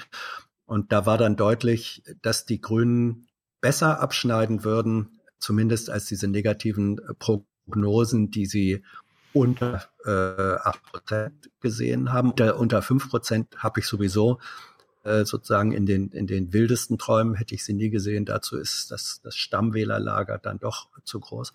Ähm, und es war aber, äh, die, die Scheidelinie war eben in der, ähm, schaffen sie die 8%-Grenze, weil wenn man unter 8% geblieben wäre, dann wäre man sehr deutlich an dem Trittin-Ergebnis von vier Jahren nochmal gescheitert, also quasi SPD-mäßig. Und bei allem, was 8% plus ist, ähm, wäre das mindestens eine Schadensbegrenzung. Und als dann die äh, Prognose kam und am Anfang waren die ja noch bei beiden Systemen ähm, bei über neun Prozent, also neun eins und dann noch auch äh, vor der Linkspartei, da brach ein Jubel los, äh, als wenn sie gerade stärkste Fraktion gewesen wäre. Das sind sie doch geworden. Die sind, die haben, die haben gejubelt, dass sie jetzt kleinste Fraktion im Bundestag sind. naja, zu dem, zu dem Zeitpunkt, das waren sie vorher auch schon. Äh, zu dem Zweit, zu dem Zeitpunkt, ähm, da waren sie ja noch vor der Linkspartei bei der, der, ersten Prognose und dann auch bei den ersten Hochrechnungen. Und es war aber ein rein, in Wahrheit ein reiner Jubel der schieren Erleichterung darüber, ähm, dass, dass diese finsteren Prognosen so nicht eingetreten sind. Das ist ein bisschen so, äh, wie man beim HSV drüber äh, jubiliert hat, wenn man es auf den Relegationsplatz äh, geschafft hat. Ja, so also eine, eine wir, wir, wir, hatten zwei scheiß Trainer, aber irgendwie haben wir es doch geschafft. Wir haben es so, ne? Und ähm, das war und das war über die Parteiflügel hinweg war das äh, ein Erleichterungsgefühl. Ähm, anders kann man das gar nicht äh, beschreiben. Und als dann das Spitzenduo da auftrat, denen war dann die persönliche Erleichterung, Katrin Göring-Ecker und Jim Özdemir, auch anzumerken, weil, ja. weil wenn das an dem Abend schiefgegangen wäre, dann wäre das auch das Karriereende für die beiden gewesen, das ja. politische Karriereende. So, haben ja also, nicht, haben ja, haben ja, haben ja nicht wenige darauf gehofft. Es, absolut, absolut. Es gibt auch, äh, auch bei den Grünen äh, gibt es welche, die ihnen das äh, nur bei den Grünen. Hätten. Allen anderen ist das doch egal. Ähm, ja, nee, uns auch nicht. Ne? äh, weiß ich jetzt nicht. Aber, aber egal, klar. Es, es gab Robert Habeck. Mhm. Ja, der war auch da. Ähm, also die waren dann, die, die waren dann auch doppelt persönlich äh, erleichtert und äh, da. Endlich dem, Minister, endlich Minister. Ja. Eigentlich eher, wir haben in den Abgrund geguckt, sind aber vielleicht zumindest heute doch nicht rein. Diese Form von, von Erleichterung, also eigentlich nicht ein defensives äh, Glücksgefühl, wenn man das so sagen darf. Gut. Wir schauen mal, wie die Stimmung bei den Grünen äh, vor Jamaika, pre-Jamaika, nach der Bundestagswahl ist. Wene Hescher, ab. Sollen sie das machen? In eine Koalition gehen mit Merkel, Seehofer und der FDP? Vor vier Jahren sondierten die Grünen mit der Union. Daraus wurde damals nichts. Und heute? Wenn wir nicht bereit sind, diese Verantwortung aufzunehmen, dann äh, werden viele Leute sagen, wozu sollen wir noch die Grünen wählen, wenn unsere Stimmen immer verschenkt sind. Also dann wird es wirklich schwierig für uns. Wenn wir aber die Verantwortung aufnehmen und in eine Jamaika-Koalition auf Bundesebene reingehen, die ja noch mal viel schwieriger ist als im Land, dann wird es auch echt schwierig für uns, weil das nun das von... Ähm, könnten wir ihm noch mal einen Anzug schicken und vielleicht einen Friseurgutschein? das, das ist sein Branding. Hier. Das ist sein Branding. Damit, also wirklich. Äh, er ist der Draußenminister, hallo. Stimmt. Damit, damit punktet er. Ich bin der Draußenminister. Das ungeliebteste Bündnis in unserer Basis, in unserer Mitgliedschaft ist. Keiner wollte das haben. Die Grünen sichern sich ab, wo sie nur können. Gestern ließen sie es sich auf einem kleinen Parteitag genehmigen, überhaupt Sondierungen aufzunehmen. Ein 14-köpfiges Team hat man dazu auch schon ernannt. Oberrealos neben Oberlinken inklusive. Auch Gute Jürgen Stimmung. Trittin, kein Jamaika-Freund, keiner, der noch was werden äh, Bevor wir äh, Jürgen Trittin hören, kann, kann, kannst, kann, Stefan, kannst du mal die Bildsprache, also was, was für Gesichter sehen wir da die ganze Zeit? Also da sehen sehr traurige, traurige Grüne, die nochmal in einem abgelassenen Schwimmbecken, also in den Kacheln stehen und oben scheint noch ein bisschen Licht auf das Haar, letzte Haar von Jürgen Trittin. Ich war auch bei diesem kleinen grünen Parteitag, da habe ich mir dann auch äh, noch angetan. Ähm, das war, was wir gesehen haben, Jürgen Trittin, wie er da stand mit den verschränkten Armen. Das war bei der Rede äh, von Cem Özdemir. Und oh. er hat, ja, und er hat die ganze Rede lang kein einziges Mal die Armverschränkung aufgegeben. Es gab noch nicht mal eine Art ähm, Pflichtapplaus hinterher. Er war, glaube ich, Der einzige, der einzige Grüne von all diesen Parteitagsdelegierten, der da, und da sage ich demonstrativ, weil er weiß, was er tut, der da demonstrativ jegliche Anerkennung äh, verweigert hat. Das zeigt eben auch, wie tief äh, die Spaltungen da tatsächlich sind. Und ähm, diese 14-köpfige Verhandlungsdelegation, die ist unter anderem deswegen so groß, weil zunächst der Realo-Flügel verzweifelt versucht hat, Trittin aus der Verhandlungskommission rauszuhalten. Mhm. Das haben sie am Montag nach der Wahl Deswegen in der Bundespressekonferenz ähm, saßen wir da und haben gefragt, ja, wer sitzt denn da jetzt alles drin und so. Dann sind sie stundenlang, haben sie rumgeeiert, weil sie nichts sagen konnten, weil sie da eben hinter den Kulissen durchaus noch versucht wurde, äh, Trittin rauszuhalten. Das haben sie dann nicht geschafft. Und dann musste eben diese Verhandlungsdelegation so groß werden. Warum wollten Sie Trittin raushaben? weil Trittin der härteste äh, Verhandler ist. Trittin ja, umso war, besser, umso besser. Ja, ja, ja, natürlich. Aber Trittin war definitiv auch derjenige, der vor vier Jahren ähm, verhindert hat, dass damals Schwarz-Grün äh, zustande kam. Äh, Trittin hätte es äh, bewirken können. Er hat seine, seine Gründe gehabt, äh, weswegen er das äh, damals nicht durchgelassen hat. Und ich glaube, die Realos äh, wollten das Risiko, äh, dass jetzt wieder Trittin da kommt und eigentlich die Marschrichtung und die grünen Flöcke vorgibt, das hätten sie gerne minimiert oder ausgeschlossen. Das ging mhm. aber nicht. Und ähm, ich glaube, äh, im Interesse von Erkennbarkeit der Grünen in einer solchen äh, möglichen Koalition, wenn sie denn dann kommt, dürften sie ihm irgendwann noch mal auf Knien rutschend dankbar sein, äh, wenn er da mit drin ist. Thomas de Maizière hat sich auch zu Jürgen Trittin geäußert. Er vergreift sich manchmal im Ton, er ist selbstverliebt, er teilt gerne aus und ist Mimosen auf dem Einstecken und er kämpft jetzt ums Überleben. Stimmt nicht ganz. Jürgen Trittin hat alle Kämpfe geführt und gewonnen. Manchmal hat Jürgen Trittin allerdings auch äh, mit den Worten Helmut Kohls große Niederlagen äh, errungen. Der Kampf, den er vor vier Jahren führte, den hat er nicht wirklich gewonnen. Aber Gut, wir, wir sind jetzt auf Endlagersuche wegen ihm. Hm. Wir hören uns den Rest des Beitrags an. Oberlinken inklusive. Auch Jürgen Trittin, kein Jamaika-Freund, keiner, der noch was werden muss. Es gibt nichts, wo es keine Alternativen gibt. Wir verhandeln äh, mit dem Ziel, unsere Ziele beim Klimaschutz umzusetzen, wenn es dann zur Sondierung kommt. Und wenn es nicht dazu kommt, dann geht man wieder vom Tisch. Wenn es in vier Jahren wegen einer Regierungsbeteiligung der Grünen keine Grünen mehr geben wird im Deutschen Bundestag, dass das auch nicht gut ist für das Klima bis 2050. Nicht schlecht. Das war, das war nochmal ein Rauschmeißer von am Ende der Sendung, den ich nochmal mit reingepackt habe. ja, ja, die Grünen. Ich habe also einen Beitrag, äh, den fand ich ganz gut. Da haben sie sich mal äh, nach Sachsen begeben und zwar in einen Wahlkreis, wo ein AfDler den CDU-Kandidaten besiegt hat. Stefan darf jetzt sagen, ob wir uns den angucken wollen, ansonsten machen wir Schluss. Naja, da der CDUler, von dem du hier sprichst, wahrscheinlich der ehemalige stellvertretende Fraktionsvorsitzende der CDU-CSU-Fraktionsgemeinschaft ist, könnten wir das mal gucken, würde ich sagen. Nee, ich glaube, das, also ich kannte den nicht, aber wir gucken mal. Er ist neu im Regierungsviertel und ein Neuling in der Politik. Carsten Hilse von Sachsen per Direktmandat in den Bundestag. Gleich trifft er sich zum ersten Mal mit der neuen AfD-Fraktion.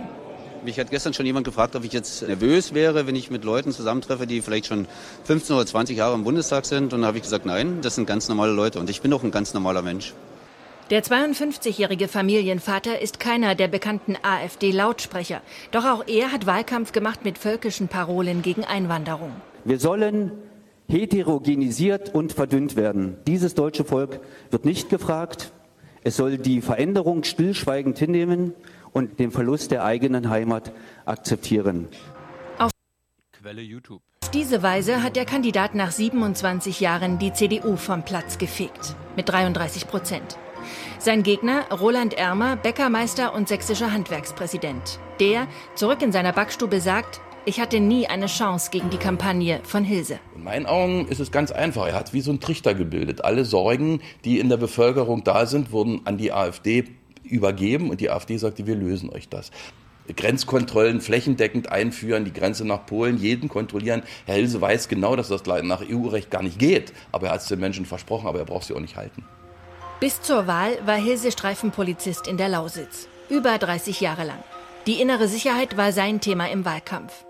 Auf dem Marktplatz von Hoyerswerda beglückwünschen ihn nun viele, nur wenige wollen dabei auch gefilmt werden. Warum haben in Sachsen so viele AfD gewählt? Sie mit 27 Prozent sogar knapp zur stärksten Partei im Freistaat gemacht. Warum? Weil das eine Partei ist, die eigentlich auf dem richtigen Kurs liegt, würde ich sagen.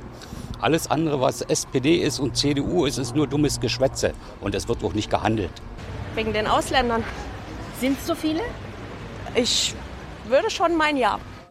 Ein Blick in die Statistik aber zeigt, im Landkreis Bautzen kommen auf 306.000 Einwohner gerade mal 1.802 Geflüchtete. Eine Quote von 0,6 Prozent. Das finde ich trotzdem ein bisschen schwierig. Äh, die Frau wurde zu, gibt zu viele Ausländer in Sachsen befragt und sie blenden die Flüchtlingsquote ein. Ja, und du meinst, die Ausländerquote liegt jetzt noch höher, oder was? Habe ich nicht gesagt. Ja. Ist, sind aber zwei verschiedene Paar Schuhe kann auch eine Minderheit, eine kleine Minderheit, sehr auffällig sein, äh, wenn sie sich eben zum Beispiel nicht benehmen kann. Äh, andererseits ist es Beispiel. natürlich so, ja. äh, dass sehr viele Menschen hier aus der Gegend äh, nach der Wende gezwungenermaßen wegen der Arbeit in die Altbundesländer gehen mussten. Waren viele in, äh, in Duisburg, in, in, Frankfurt, also überhaupt im Ruhrpott und haben gesehen, wie sich dort die Gesellschaft verändert hat durch den erhöhten Zuzug. Und ähm, diese Zustände wollen sie einfach hier nicht haben. Also wir wollen vorbeugen. In der neuen Fraktion in Berlin ist Hilse umgeben von Parteimitgliedern, die mit noch sehr viel radikaleren Äußerungen aufgefallen sind. Wie rechts ist die AfD, fragen wir ihn. Ich finde, rechts an sich ist nichts Schlechtes. Äh, was ich natürlich äh, schlimm fände, ähm, wenn wir uns mit Rechtsextremen, Rechtsradikalen äh, gemein machen würden. Und da sehe ich aber niemanden. Wenn er aber sich hinstellt und sagt, also er kann keine rechten Strömungen in der AfD erkennen, dann ist das für mich schon ein, ein Wolfs im, im, Schafspelz, weil wer das nicht erkennt, dass es diese Strömung gibt, ja, der muss wirklich auf dem rechten Auge aber total blind sein. Carsten Hilse, der Neue im Bundestag, hat übrigens früher CDU gewählt.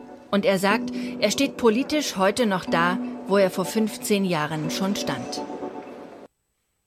Mhm weiß nicht, ob der das war, aber in Sachsen hat einer äh, sein CDU-Direktmandat verloren und ist deswegen nicht in den Bundestag, der Kauders rechte Hand war. Kretschmer. Kretschmer war das. Der das, ja. Okay.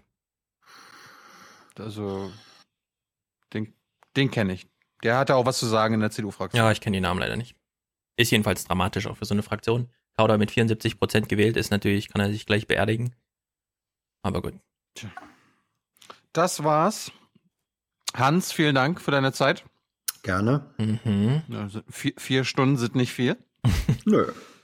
wir, wir, wir, können ja noch spontan vier Stunden anhängen. Ich habe Zeit. Ja. Gut, äh, Stefan, magst du noch mal kurz ankündigen, was uns im Outro erwartet? Ach so, ja, das hören wir Freitag. Das ist jetzt zu lang, drei Stunden 45. Das heben wir uns für Freitag auf. Wir haben mit Daniel Kröger vor heute Morgen noch gesprochen. Der ist hier äh, Finanzhai-Delfin in Frankfurt. Fährt sehr gerne zu Warren Buffett, um sich neueste Tipps zu holen und hat uns dann kurz Fragen beantwortet. So grundlegende Wirtschaftsfragen, die ja sonst keiner in Podcastland äh, beantwortet. Wo ist denn mein Wirtschaftspodcast, den ich mir bestellt habe? Also in der Hinsicht machen wir das einfach selbst. Das, das, da könnte doch die Hans-Jessen-Show eine Makellücke schließen. Wir brauchen wirtschaftlichen Sachverstand. Ich weiß, ja. Hans kennt sich sehr viel aus, aber. Aber nicht in Wirtschaft, wirklich. Ja. Und wir eben auch nicht. Deswegen. Ja. Nun gut, haut rein, Leute. Gut. Ach so, die Autos, also die äh, Rausschmeißer, die wir sonst immer hören, die kommen von Matthias.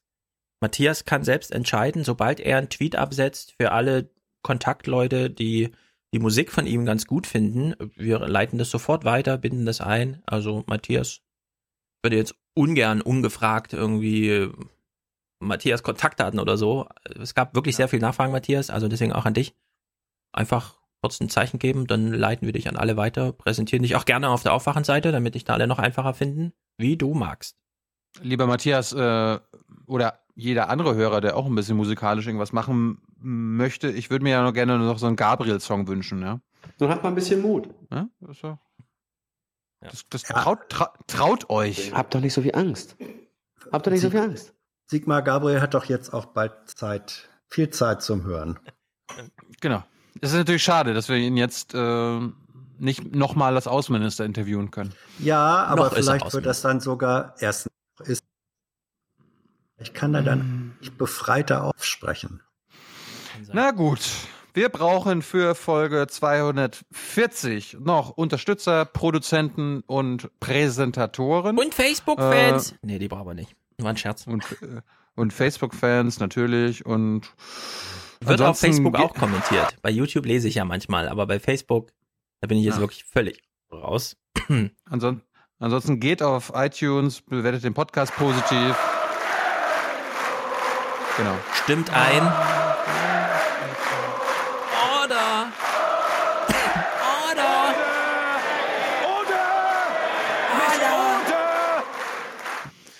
Gut, also geht auf iTunes, bewertet unsere Podcast positiv. Warum ist das eigentlich wichtig, ja, damit ihr diese Deutschlandfunk neuen Podcast, Konkurrenz-Podcast Der ist allerdings äh, hinter. Gut. Ja, aber wir sind besser. Ja, wir sind, und wir länger. sind auch besser. Ich sagen, wir, wir sind, sind länger. länger. und äh, auch besser als die Lage der Nation. Ja? Und zeigt das den anderen Menschen, die vorher noch nicht den Podcast kannten. Damit helft ihr uns, geht auf äh, Jung und Naiv. Lage der Nation ist auch ein guter Podcast. Ein sehr guter Podcast. Hast du mal wieder reingehört? Ich höre alles immer. Ich höre die komplette Top 10, glaube ich, in dem Nachrichten- wow. und Politiksegment. Ah, immer mal wieder ein bisschen so. Du hast Zeit. Ja. Wünschte ich wow. auch. Macht's gut, Leute. Ich habe was anderes zu tun. Keine Zeit mehr. Ciao, ciao. Bis dann. Tschüss, tschüss. Good night and good luck. Radikal.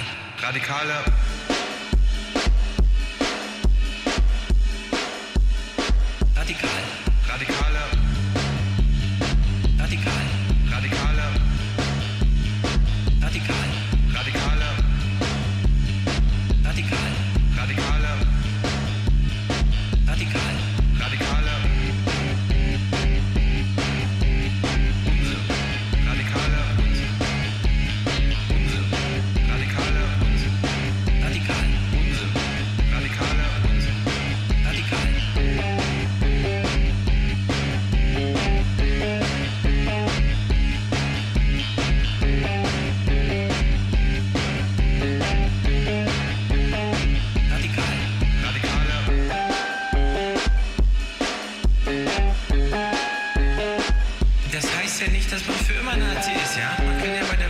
Radikale. Nazi